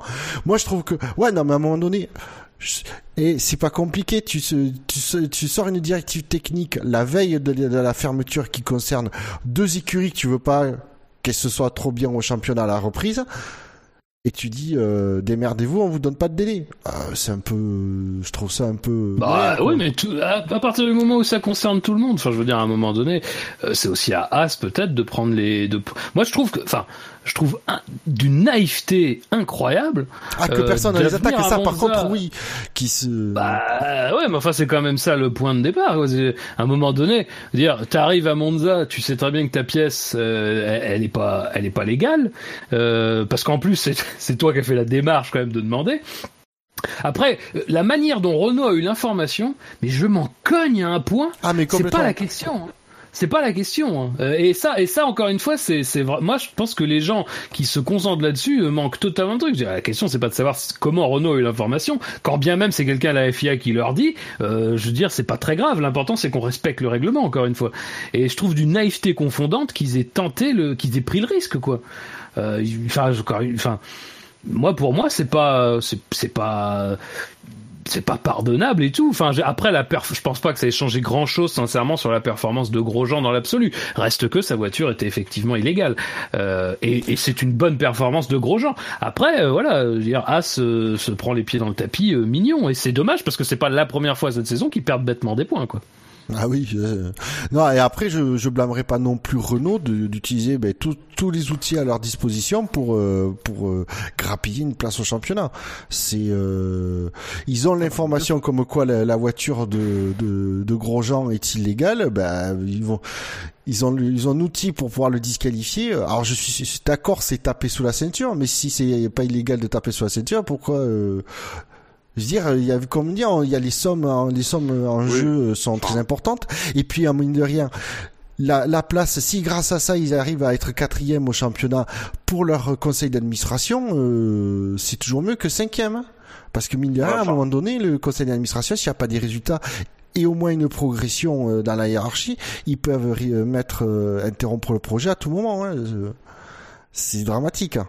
Donc bon, ben, ils utilisent toutes leurs armes tu tapes sous la ceinture et tu finis TSQ quand même. J'ai pas précisé si c'est tu tapais par devant ou par derrière. ah, d'accord.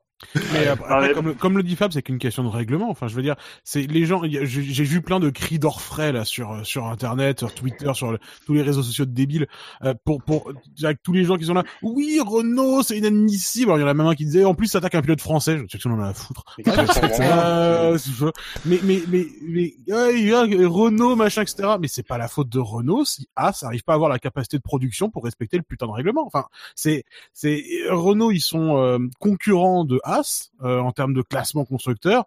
Et c'est logique que s'ils voient un truc alors, euh, qui, qui, qui, qui, n'est pas conforme au règlement, c'est logique qu'ils le, le signalent. Non, je vois pas quel est le problème du tout ce côté-là. Et, et, et, et comment dire, euh, et c'est vraiment, mais tous ces, tous ces, ces, ces cris d'orfraie ridicules là qu'on entend tout le temps. Alors j'en ai même eu l'un qui, lui un qui disait, oui, la Formule 1 d'aujourd'hui, c'est devenu n'importe quoi. Ah oui, c'est vrai que, c'est vrai que dans ces années récentes, par exemple 1976, enfin, ah. c'est, je veux dire, ça a toujours été comme ça. les gens découvrent le monde continuellement et ça me gonfle. Voilà. Alors non, là, il y a un autre truc. Euh, il y a un autre truc, excuse Buffer, que moi je comprends pas, je te redonne la parole tout de suite, que je comprends pas, c'est que par contre Magnussen, il reste euh, classé 16e lui. Parce, que sa voiture n'a pas réclamation contre la voiture de Grosjean. Et c'est exactement mais du coup, la FIA peut pas s'auto-saisir pour virer l'autre. Non. Oh, c'est complètement con. Non, parce que c'était ouvert en fait à la à plainte euh, d'une autre équipe, c'est ce que la FIA avait dit. Euh, c'était ouvert à la contestation d'une d'une équipe et à partir du moment où Renault dit bah nous on conteste la voiture de parce qu'ils s'en branlent la voiture de Magnussen hein, simplement. Ouais, d'accord, mais simplement c'est l'équité. C'est ça, non mais c'est le truc, c'est le, le reproche que je que j'ai le seul reproche que j'aurais à, faire à Renault et ça aurait été plus classe, je trouve, de l'avoir fait. Euh, si, c'est de viser du coup les deux as en disant voilà on vise l'écurie As machin au lieu de dire on vise juste la voiture qui nous fait chier pour le pour les points au championnat ce que je je, je blâme pas mais si tu veux ça aurait été juste plus classe de dire on vise telle et telle voiture les ouais, deux. C'est pragmatique. Enfin, je veux dire, voilà. Ouais, non, mais là, c'est franchement, ça a rajouté trois mots dans leur papier. Ça, ça, ça, ça, limite la paperasse, c'est écologique, j'en sais rien. Voilà, on va trouver, mais ça aurait filé plus de boulot au commissaire. Ça, ça aurait fait bosser. Non, par contre, ce que c'est très François de Rugy. Par contre, la question que, enfin, que quand même ça pose, c'est que la FIA peut pas euh, s'auto-saisir. Euh, enfin, c'est comme si euh, dans n'importe quel sport, l'arbitre il peut voir que ce que les que ce que les gens disent de regarder. Enfin, c'est ridicule. Le, il est à un moment donné, il est là pour faire appliquer les règles tout le temps et par tout le monde. Je, ouais, mais c'est tout très rapidement, Le Monde Stone et Shinji sur le chat euh, disent également qu'avec le fond plat endommagé de Magnussen, c'était potentiellement plus difficile à contrôler. Ah d'accord, ok, ça peut être une explication valable effectivement. Ouais, ouais, ouais. Mais euh, après, pour, pour l'histoire du, du contrôle, c'est tout le temps comme ça en fait. Dès que tu as un petit truc, en fait, c'est dès que tu as un petit truc sur un, un doute, euh, et, et, et, ce qu'il faut après voir, c'est que les, les directives techniques, ce sont des documents d'interprétation. Euh, ça n'a pas en fait valeur de. Alors, dans les faits, ça a forcément valeur de guide et de et, donc un petit peu d'interprétation de la réglementation quand tu es d'un commissaire technique, mais c'est pas le règlement lui-même. Et donc du coup, il y a toujours le, le truc de dire c'est que vous vous allez prendre le risque d'avoir telle ou telle pièce sur la voiture euh, ben, notamment, c'était arrivé le cas du double diffuseur. Bon, c'est pas le, il y a eu d'autres cas depuis, mais le coup du double diffuseur, euh, si par exemple aucune équipe en 2009 ne s'était dit en Australie on va faire, euh, on va demander à ce qu'on inspecte, euh, ça serait passé, il y aurait pas eu d'inspection quoi.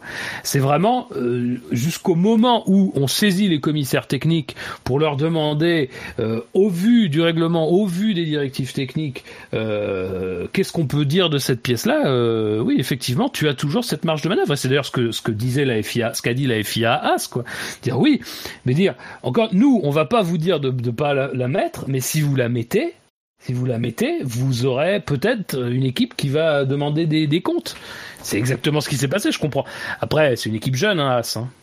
C'est une connerie d'équipe jeune à mon avis, hein, ça, parce que euh, bon, même si c'est peut-être lié à des capacités, à la question de la capacité de production, mais moi, à moi, franchement, j'ai du mal à croire parce que, euh, je veux dire, enfin, ça me semble pas non plus quelque chose de totalement insurmontable, je veux dire. Euh, bah, après, peut-être que, non, mais je veux dire, juste effectif pour cette course. C'est ça que je veux dire. Hein. Pas de refaire tout un fond plat, machin, tout un machin, mais juste un correctif pour cette course. Surtout que c'est un nouveau fond plat, je crois, euh, qui a été monté pour cette course-là aussi. Euh, je sais pas. Enfin, potentiellement. Après... Alors après, après, après, peut-être qu'ils n'avaient pas d'autre choix. Et dans ce cas-là, bah, le fait qu'ils prennent le risque, euh, c'est parce qu'ils n'avaient pas d'autre choix. Ils se sont dit, bah, bah de toute façon, euh, YOLO, hein, on va voir au final ce qui, ce qui se passe. Ça se trouve, ça va passer crème. Bon, t'as toujours un petit malin qui va te dire, tiens, c'est bizarre quand même, ils ont, l'air bien. Potentiellement. bien bizarre. Le Très, rapidement, pour As, euh, il y a une difficulté supplémentaire. Comme ils ne produisent pas, enfin, dans leur dans leur euh, QG, ils n'ont pas de capacité de production du tout. Euh, c'est pas eux qui produisent les pièces, donc ils ont moins de souplesse et moins de réactivité que les autres équipes aussi. Pour moi, en termes de la, pour moi, la, la question de la production, elle est centrale chez As aujourd'hui. Et quand ils ont besoin d'avoir un peu d'agilité comme ça, et de devoir euh, produire de nouvelles pièces ou faire des correctifs, ils sont obligés de d'envoyer ce qu'ils veulent à Dallara et Dallara leur produit et Dallara leur envoie. Il y a quand même pas mal d'allées venues. Dallara, ils sont en Italie. Euh, c'est pas aussi simple que pour une équipe de dire ok, on va produire ça vite fait. Euh, euh, comme on peut le voir dans les dans les équipes qui sont mieux mieux équipées de ce côté-là. Après, moi je pense ne les prenons pas non plus pour je pense qu'ils profitaient de cet argument qui à mon avis a un fond de vérité mais bizarrement pour repousser jusqu'à Singapour, c'est-à-dire pouvoir faire avec ce fond plat qui semble être très adapté aux longues lignes droites et aux haute vitesse, pouvoir profiter de ce fond plat en Belgique et en Italie, c'est peut-être pas non plus une coïncidence possible. Euh, Moi, je voyais une autre explication, c'est que euh, ils en ont pété énormément des fonds plats depuis le début de la saison et que du coup, ils ont plus de stock. Ça aussi peut-être. C'est bon. Autre chose sur euh, Romain Grosjean ou, euh, ou euh, au-delà euh, sur As? bah après, il a fait une bonne course. Hein. Ouais. Pas de faute, c'est déjà pas mal. Ouais, il fait moins de fautes euh, qu'il a fait là en ce moment. Mais, euh, Bah, il fait honnêtement sa, sa deuxième partie de saison pour l'instant, ça depuis quoi? Depuis cinq ou six courses, euh, c'est solide. Hein. Euh, les- il, est, il, est, il est en train d'effacer, euh, si on peut dire, mais il est en train en tout cas de, de, de travailler pour faire oublier son début de saison euh, calamiteux, effectivement. Et c'est important parce que son avenir Ouais. est, enfin, il y a des questions. Alors peut-être moins du coup si, si Leclerc se dirige vers Ferrari, Oui. mais bon, voilà. De toute façon, j'avais dit Leclerc, il ira jamais chez As. Ça, j'avais dit depuis le début. Je suis appelé moi Madame Irma. Euh, après, euh, tu dis, on parle des, des, des deux- deuxième meilleure deuxième partie de saison pour Grosjean, mais c'est aussi As. C'est, je pense que c'est les deux. Est-ce que le, les bourdes de, de Grosjean sont pas dues à une, euh, tu sais, au problème de qu'il y a eu euh, côté côté écurie, euh, si tu veux ce qui, Ouais. que les deux en fait il se soient se soient euh, alimentés l'un l'autre. Après, il a, quand même, il a quand même arrêté de se jeter dans les murs sous safety car, par exemple. Enfin, je, je c'est. Et pourtant, là, il y avait une opportunité. Non, mais voilà, tu vois ce que je veux dire. Donc, est-ce que le, le, le fait que l'écurie a fait pas mal de bourdes en début de saison n'ait pas influencé euh, euh, Grosjean qui du coup s'est déconcentré, etc., a fait des fautes euh, euh, un peu un peu impardonnables. C'est la Bakou notamment, euh, c'est une bourde. euh. Mais bref, voilà, c'est. Et là, on dit que les, les deux, les deux repartent dans le bon sens. Bon, là, ils font une bourde, mais c'est pas une bourde en course de stratégie ou de, de gestion Non, de la course en tout cas. C'est voilà, c'est un truc plus management, on va dire, euh, qu'autre chose. Mais voilà. Très bien, messieurs, je vous propose d'entrer dans le dans le n'importe quoi, je vous le cache pas, euh, avec cette deuxième place du Quintet Plus. Lewis Hamilton. C'est Lewis Hamilton avec Ah, savais. 477 votes positifs et 74 votes négatifs. Ouais. Mais C'est, c'est attendu. Enfin, Ah, mais c'est à partir du moment où les gens cons... Mais à partir du moment où les gens vont vont vont euh, faire des mettre des votes négatifs à Bottas, Exact. alors la logique va s'appliquer aussi à Hamilton et les gens vont considérer que certaines personnes, disons, vont considérer que la victoire elle est illégitime parce qu'il a été trop aidé par Bottas et donc c'est pas une belle course. Et en plus, j'ajouterais que je pense qu'il y a une forte affection euh, envers Kimi Raikkonen que les gens voulaient voir gagner juste parce que ça faisait longtemps. Et j'avoue que moi aussi, ça m'aurait fait plaisir de voir ce gars-là euh, gagner à nouveau une course. Euh, mais, Ouais, mais je comprends pas la Benlop. De Tu aimerais bien que les gens qui n'ont pas gagné depuis longtemps gagnent une course, mais pourtant, on se réjouit tous qu'Alonso se casse. Oui, mais, mais c'est Alonso, de la merde, c'est différent. non, Je te mais, laisse, je te laisse finir. ouais, mais, mais voilà, je, je pense simplement il y a, c'est- il y a ces deux éléments-là. Il y a le sentiment d'illégitimité, ce qui, si jamais c'est un mot qui existe, euh, de la hum, de l'histoire de- d'Hamilton du fait de l'épisode avec Bottas, et en plus de ça, le sentiment de sympathie envers Raikkonen, qui du coup est un peu le poulidor actuel, euh, et que les gens aimeraient bien voir gagner plutôt que d'être l'éternel second. Et donc, euh, Raikkonen est le vainqueur moral de, de ce Grand Prix. Donc vous l'avez euh, effectivement deviné, euh, Raikkonen, euh, vainqueur moral comme tu le dis, 450 votes euh, positifs, 18 votes négatifs. Bon, euh, 432 points au total. Il a fini deuxième de la course derrière euh, Lewis Hamilton évidemment. Et moi, je trouve ça extrêmement dur. euh, Enfin, Hamilton, il se le fait quand même le, le dépassement euh, au, qua- au quatrième virage. Bah. Euh, bon. Ah, Moi, je trouve que, en, en fait, je trouve que ce qui est, à limite, pourquoi pas Hamilton, bon, euh, encore une fois, mais je trouve que c'est extrêmement gentil, en fait, envers Raikkonen.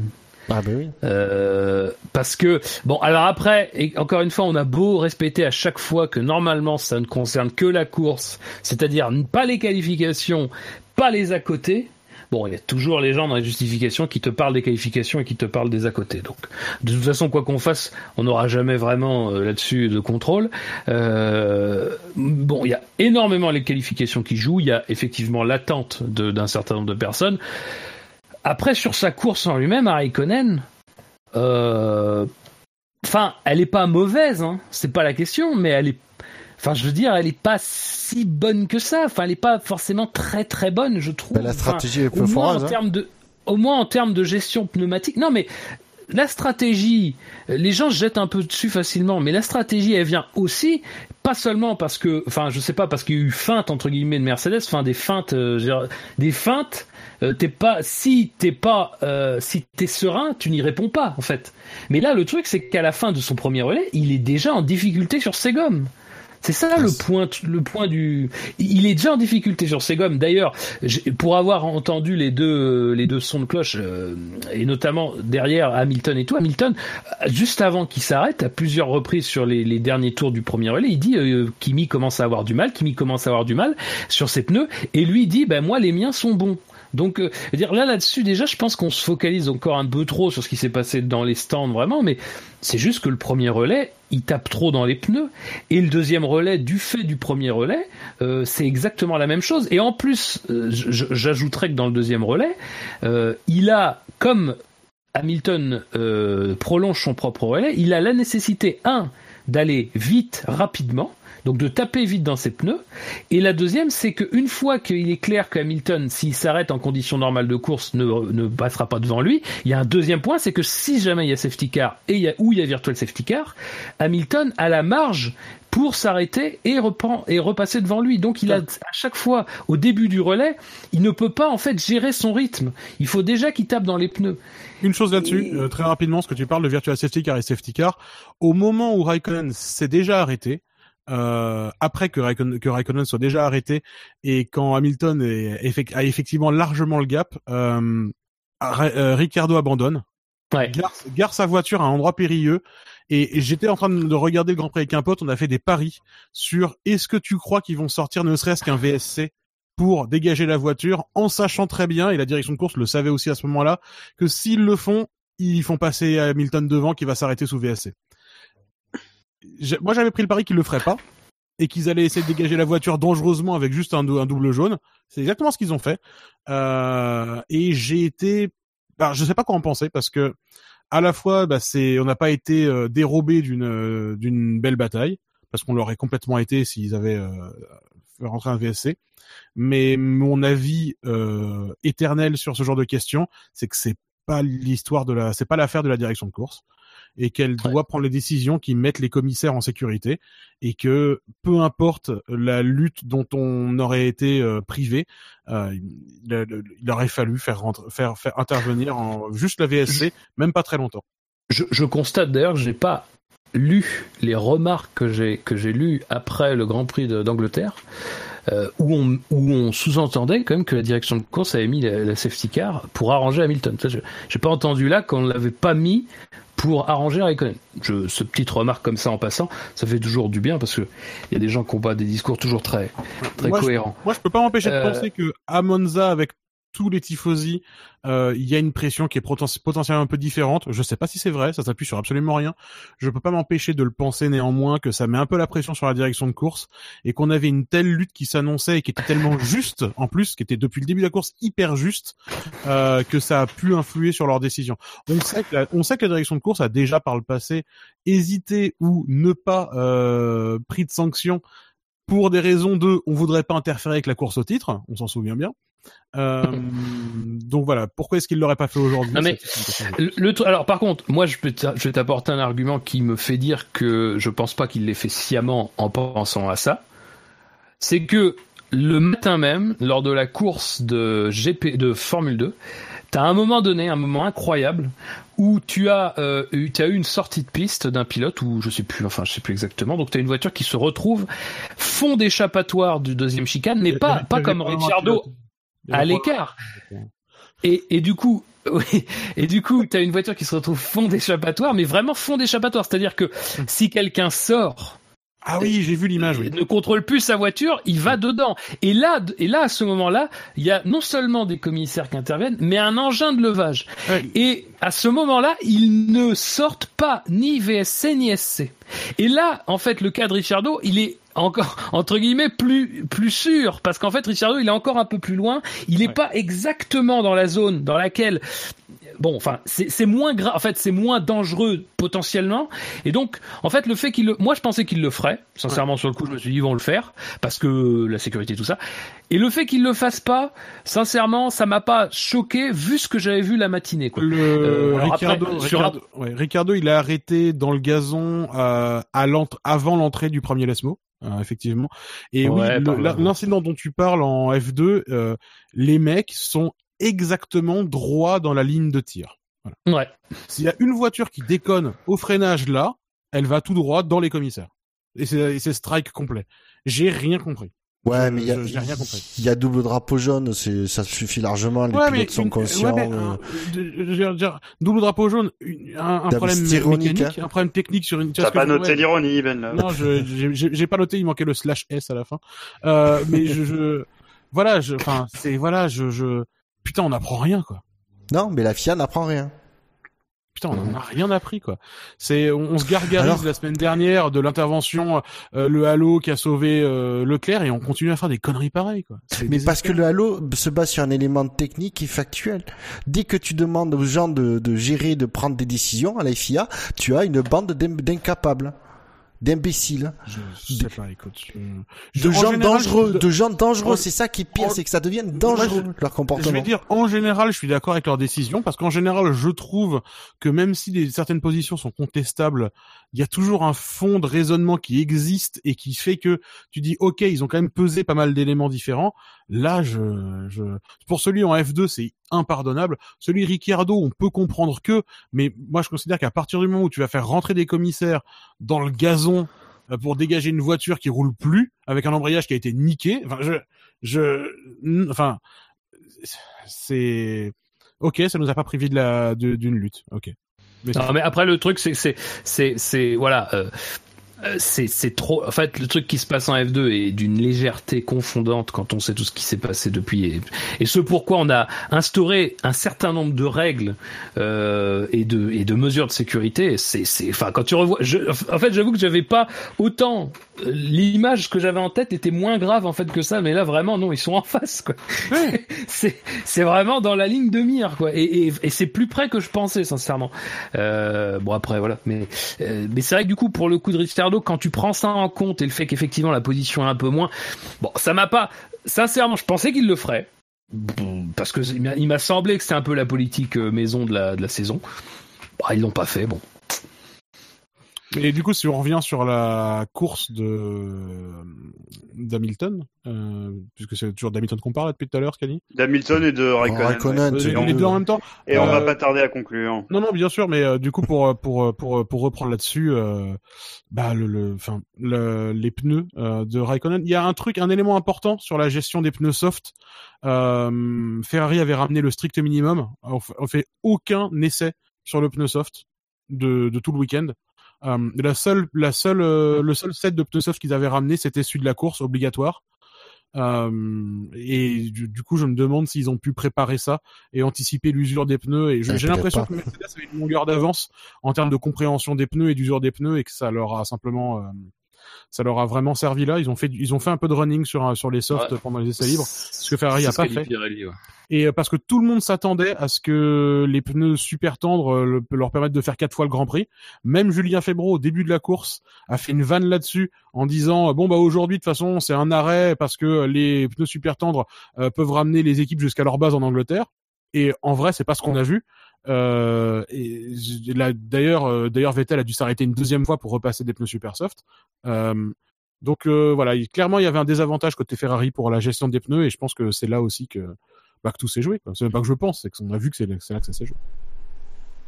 Parce que fon- foncièrement, ce qui se passe après, dans, dans, quand Bottas se met devant Raikkonen, pour revenir à ça, euh, c'est ni plus ni moins que ce qui se passe euh, ensuite euh, pour Hamilton et Raikkonen. Euh, et t'as pas du tout, enfin, je veux dire, t'as pas du tout les mêmes effets. D'ailleurs, tu, enfin, je sais pas, il m'a semblé que c'était assez notable sur le direct, mais on voyait bien que derrière Bottas et Raikkonen, Hamilton ne prenait vraiment aucun risque. Il n'allait pas du tout sur les vibreurs autant que Raikkonen. Euh, moi, c'est un peu ça qui m'étonne en fait dans la course de. Et pour l'avoir écouté en fait, euh, l'ingénieur de Raikkonen, il le prévient un petit peu. Enfin, je, le pilote sait évidemment qu'il doit faire attention à ses pneus, mais le prévient et commence à lui mettre des messages d'alerte que vraiment à la toute fin en fait de la présence de, de Bottas. Et donc en fait tu te dis euh, c'est dingue parce qu'en fait il lui a tout ce temps-là, il lui a il lui a quasiment pas parlé de ses pneus, c'était juste des réglages moteurs, des réglages de conso, de déploiement d'énergie machin. Il lui parle à ce moment-là, mais t'as envie de dire mais c'est déjà trop tard quoi. Parce que de toute façon, quoi qu'il arrive, effectivement en plus derrière Bottas, tu vas aggraver ton cas parce que de toute façon, il peut pas il peut évidemment pas ralentir puisque derrière maintenant il y a Hamilton, mais Hamilton en même temps, il est il est dans une dans laquelle il se met à bien gérer ses pneus rapidement. Et d'ailleurs on lui dit rapidement pense à tes pneus. Et on lui dit d'ailleurs quand quand Hamilton à un moment donné a un doute parce qu'il voit que Raikkonen prend de l'avance une fois que Bottas est parti son ingénieur lui dit très justement c'est une course qui va qui va se gagner ou se perdre sur les pneus et c'est dingue. Enfin, dire, évidemment, euh, maintenant, après à la fin de course, tu te dis, bah oui, c'est forcément, effectivement, mais c'est vrai qu'à ce moment-là, pour qu'il reste dans la course et pour qu'il maintienne en fait ce rythme, qu'il soit pas trop élevé, mais en même temps qu'il soit pas non plus trop largué, euh, c'est exactement ça qu'il faut lui dire et tout. Et chez Raikkonen, t'as pas ça de la part de l'ingénieur qui est un peu moins, euh, enfin, il a, c'est pas, c'est marrant parce qu'en fait, j'avais jamais vraiment écouté la relation qu'ils avaient les, les ingénieurs et, et les pilotes côté Ferrari, mais c'est vrai que c'est très c'est très laconique en fait entre les deux. Alors que c'est vrai qu'Hamilton c'est pas que ça, ça parle tout le temps les mecs ça parle pas non plus euh, pluie beau temps ça parle pas de la dernière collection euh, Tommy Hilfiger mais euh, mais du coup du coup, ça fait quand même des phrases d'une certaine longueur. On peut comprendre qu'il y a quand même des enjeux à un moment donné à protéger ses pneus que t'as pas du tout chez chez Raikkonen et donc je sais pas, c'est c'est bizarre. La course en soi de Raikkonen n'est pas est pas vilaine. Encore une fois, il fait ce qu'il peut et sincèrement, euh, bon, même si moi je suis persuadé qu'un Vettel à sa place aurait peut-être eu une gestion différente et un rythme différent. Euh, sa course à lui est bonne. Après, bon bah il y peut rien. Il a, il a deux trous sur ses pneus. Quoi. À un moment donné, bon, tu peux pas non plus faire de miracle. Quoi. Tout découle de la connaissance que Mercedes a de l'usure des pneus. Euh, le fait qu'il laisse Mercedes, le, fait qu'il laisse Hamilton en piste aussi longtemps sur les super softs après que Raikkonen soit rentré, c'est et comme tu le dis, dans les communications qu'ils ont, ça se, ils savent que les pneus soft, ils risquent de pas tenir. Et tout découle de ça en réalité, parce que c'est là-dessus qu'ils jouent la course et c'est bien joué et ça rajoute à la qualité stratégique de Mercedes ce week-end. On leur reproche très souvent Mercedes de pas être assez proactif en termes de stratégie. Euh, ce week-end, ils ont été impeccables. Oui, mais ils avaient l'avantage énorme d'avoir deux voitures devant. Oui, alors c'est vrai. Ça, c'est un truc. Cette année, c'est euh, celui qui a deux voitures dedans, devant, bouffe, il est tranquille. Ah Jamais la situation ne se retourne. Après, euh, après, moi, je, je, me concentre maintenant sur la course d'Hamilton. Euh, alors, on va peut-être me dire que j'en fais trop sur lui, mais moi je trouve que sa manœuvre du départ est extrêmement courageuse. Ah oui, ah, euh, et, et sincèrement, sincèrement, j'étais moi-même très étonné parce que euh, justement, il a plutôt, euh, je trouve, dans cette partie de sa carrière, une attitude qui au départ qui est d'une certaine prudence. Euh, sans dire qu'il prend aucun risque, mais euh, il y, a, des cas dans lesquels il, vraiment il prend vraiment le minimum de risque. Là, pour le coup, euh, il est allé, sachant très bien ce qui pouvait se passer. Euh, et, et c'est même la même chose un peu sur Raikkonen parce qu'encore une fois, euh, il choisit pas. Enfin, il choisit pas. Il a pas tellement le choix d'ailleurs, mais c'est pas forcément la solution de facilité parce que même si Raikkonen n'est pas connu pour être, tu peux, ça peut mal se passer aussi. Tu peux, enfin, un, un, faux, un faux mouvement, un machin, ça, ça peut arriver. Tu peux, tu peux avoir un accrochage, quelqu'un qui, qui juge mal un petit peu. Et j'ai trouvé que sur ce coup-là, enfin, vraiment même si voilà, il y a eu évidemment des circonstances de course en termes de gestion pneumatique, globalement, lui, sa gestion de son agressivité a été très bonne euh, et euh, il a pris, il a su prendre les risques. Parce que moi, c'est vraiment quelque chose que je trouve qui, qui fait moins quoi en fait euh, depuis quelques années. Euh, et, et, là, pour le coup, je, trouve que c'est un peu dur en fait de mettre Raikkonen devant euh, devant Hamilton parce que euh, gestion pneumatique, gestion euh, de l'agressivité. Enfin voilà, euh, je trouve que la course d'Hamilton avait de quoi être quand même une course qui était meilleure, tout simplement. Mais après, la course de Raikkonen n'est pas dégueulasse, c'est pas du tout ce que je veux dire. Hein. et par contre, alors j'ajouterais parce que je vois qu'on fait la remarque sur le chat, oui, encore une fois, on a des pneus qui ont des trous, quoi. Encore une fois, pour la même raison, c'est-à-dire qu'on a une couche trop épaisse, une usure qui n'est pas assez, enfin une bande de roulement trop épaisse, une, une, une usure qui est pas assez importante pour que le pneu en fait ne surchauffe pas en surface, et on a ça quoi. Et moi, même si encore une fois, c'est une donnée à prendre en compte, et effectivement, les voitures qui n'arrivent pas à gérer sur un week-end de course, euh, bah, peuvent s'en prendre qu'à elles-mêmes, c'est vrai, mais malgré tout, je suis désolé, euh, ça n'est pas normal quoi. Ça, ça, ça pose de graves questions de sécurité quoi. Je trouve pas normal. Je trouve normal qu'un pneu s'use. Je trouve normal qu'un pneu s'use en perdant de la performance. Je trouve pas normal qu'un pneu ne s'use pas, n'ait pas forcément une grosse perte de performance à partir du moment où des trous apparaissent. Quoi. Ça me semble. Euh, on, on, va bien rigoler. Vraiment, vraiment. Hein. Ouais, ouais, c'est ça. Et le truc, c'est que bon, on en parle, on en a déjà parlé. Je veux pas rajouter là-dessus, mais c'est vrai que là, cette année, Pirelli, c'est quand même pas bon du tout dans plusieurs domaines. Et là, c'est vraiment pas bon. Les pneumatiques, on nous promettait au moins deux arrêts, ça ne s'est fait jamais, quasiment. Euh, et, les pneus ne n'ont pas une tenue qui, enfin, c'est pas très régulier. En plus, ce qui est terrible, c'est que tu t'attendrais, tu t'attends à des choses. En fait, tu t'attends à ce que la Mercedes bouffe énormément ses pneus. Tu t'attends à ce genre de choses. En fait, d'un Grand Prix à l'autre, c'est très très variable et t'as vraiment pas de repères vraiment tangibles pour, auxquels te raccrocher. Et enfin, je sais pas, c'est c'est franchement dommageable. Le travail cette année de Pirelli est franchement dommageable. Comme depuis quelques années. Hein. Enfin, enfin, c'est compliqué. Je Pirelli, ça fait combien de temps qu'ils nous promettent monts et merveilles chaque année euh, dire tous les ans depuis 2013 où en gros euh, il y a eu les explosions à, de pneus à Silverstone et qu'après ils ont dit bon en fait on va rouler sur des cailloux euh, de, depuis de, depuis 2013 chaque année ils nous disent ouais on va on a attendri les pneus de un ou deux crans machin etc enfin si, ce qu'ils disent est vrai on est censé avoir du chewing gum là. Enfin je, on est censé rouler sur des chamallows. Euh, et, et, et enfin clairement c'est pas vrai quoi. Ou alors les chamallows sont vraiment un matériau qu'on n'aurait jamais imaginé aussi performant pour faire des Mais non, Je- il, partait du granit, qu'est-ce que tu veux On est, on est Ah sur bah le, oui, le non, mais voilà, basalte là. je veux dire, c'est, c'est, c'est, voilà, c'est Pirelli. Effectivement, cette année, leur promesse, c'était oui, on a tellement attendri les pneus que vous verrez, c'est forcément une stratégie à deux arrêts. Alors, parfois, c'est les équipes qui jouent contre ça, comme à Monaco, par exemple, où la position en piste est tellement importante qu'ils préfèrent rouler à 10 secondes des temps en qualification pour pas casser les pneus.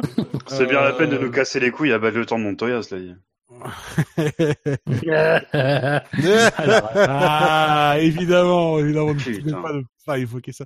Mais euh, mis à part ce, ce non-événement d'un, d'un record ridicule, Non, mais cela dit, qui c'est- n'importe à personne. C'est un non-événement. Je veux dire, il y a, il y a la vidéo, ils l'ont mis sur le chat tout à l'heure, des deux temps, euh, un à gauche, un à droite. Ouais, ah bah oui, c'est super. Il y en a un qui a une demi-bagnole à l'extérieur de la parabolica, Ouais. c'est vachement intéressant. Eh, Si ouais. tu- si Ça, tu t'as raison ça- parce que là où Williams, la Williams bouffe les vibreurs euh, comme euh, qui rigole. Exactement, exactement, parce que le, à la parabolique, ok, euh, Kimi exploite un peu l'extérieur de la piste, et encore, il met que deux roues à l'extérieur. Euh, par contre, effectivement, les vibreurs sont pas du tout les mêmes euh, à l'époque, et il, il- mais il coupe tous les virages comme un comme un sac. C'est, mais bon, on va pas partir dans le débat là-dessus, parce que sinon, la- l'émission ne se terminera pas d'ici la semaine prochaine. Ouais, euh... euh, non, je suis en Sachez que c'est faux. dit, vous avez tort, et voilà, on a, on a fini ce point-là. Moi, c'est simple. hein. voilà. De toute façon, scène vois débat. De toute façon, scène de mener les débats. Heureusement C'est que la prérogative du, de, l'animateur. Tout à fait. Absolument. Euh, je, je propose que l'on passe, bien que l'on soit dans l'été, au moment où l'on s'écharpe, le plus 1 moins 1. Et tout le Ah monde oui, est passé à côté de ma vanne du, du, où on s'écharpe et, Allez, et- tu- et- c'est- Ouais, non, non. mais- Oh, oh là, oui. Oui, oui. Bah, en termes de talent, c'était Carlos Sainz sur 20, hein, j'a- j'admets. Je, je dirais même que c'était Stoffel Van Dorn, parce que vu que personne l'a vu passer la vanne, Euh, Pas faux. personne n'y a fait attention. C'était... Moi, je propose un plus 1. Et là, je m'attends à ce qu'il y ait un consensus. Je propose un plus 1 pour Sirotkin. Oui, oui. Moi, je suis d'accord. Alors, attendez. Euh, c'est moi, bon. non. Tu sais qui c'est, Sergei Sirotkin, le mec qui roule Williams. faut que j'aille voir, faut que j'aille voir sur F1 TV les images de sa course. Je sais Ah, pas. qui- arrête, arrête. On a dit qu'on la fête est trop intelligente. Fais de Je- l'émotion, laisse parler ton cœur. je vais être honnête, c'est que je ne, alors je ne suis pas fan de mettre plusieurs à Sirotkin pour ça, euh, parce que il est dixième que à la faveur de la disqualification de Grosjean. Mais justement. Et alors Il fait une belle Grosjean, il a course. roulé avec une voiture qui était pas légale. Il a roulé avec une voiture qui était pas légale. Point. Enfin, Et Sirotkin, il fait une belle course, c'est son premier point de la saison. C'est un gars que tout le monde adore détester et traiter de pilote payant juste parce qu'il empêche un gars avec un seul bras de piloter. Enfin, je... Non, non, non, non, non, non, non, C'est un beau résumé. Je crois qu'on n'a jamais fait mieux. Non, so- soyons honnêtes. On a toujours quand même plus ou moins admis au au SAV que Sirotkin avait toujours été quand même plus méritant que Stroll. Je... C'est impossible. voilà. à Alors, dire. moi Il- déjà, il- je suis pas d'accord. Donc, euh, je Il roule dans une telle merde que c'est impossible de savoir. Oui, de toute finalement. façon, c'est ça. c'est pour ça, je- Non, ça, par contre, on est d'accord. C'est que... avoir de la tendresse avec Sirotkin qui se démène, qui dit rien? Il fait même pas comme Stroll qui à Monaco pète un câble et fait ouais je m'en fous, moi corriger tout ça, moi je veux une bonne voiture qui marche. Sirotkin il dit rien, il est tout le temps en train de dire bon on fait de notre mieux, on développe la voiture etc. Et il fait pas de bruit et là il est enfin récompensé. Et Bon, allez. C'est comme j'ai envie de me coucher, ok, d'accord, plus un, je suis, dit, euh, Passons à chose. battre. cela dit, quand euh, Stroll dit qu'il veut une bonne voiture qui marche, c'est peut-être pour ça qu'il roule pas vite. Hein. Ah ouais, parce que du coup elle marche. Lol. En fait, ses retours sont trop précis. Ah, la C'est les F1, Alger la Williams. F1 c'est beaucoup trop intelligente. hein. Euh, non, moi, ça sera un moins un à Alonso. Ah, il y a Le chieur, tu sais. C'est vrai que je suis tenté aussi. Hein. Oui. Bon, on est toujours Euh, tenté de mettre Mozart à Alonso. Allez, allez. Et que franchement, parce que c'est vrai que ça me fait plaisir aussi, parce que j'aime bien Sirotkin. J'aimerais bien qu'il, j'aimerais bien qu'il arrive à quelque chose. Donc, euh, allez, euh, je- le plus sain, ça me va. Je vais donner un argument euh, constructif et, euh, et, tan- et tangible. On aura, je pense, d'autres opportunités d'être moins un à Alonso, largement. Ah oui. comme ça. Alors que Sirotkin, il faut qu'on profite de l'instant. Ouais. Ouais. Enfin, s'il se fait satelliser à Singapour, Alonso, euh, on va pas avoir, de- on va avoir du mal, je trouve. Enfin, bon. Oui, je, je partage l'avis de Bellop. Je pense qu'on aura tout un tas de- d'occasions de coller des moins 1 à Alonso. Il y en a tout un tas de raisons. Il y a toujours. Il a combien d'ailleurs Alonso au classement? Euh, je vais te dire, je sais pas si j'ai les points. Si j'ai les points. Alonso, il a 3 points, il est 16ème. Et si on lui met un moins 1, il arrive au niveau de Lance Stroll, qui a 2 points. Alors, Ce serait tellement Alors. génial qu'il soit au niveau de Lance Stroll. non, non, Alors, non, non, sachez non, que, non. attendez, attendez, je fais un point classement et Bouchard, je te laisse parler. Fernando Alonso, il est 16e avec 3 points. Lance Stroll, il est 17e avec 2 points. Et ensuite, on a trois personnes non classées avec Sirotkin, Hartley et Van Dorn. Moi, je pense que Sirotkin, faut lui mettre un plus 1. Et Ouais, si on se démerde bien, d'ici la fin de saison, Alonso sera derrière Sirotkin. Ouais, je suis d'accord. Bouchard, c'est à toi. Ah non, mais moi j'ai dit à Alonso que si on, si on est un minimum motivé, on le dit qu'il finit la saison en négatif. Ah, c'est vrai qu'avec un peu de motivation, challenge. Alonso, quand même, je, je voudrais, je voudrais attirer l'attention sur le fait qu'Alonso n'a plus, alors parce qu'on dit après c'est nous, mais Alonso il a plus marqué un point dans le Quintet Plus depuis l'Australie en fait. Il gagne ses quatre points en Australie, il a un moins 1 en France, alors je sais plus exactement pourquoi. Après il ne marque pas de points. Donc c'est, quand même vraiment pas que nous quoi. Je pense que je peux te dire Parce pourquoi il a un moins en pas France. quasiment. Il a un moins en France parce que c'est un gros sac à merde. Euh, mais pourquoi il a moins 1 Je sais Pourquoi il a moins 1 en France Je sais plus qu'est-ce qu'il a foutu. En en plus, j'ai l'impression de l'avoir fait cette émission, ça me rassure pas. Ouais, je pense, c'était en direct. Enfin, en direct après, fait. juste après. Ah bah oui, je l'ai fait aussi. Ah mais ouais, on l'a fait ensemble, Ben là, je crois, non Ah, la mémoire de fou. Ah merde, attends. Eh, on n'est pas, pas vraiment trop intelligente. on s'appelle pas Bilo, nous, hein. Ah oui, la, la F1 est définitivement trop intelligente, mais nous, on a dit qu'on n'avait pas suivi. Hein. Trop euh. intelligente pour nous en fait. Donc, bref. Donc, du coup, plus un à Sirotkin. Ouais. Hein. Bah, Allez, va Euh, Oui, oui. Attends, parce que du coup, j'aimerais savoir ce qui s'est passé en France. Qui a fait cette émission? Ben Lop. Bûcher en Réal, Shinji et moi. Ah bah d'accord. Donc, on ne peut compter que sur Shinji. Donc, il faut compter Oh, sur putain, Shinji pour nous dire, euh, Ah. Attends, je vais la réécouter. Tu souviens pas, Fab Euh, sachez sachez qu'on lance le, le, le SAV F1 Pro. Euh, vous pouvez payer 200 balles par an euh, pour, pour écouter nos émissions quand vous voulez. Par contre, regardez pas les caméras embarquées, hein, c'est dégueulasse. Le plus 1 Sirotkin fait-il consensus, messieurs? Oui. Oui, oui, oui. Allez, c'est acté. Je le note dans mon conducteur et je verrai plus tard comment on fait pour l'ajouter. Hop, plus un, avec un petit cœur à côté. Voilà. Non, Du coup, ça fait plus 1 inférieur à 3, mais bon, c'est pas très grave. Euh, pas vrai. Nique les maths, voilà. Ben non, 1 est, est inférieur à 3. Ah bah oui, hein, c'est logique. C'est... Ah, merde. Ah là là là là. Ah ouais, c'est- Parce que tu Ah, sais, que tu le mettes ou pas, le signe plus, c'est pareil. Oui, non mais Dans oui, ce cas-là. tu le dis. Non, non, ouais. les- les- Euh, les- fais pas trop le malin, genre t'es ingénieur, euh, Buchor. Hein euh, ben, c'est pas, Ben c'est pas de sa faute. Euh, il travaille chez Apple. Et euh, bon, moi, ça, Oui. moi, c'est pas pareil. Euh, J'utilise les chiffres roumains, c'est très différent. Chiffre romain. Euh, le classement. bon, essayons d'avancer. Le classement du SAV. Euh, Lewis Hamilton, premier, 46 points, à égalité avec Sébastien Vettel, 46 points. Euh, Kimi Raikkonen, 34. Daniel Ricciardo, 27. Charles Leclerc, 5e avec 26 points. Gasly, 6e avec 22 points. Valtteri Bottas, 7e avec 21 points. Suivi de Max Verstappen, 19. Ocon, 16. Hülkenberg 15, Romain Grosjean 13, Sergio Perez 12, Kevin Magnussen 9, Carlos Sainz Jr. 4, Marcus Ericsson 4. Carlos Sainz Jr. au niveau de Marcus Ericsson, ça me paraît être la vraie vie en fait. Euh, Fernando Alonso 3 points et donc moins 1 du coup. Euh, ah ben non, pas moins 1. Euh, Lance Troll 2 et donc Sirotkin qui n'était pas classé est donc désormais classé 18e avec 1 point. Et Brandon Hartley et Stoffel Van Dorn ne sont toujours pas classés. Au niveau du classement, euh... pourquoi tu ris? Pardon. Que Stoffel Van Dorn qui est toujours pas classé, ça me fait rire, du coup.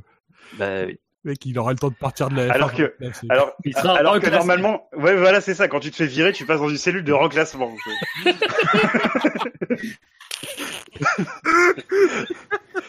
ça nous permet de parler du chômage. C'est un, c'est un sujet important.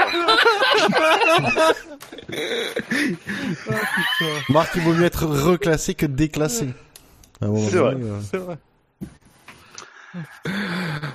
Au classement des gens qui se prennent au sérieux sans s'en donner les moyens, Lewis Hamilton premier 256 points, Sébastien Vettel deuxième 226 points, l'écart euh, grandit donc à 30 points, Kimi Raikkonen 164, suivi de Bottas, Verstappen, Ricciardo, Hülkenberg, Magnussen et Perez, Ocon à 45 points, Fernando Alonso 44, Carlos Sainz Jr 34, Pierre Gasly 28, suivi de Grosjean à 27 points, Leclerc à 13, Stoffel Van Dorn à 8 points. Euh, je sais pas combien ça vaudra du coup pour ses indemnités au chômage. Lance Troll 6 points, Marcus Ericsson 6, Brandon Hartley 2 et Sergei Sirotkin, Sirotkin 1 point. bloqué dans le gravier, c'est pas possible. C'est pas possible. Il est enlisé. C'est fini. T'es enlisé Attendez, attendez, Julien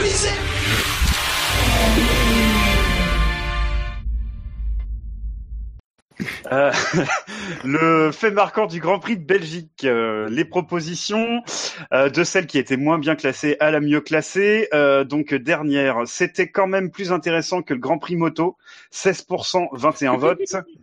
Rappelons que le Grand Prix de Silverstone, je crois c'est ça, a reçu des trompes de flotte et qu'il n'a pas pu se courir. Alonso, Houston, nous avons un problème, 21%, 28 votes. Décidément, Alonso, ça ne fait plus gagner personne, même pas McLaren, ni au, euh, au, au championnat de la Milu. Euh, 4, 4 de front au combe, c'est pas aux 6 heures de spa qu'on verra ça, c'est pour toi Fernando, 28%, 37, pour- 37 votes. Et euh, a gagné Leclerc, deux points, ouvrez les guillemets, Allo Mondial Assistance, c'est très bien, 36%, euh, 48 votes, je sais pas qui avait fait la proposition, je sais pas. J'aurais C'était. Redscape. Putain. Félicitations, hein, on sait pas qui. C'était Redscape. Eh ben bravo, Redscape. Attends, c'était Redscape qui l'avait posé? Bravo Ouais. Redscape. En plus, il est dans le chat euh, Redscape, donc euh, Très félicitations. bon, très bon, très bon. Euh, voilà. Donc, bon, Je, je, je m'occupe du sondage, de la partie technique. Très bien. Euh, L'ordre. L'ordre, oui. Ah, Maître de cérémonie. Ah, ouais, Parce qu'on attend, le MC n'est pas tout à fait ciselé aujourd'hui. Wesh, wesh, wesh, wesh. Alors, je vous, je vous rappelle quand même le principe de la FMILU, le fait marquant International League of the Universe. Euh, donc, ça a été gagné par Ben Lob. Je vais passer donc le petit carré en rouge. Vous vous en foutez, je le sais. Je sais que vous en foutez.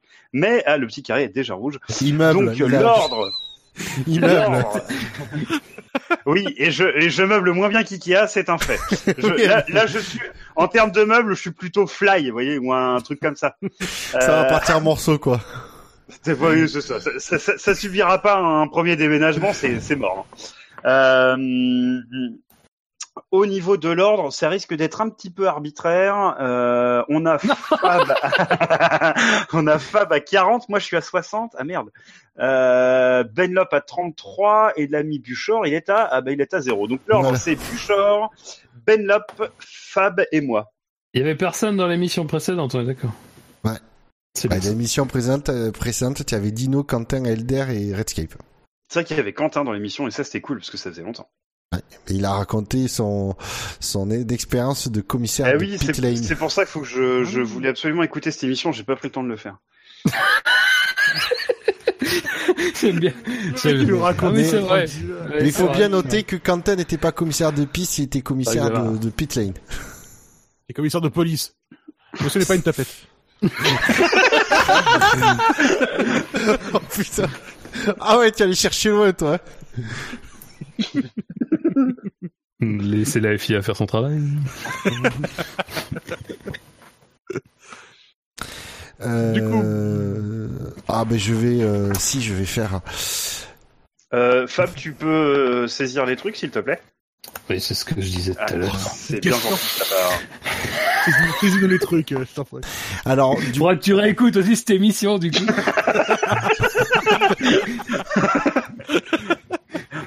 Alors moi, mon fait marquant, ça va être euh, Bottas de points, belle retenue sans retenue. Belle retenue, sans retenue. Pas de ponctuation particulière? Non, point à la fin. euh. Point. Très bien. Je te propose un- une galéjade de mon secret. Euh, Verstappen à reconnaître ses erreurs. Ouh. Putain, ça a été travaillé à l'entraînement en plus. T'as vu Et je sens qu'il y a au moins trois heures de boulot derrière. Une ponctuation particulière Euh, pff, Non, non, euh, juste, juste, juste, euh, n'oublie pas l'accent sur le A. Oui, merci. Le mec, il a passé sa journée. Dis Siri, comment je pourrais gagner le championnat de la FMILU Je n'ai pas compris votre question. Dis Siri, comment je pourrais être drôle? Je crois que vous ne pouvez pas. Désolé, je ne peux rien faire pour vous. Je- voici le résultat de notre recherche sur le web. Qui, quiconque a déjà utilisé Siri connaît ça. hein. Ah. Effectivement. Moi, je l'ai jamais utilisé. Donc... euh. Non, mais c'était bien imité. Ça dit, si Stoffel Van Dorn, il veut vivre 4 mois de plus, il peut vendre son iPhone. hein. Parce qu'en plus, il faut, il, faut, il faut le, il faut le savoir, les indemnités en Belgique, les indemnités chômage sont plafonnées. Et sont plafonnées genre très bas, enfin euh, genre 1600 ou 1800 euros. Donc euh, il va se faire un petit peu baiser. Ça va lui faire la bite au Stoffel. Je pense qu'il est un peu à gauche quand même. hein. Enfin, euh, Non, je suis pas sûr. Je, bah, moi, Stoffel, je le vois comme ça, je pense que c'est un mec qui claque pas mal. je pense qu'il est là. Ah, il est trop bling bling, Stoffel. le mec, on l'imagine jamais. Avec sa, avec sa Jamais gueule en de, vacances. avec sa gueule d'agriculteur euh, flamand, quoi, sans déconner.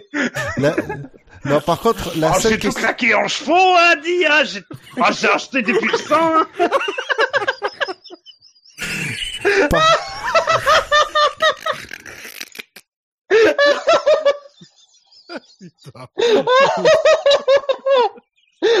Ah, j'en ai acheté des 90 et des 90, hein.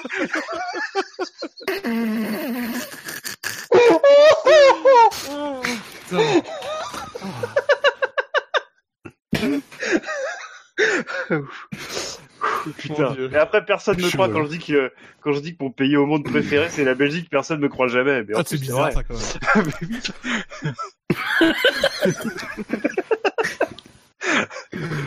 Non, tu... non, tu vois, par contre, qu'à la place de Van Dorn, je me poserais la question, c'est est-ce que je vais avoir le droit de garder la voiture de fonction ou pas? Parce qu'il a quoi? Ah oui, du coup, il doit avoir une McLaren de bâtard. Bah oui. Parce qu'autant Euh, non, euh, je quand te t'es fais, pilote toi, chez euh, t'auras- Renault, euh, ça fait pas Comme personne rêver. te ouais. voit jamais, toi, t'auras une Clio. C'est, c'est mieux pour toi.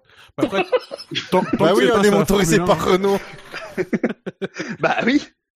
Après, tant que c'est pas sa Formule 1 qu'il a comme voiture de fonction. Parce que il va pas aller bien loin, quand même. C'est chaud. Putain.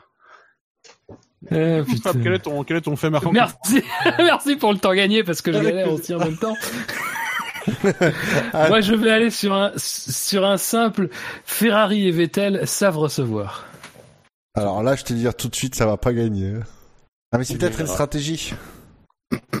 Est-ce que je peux te demander de faire une toute petite correction sur le mien? Oui, je t'en prie. Euh, le Verstappen, Verstappen, si tu peux juste le, non, je, je garde le même, c'est juste une question de formulation.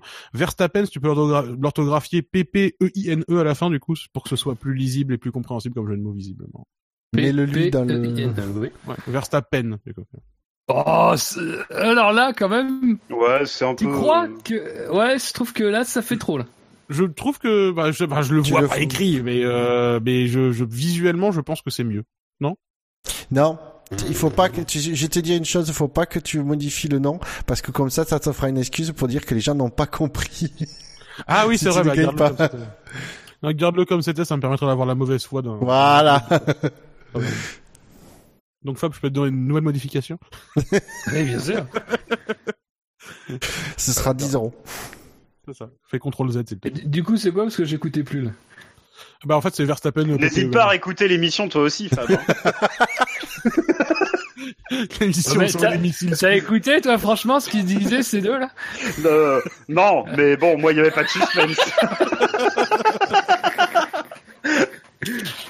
Non, mais en plus, je suis en train de me dire que mon fait marquant, c'est vrai que c'est un peu de la merde. Euh, ça, Ça parle ça d'Alonso pue la, Ça pue la défaite avec un truc euh, qui permettrait de gagner, donc euh, bon. Je, je m'autorise le, le droit à une correction. Putain, le doigt, pff, ça va être chaud. Euh, On ressent la fatigue Oh à la là fin de l'émission, putain. Ah, c'est la fin de saison, là, ça approche aussi, là, bon, euh, c'est complexe. Euh, Scani, du coup, je m'autorise à reformuler si je trouve un truc. hein. bah non, mais c'est toi, là. Moi, je passe Non, non, dernier. c'est bon. Bah ouais, Bah, mais je t'as dit quoi, toi V- Ferrari et Vettel savent recevoir. Ah ouais, j'ai pas compris. D'accord, ok. bah, j'ai pas compris. Je... Ah, ils, ils savent recevoir parce que c'est chez eux. Connais. Ah. L'alliance, l'Axe, euh, Hitler, les Allemands, les Italiens, euh, tout ça. Il y, a- il y avait Si peut-être tu un, veux. Il y, a- il y avait peut-être un jeu de mots à faire sur le fait qu'à la fin ils ont terminé, les Mercedes ont terminé en, en, en formation euh, façon Le Mans. Euh, genre un jeu de mots avec les, les chars allemands euh, Putain, mais les mecs. qui déboulent Non, mais. éventuellement. Alors moi j'ai un truc. Euh... Mais du coup je sais pas si ça passe avec Fab. Mhm. Euh, tu vas me dire. Euh... Moi, il y a beaucoup de choses qui passent. Oui, oui. Un peu de Euh, Vasile, ça passe toujours. On t'appelle Fab gros calibre. hein. C'est vrai que dans le métier, bon. euh, La grosse Bertha Eh, c'est pas pour rien hein, quand même. euh, Comment Très je vais bien. dire ça? Avec la bouche. Je note ça. Hein. Ah. T'es chez le dentiste, là, ou quoi? Non, non, non, non, non, non. Je réfléchis juste à tout ce que je mets. Euh... Pas trop longtemps, sinon tu vas, tu vas faire comme le moteur Honda. Finis cette phrase, s'il te plaît, parce que là, elle est bizarre. Ok. Alors, je démarre mon fait marquant à partir de maintenant. Vettel, deux points, ouvrez les guillemets. Ouais. Grazier a tutti. Arrivée d'Hershey et le championnat, Sébastien. Enfin, bah non, du coup, on enlève Sébastien parce que je l'ai mis au début. Ah ouais, non, ou alors, attends, je change. Oh putain, le mec, non seulement il écrit un bouquin et en plus il change. quoi. En plus, dans une langue, dans une langue que je maîtrise parfaitement. Oui, alors, si tu savais comment j'ai écrit arrivée d'Hershey, mon pauvre, euh, En fait, il a écrit arrivé d'air chaud. voilà. Au début. Arrivé d'artichaut. Arrivé d'ici. Ah, Arrivée d'Arty. euh, Alors. Alors, je change en Grazie a tutti, virgule, arrivée d'Hershey et le championnat, Sébastien. Est-ce que tu veux pas faire un petit Grazi Ah, Ragazzi plutôt? Bah oui, mais c'est que je sais pas comment ça s'écrit. Euh, R-A-G-A-2-Z-I. Mais Ah bah alors tu mets Grazie Ragazzi alors. Alors, Grazier Ragazzi? Vous Oui, voulez pas le Grazie mettre dans le, dans. Arrivée d'Hershey et le championnat, Sébastien. Et elle, le championnat, Ah oui, d'accord. Et le championnat, Sébastien, ça, ça va. C'est pas il le championnat? il, il, il, il championnat. En plus, Oui, bah, ça sera, championnat. elle, euh, ça En sera plus, le championnat. En plus, c'est championnat, c'est campionato, c'est pas très compliqué. Putain, c'est du franco-italiano-espagnol, Ouais, quoi. mais ça passe. gens Arrivederci el campionato. C'est comme ça qu'il faut le faire. Euh, J'ai bougé les mains, vous avez pas vu, mais. Putain, le mec, il a bouffé deux gelatos dans sa vie, ça la raconte, quoi. T'as vu Ouais, mais- Mon entraînement en italien, c'est juste imiter Vettel, en fait. C'est vraiment, j'ai fait que ça. Ah, dans bah, faut que je change, moi, là. C'est de la merde. Bah, pas sincèrement, qu'il- il est pas au niveau, ton, ton truc, Fab. Ouais, non, c'est de la merde, c'est de la merde, non, faut le dire. Mais putain, ça peut être long, hein. putain, vous me connaissez, hein. c'est c'est difficile. Bah, écoute, ce que je te propose, j'ai un petit AFK bio à faire. Je le fais, je reviens, et puis si t'as pas trouvé, on passe à autre chose. Bien sûr. Allez. Non, je sais pas qu'est-ce qui s'est passé dans cette course. euh. Mais il y a bien Alonso qui a fait de la merde à un moment. Mais du coup, Scani, il est parti, en fait. le, le mec. il se- Moi, je m'attendais à ce qu'il fasse avancer l'émission pour te laisser de Mais oui. Mais à la fin, c'est l'inverse. Le mec, il se barre. Oh, putain, c'est rude. Bon, moi, je vous laisse dans votre merde et je me casse. Formidable. L'animation. Euh, écoute, je t'aurais bien aidé. Je t'aurais bien aidé, mais j'ai déjà chié à trouver, j'en ai déjà chié à trouver le mien. Ah non, mais j'en chie, mais. Alors là, le- vraiment, le, le chat, comment on dit? Si tu veux, moi, je peux proposer, je peux lire les deux suggestions de Le Monde Stone et Shinji également, qui a fait une suggestion. Le Monde. Stone propose Alonso disqualifié pour encéphalogramme plat non réglementaire. Ah ouais, non, je veux gagner. Un classique. Et, euh, un- déjà un classique. Et Shinji propose, et maintenant, une minute de silence pour les pneus de Raikkonen. Allez, eh. Ouais, non, mais il est, il est bien, il est bien. Ah, il est bien, il est bien. Lequel? Celui de Shinji ou... Ah, Shinji, Shinji, il peut. Oui. Celui de Shinji est bien, mais il, me, il manque un petit twist euh, qui, genre, euh, Mais- tu sais, en, en, en italo-français euh, à la. à la- Alors- pour moi, il manque un petit twist. Le- le- il s'était vraiment cassé.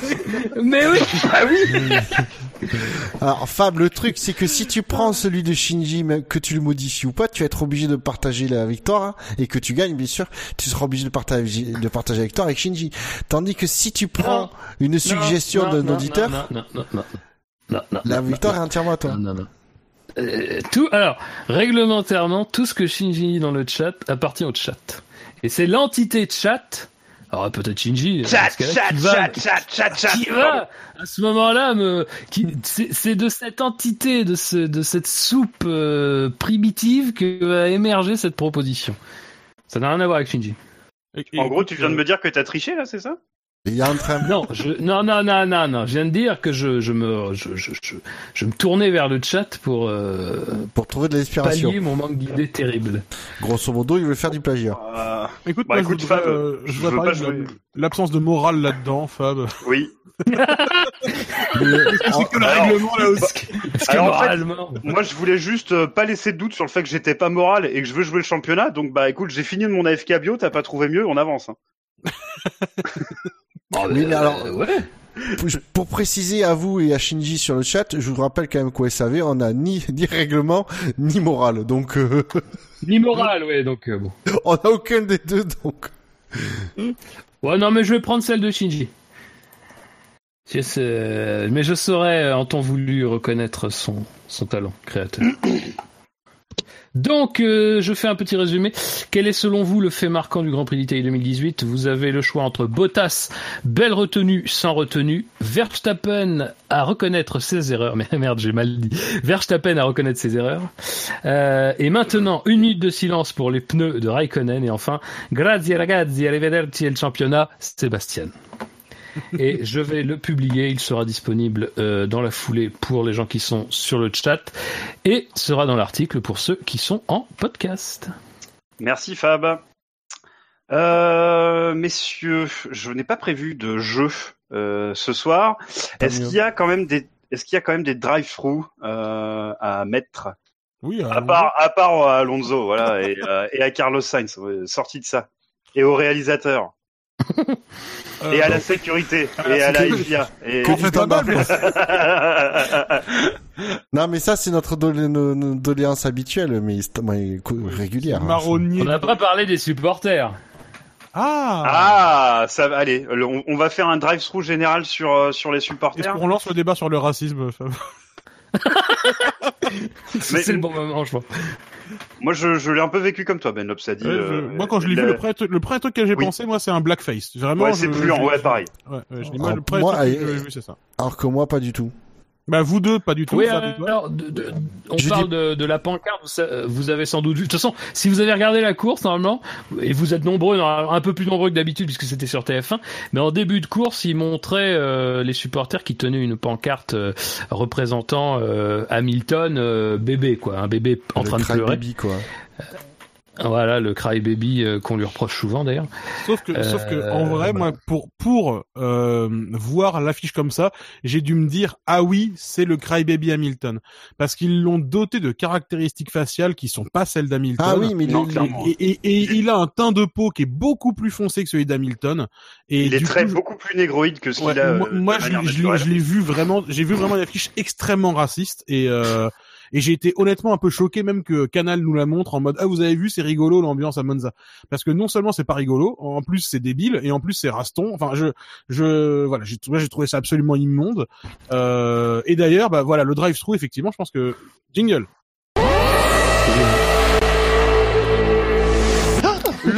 que c'est pas possible. C'est pas possible ça. Ça c'est un, un- non mais c'est inconcevable. Ouais, donc, euh, on va voir si le timing est bon. Euh, bah, drive-thru pour les pour les supporters qui le karma leur leur est retourné en pleine gueule, tout simplement. Euh, à siffler Hamilton à l'issue de la de la qualification euh, avec leurs affiches tellement sur d'eux et de leur et de leur supériorité. C'est ça. C'est le seul euh, confort que j'ai réconfort que j'ai eu dans cette course, c'est que ça, ça revienne un peu dans la gueule et ça c'était quand même assez plaisant quelles que soient les raisons, euh, je sais Fab qu'on du coup on est tombé, d'accord sur le fait que quelles que soient les raisons, euh, qu'on trouve ça raciste l'affiche ou juste débile ou les deux, hein, c'est souvent compatible. Quoi qu'il en soit, ça fait plaisir de voir que ces mecs-là sont pris un retour de bâton dans la gueule parce que ça ne se fait pas. Ouais, j'avoue que moi j'ai pas cette interprétation-là. Je peux comprendre après. hein. C'est vrai que euh, pas, ça serait pas la première fois que ce genre de choses arrive. Euh, mais voilà, moi ça m'a ça m'a fait rire en fait. Dès que la course est terminée, j'ai pensé à ça. Euh, je vous cache, je vous cache pas que quand je l'ai vu, ça m'a bien cassé les, les pieds. Donc euh, bon, j'étais très content de pouvoir euh, euh, en faire profiter. enfin, m'en faire profiter d'ailleurs. Mais oui, oui, non. Bah, après, merde. Qu'est-ce qui se passe? Après, euh, sur, euh, enfin, il y a eu beaucoup de trucs sur oui, euh, les sifflets, tout ça. Bon, alors, on n'est jamais sincèrement très content qu'il y ait des sifflets. Enfin, euh, bon, il y a bien sûr des gens qui sont extrêmement contents, mais, mais euh, je veux dire, bon, c'est jamais très plaisant. On avait déjà dit ça à l'époque quand ça avait un petit peu, quand cette euh, manie avait un petit peu commencé euh, euh, à être vraiment visible, enfin audible en tout cas, euh, notamment quand c'était arrivé à Rosberg en Belgique en 2014 qui s'était fait copieusement siffler.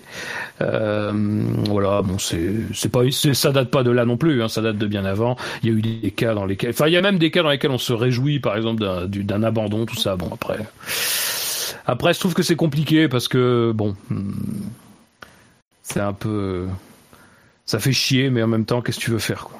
À un moment donné. J'ai là trouvé, de- que la... t'es- j'ai trouvé que la réponse d'Hamilton était parfaite. Euh, Ouais, quand il voilà, ouais. Quand il a dit, euh, écoutez-moi, ces, toute cette négativité, c'est, ça m'a donné encore plus de motivation pour, euh, pour, euh, pour réussir. Et euh, ouais, c'était la meilleure façon de répondre, effectivement. T'es reparti faire caca? Non, non, je vous laissais finir. Là, j'allais justement, euh, voilà, je laissais un blanc pour permettre à chacun de rebondir, être sûr que euh, la partie des drive-thru était terminée. J'en suis donc euh, désormais convaincu. Euh, le coup d'œil dans le rétro. Alors euh, bon, euh, peut-être sans générique, hein, euh, Buchor, peut-être pas te, Non, non. hein? L'entend.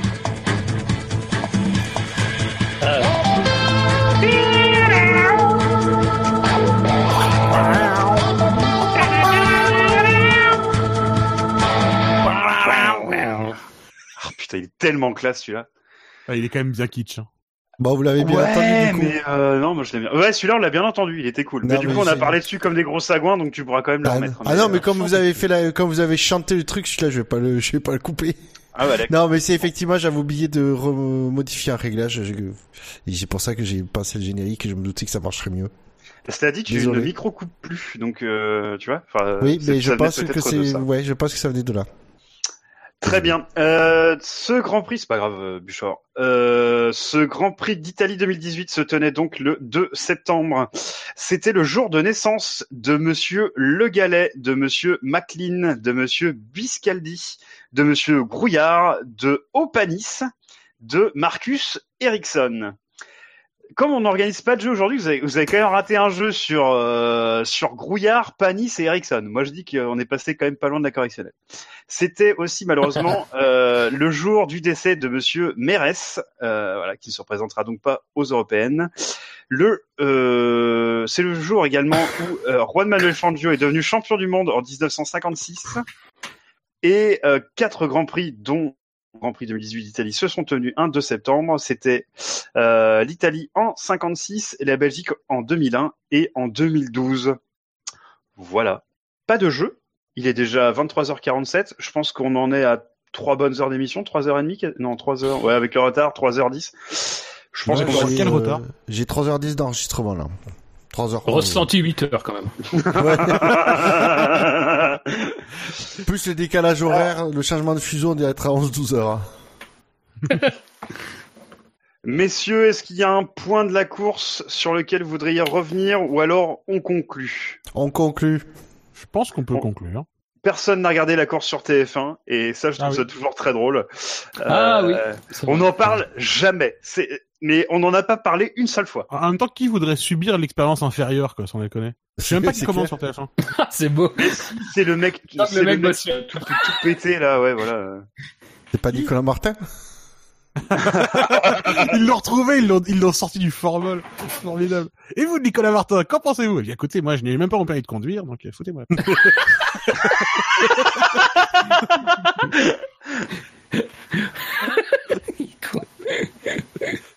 Bien messieurs, c'est l'heure des rappels habituels. Vous nous retrouvez sur iTunes, sur Pod Radio, sur PodCloud, sur Facebook, sur Twitter, at le SAVF1, sur YouTube, sur Stand F1, sur ActuF1, sur Steam. Euh, voilà, venez jouer avec nous. Euh, globalement, c'est pas mal rigolo. Euh, pour le moment, c'est pas performant, mais c'est pas mal rigolo. Je pense que mes petits camarades ne me contrediront pas. Attends, je commence à saigner le jeu, là. Tu vas voir niveau performance, ça va changer. J'ai- J'aimerais Ah, arriver à j'ai pas le finir une course. Ouais, déjà, Ah, faut qu'on finir les courses. Attends, quand je dis que je suis performant, je te rappelle qu'à la dernière Monza 100%, j'ai été très performant. Oui, bon, Quand bah moi, euh, oui. j'ai cassé. Bref, euh, saigne pas trop le jeu parce que je vais être loin derrière après parce que j'ai pas le temps d'y jouer en ce moment. Oh, euh, t'inquiète, c'est gentil. Très bien. Et puis bah F- euh, Fab lui euh, n'a que ça à faire en fait, saigner le jeu. Ta gueule, je sais pas. En tout cas, Non, mais- un, qui, un qui devrait devenir très très fort au jeu, c'est Stoffel Van Dorn. Eh, faut, faut qu'il en profite hein, parce que D'un côté, ça, 2019, euh, Eh, Ouais, il, ça reste, durer, donc c'est pas bon. il lui reste plus que ça pour être champion du monde. C'est ça. Est-ce que vous Oh. pensez que Julian, Julian Palmer il a acheté le F1 2017 Le dernier doit connaître son nom. Euh, Messieurs, la F1 donc c'est c'est sur Steam, mais sinon euh, la F1 sur internet c'est sûr SAVF1.fr. SAVF1.fr. parce que le SAV de la F1 c'est Euh, plus de 3 heures en ce moment. c'est aussi un, mes- un message pour combattre le chômage. Je pense que c'est important. C'est vrai. Et c'est- Et les préjugés, les préjugés ethniques. Et c'est là où on Absolument. parle des grandes sacos des mierda. Absolument, Mhm. c'est ça. Je C'est dirais, euh, je dirais qu'on vous des aide. asturgies. Des asturgies. Je, je dirais qu'on vous aide euh, à ne à retrouver un emploi si vous n'en avez pas, à parler une langue étrangère. Et déjà, c'est pas mal. Je pense, je pense qu'on est le seul, le seul podcast à traiter ces sujets de fond. Et la prochaine fois, on vous apprendra à monter l'immeuble Ikea. Absolument. Ouf, là. Allez. Messieurs, merci beaucoup euh, de m'avoir accompagné ce soir. C'était un plaisir. Merci aux auditeurs qui étaient sur le chat, à tous ceux qui nous écoutent en différé. Et je vous souhaite à tous euh, une très bonne journée, soirée. Faites ce que vous voulez, mais amusez-vous. Et à bientôt. Salut Salut. Bisous.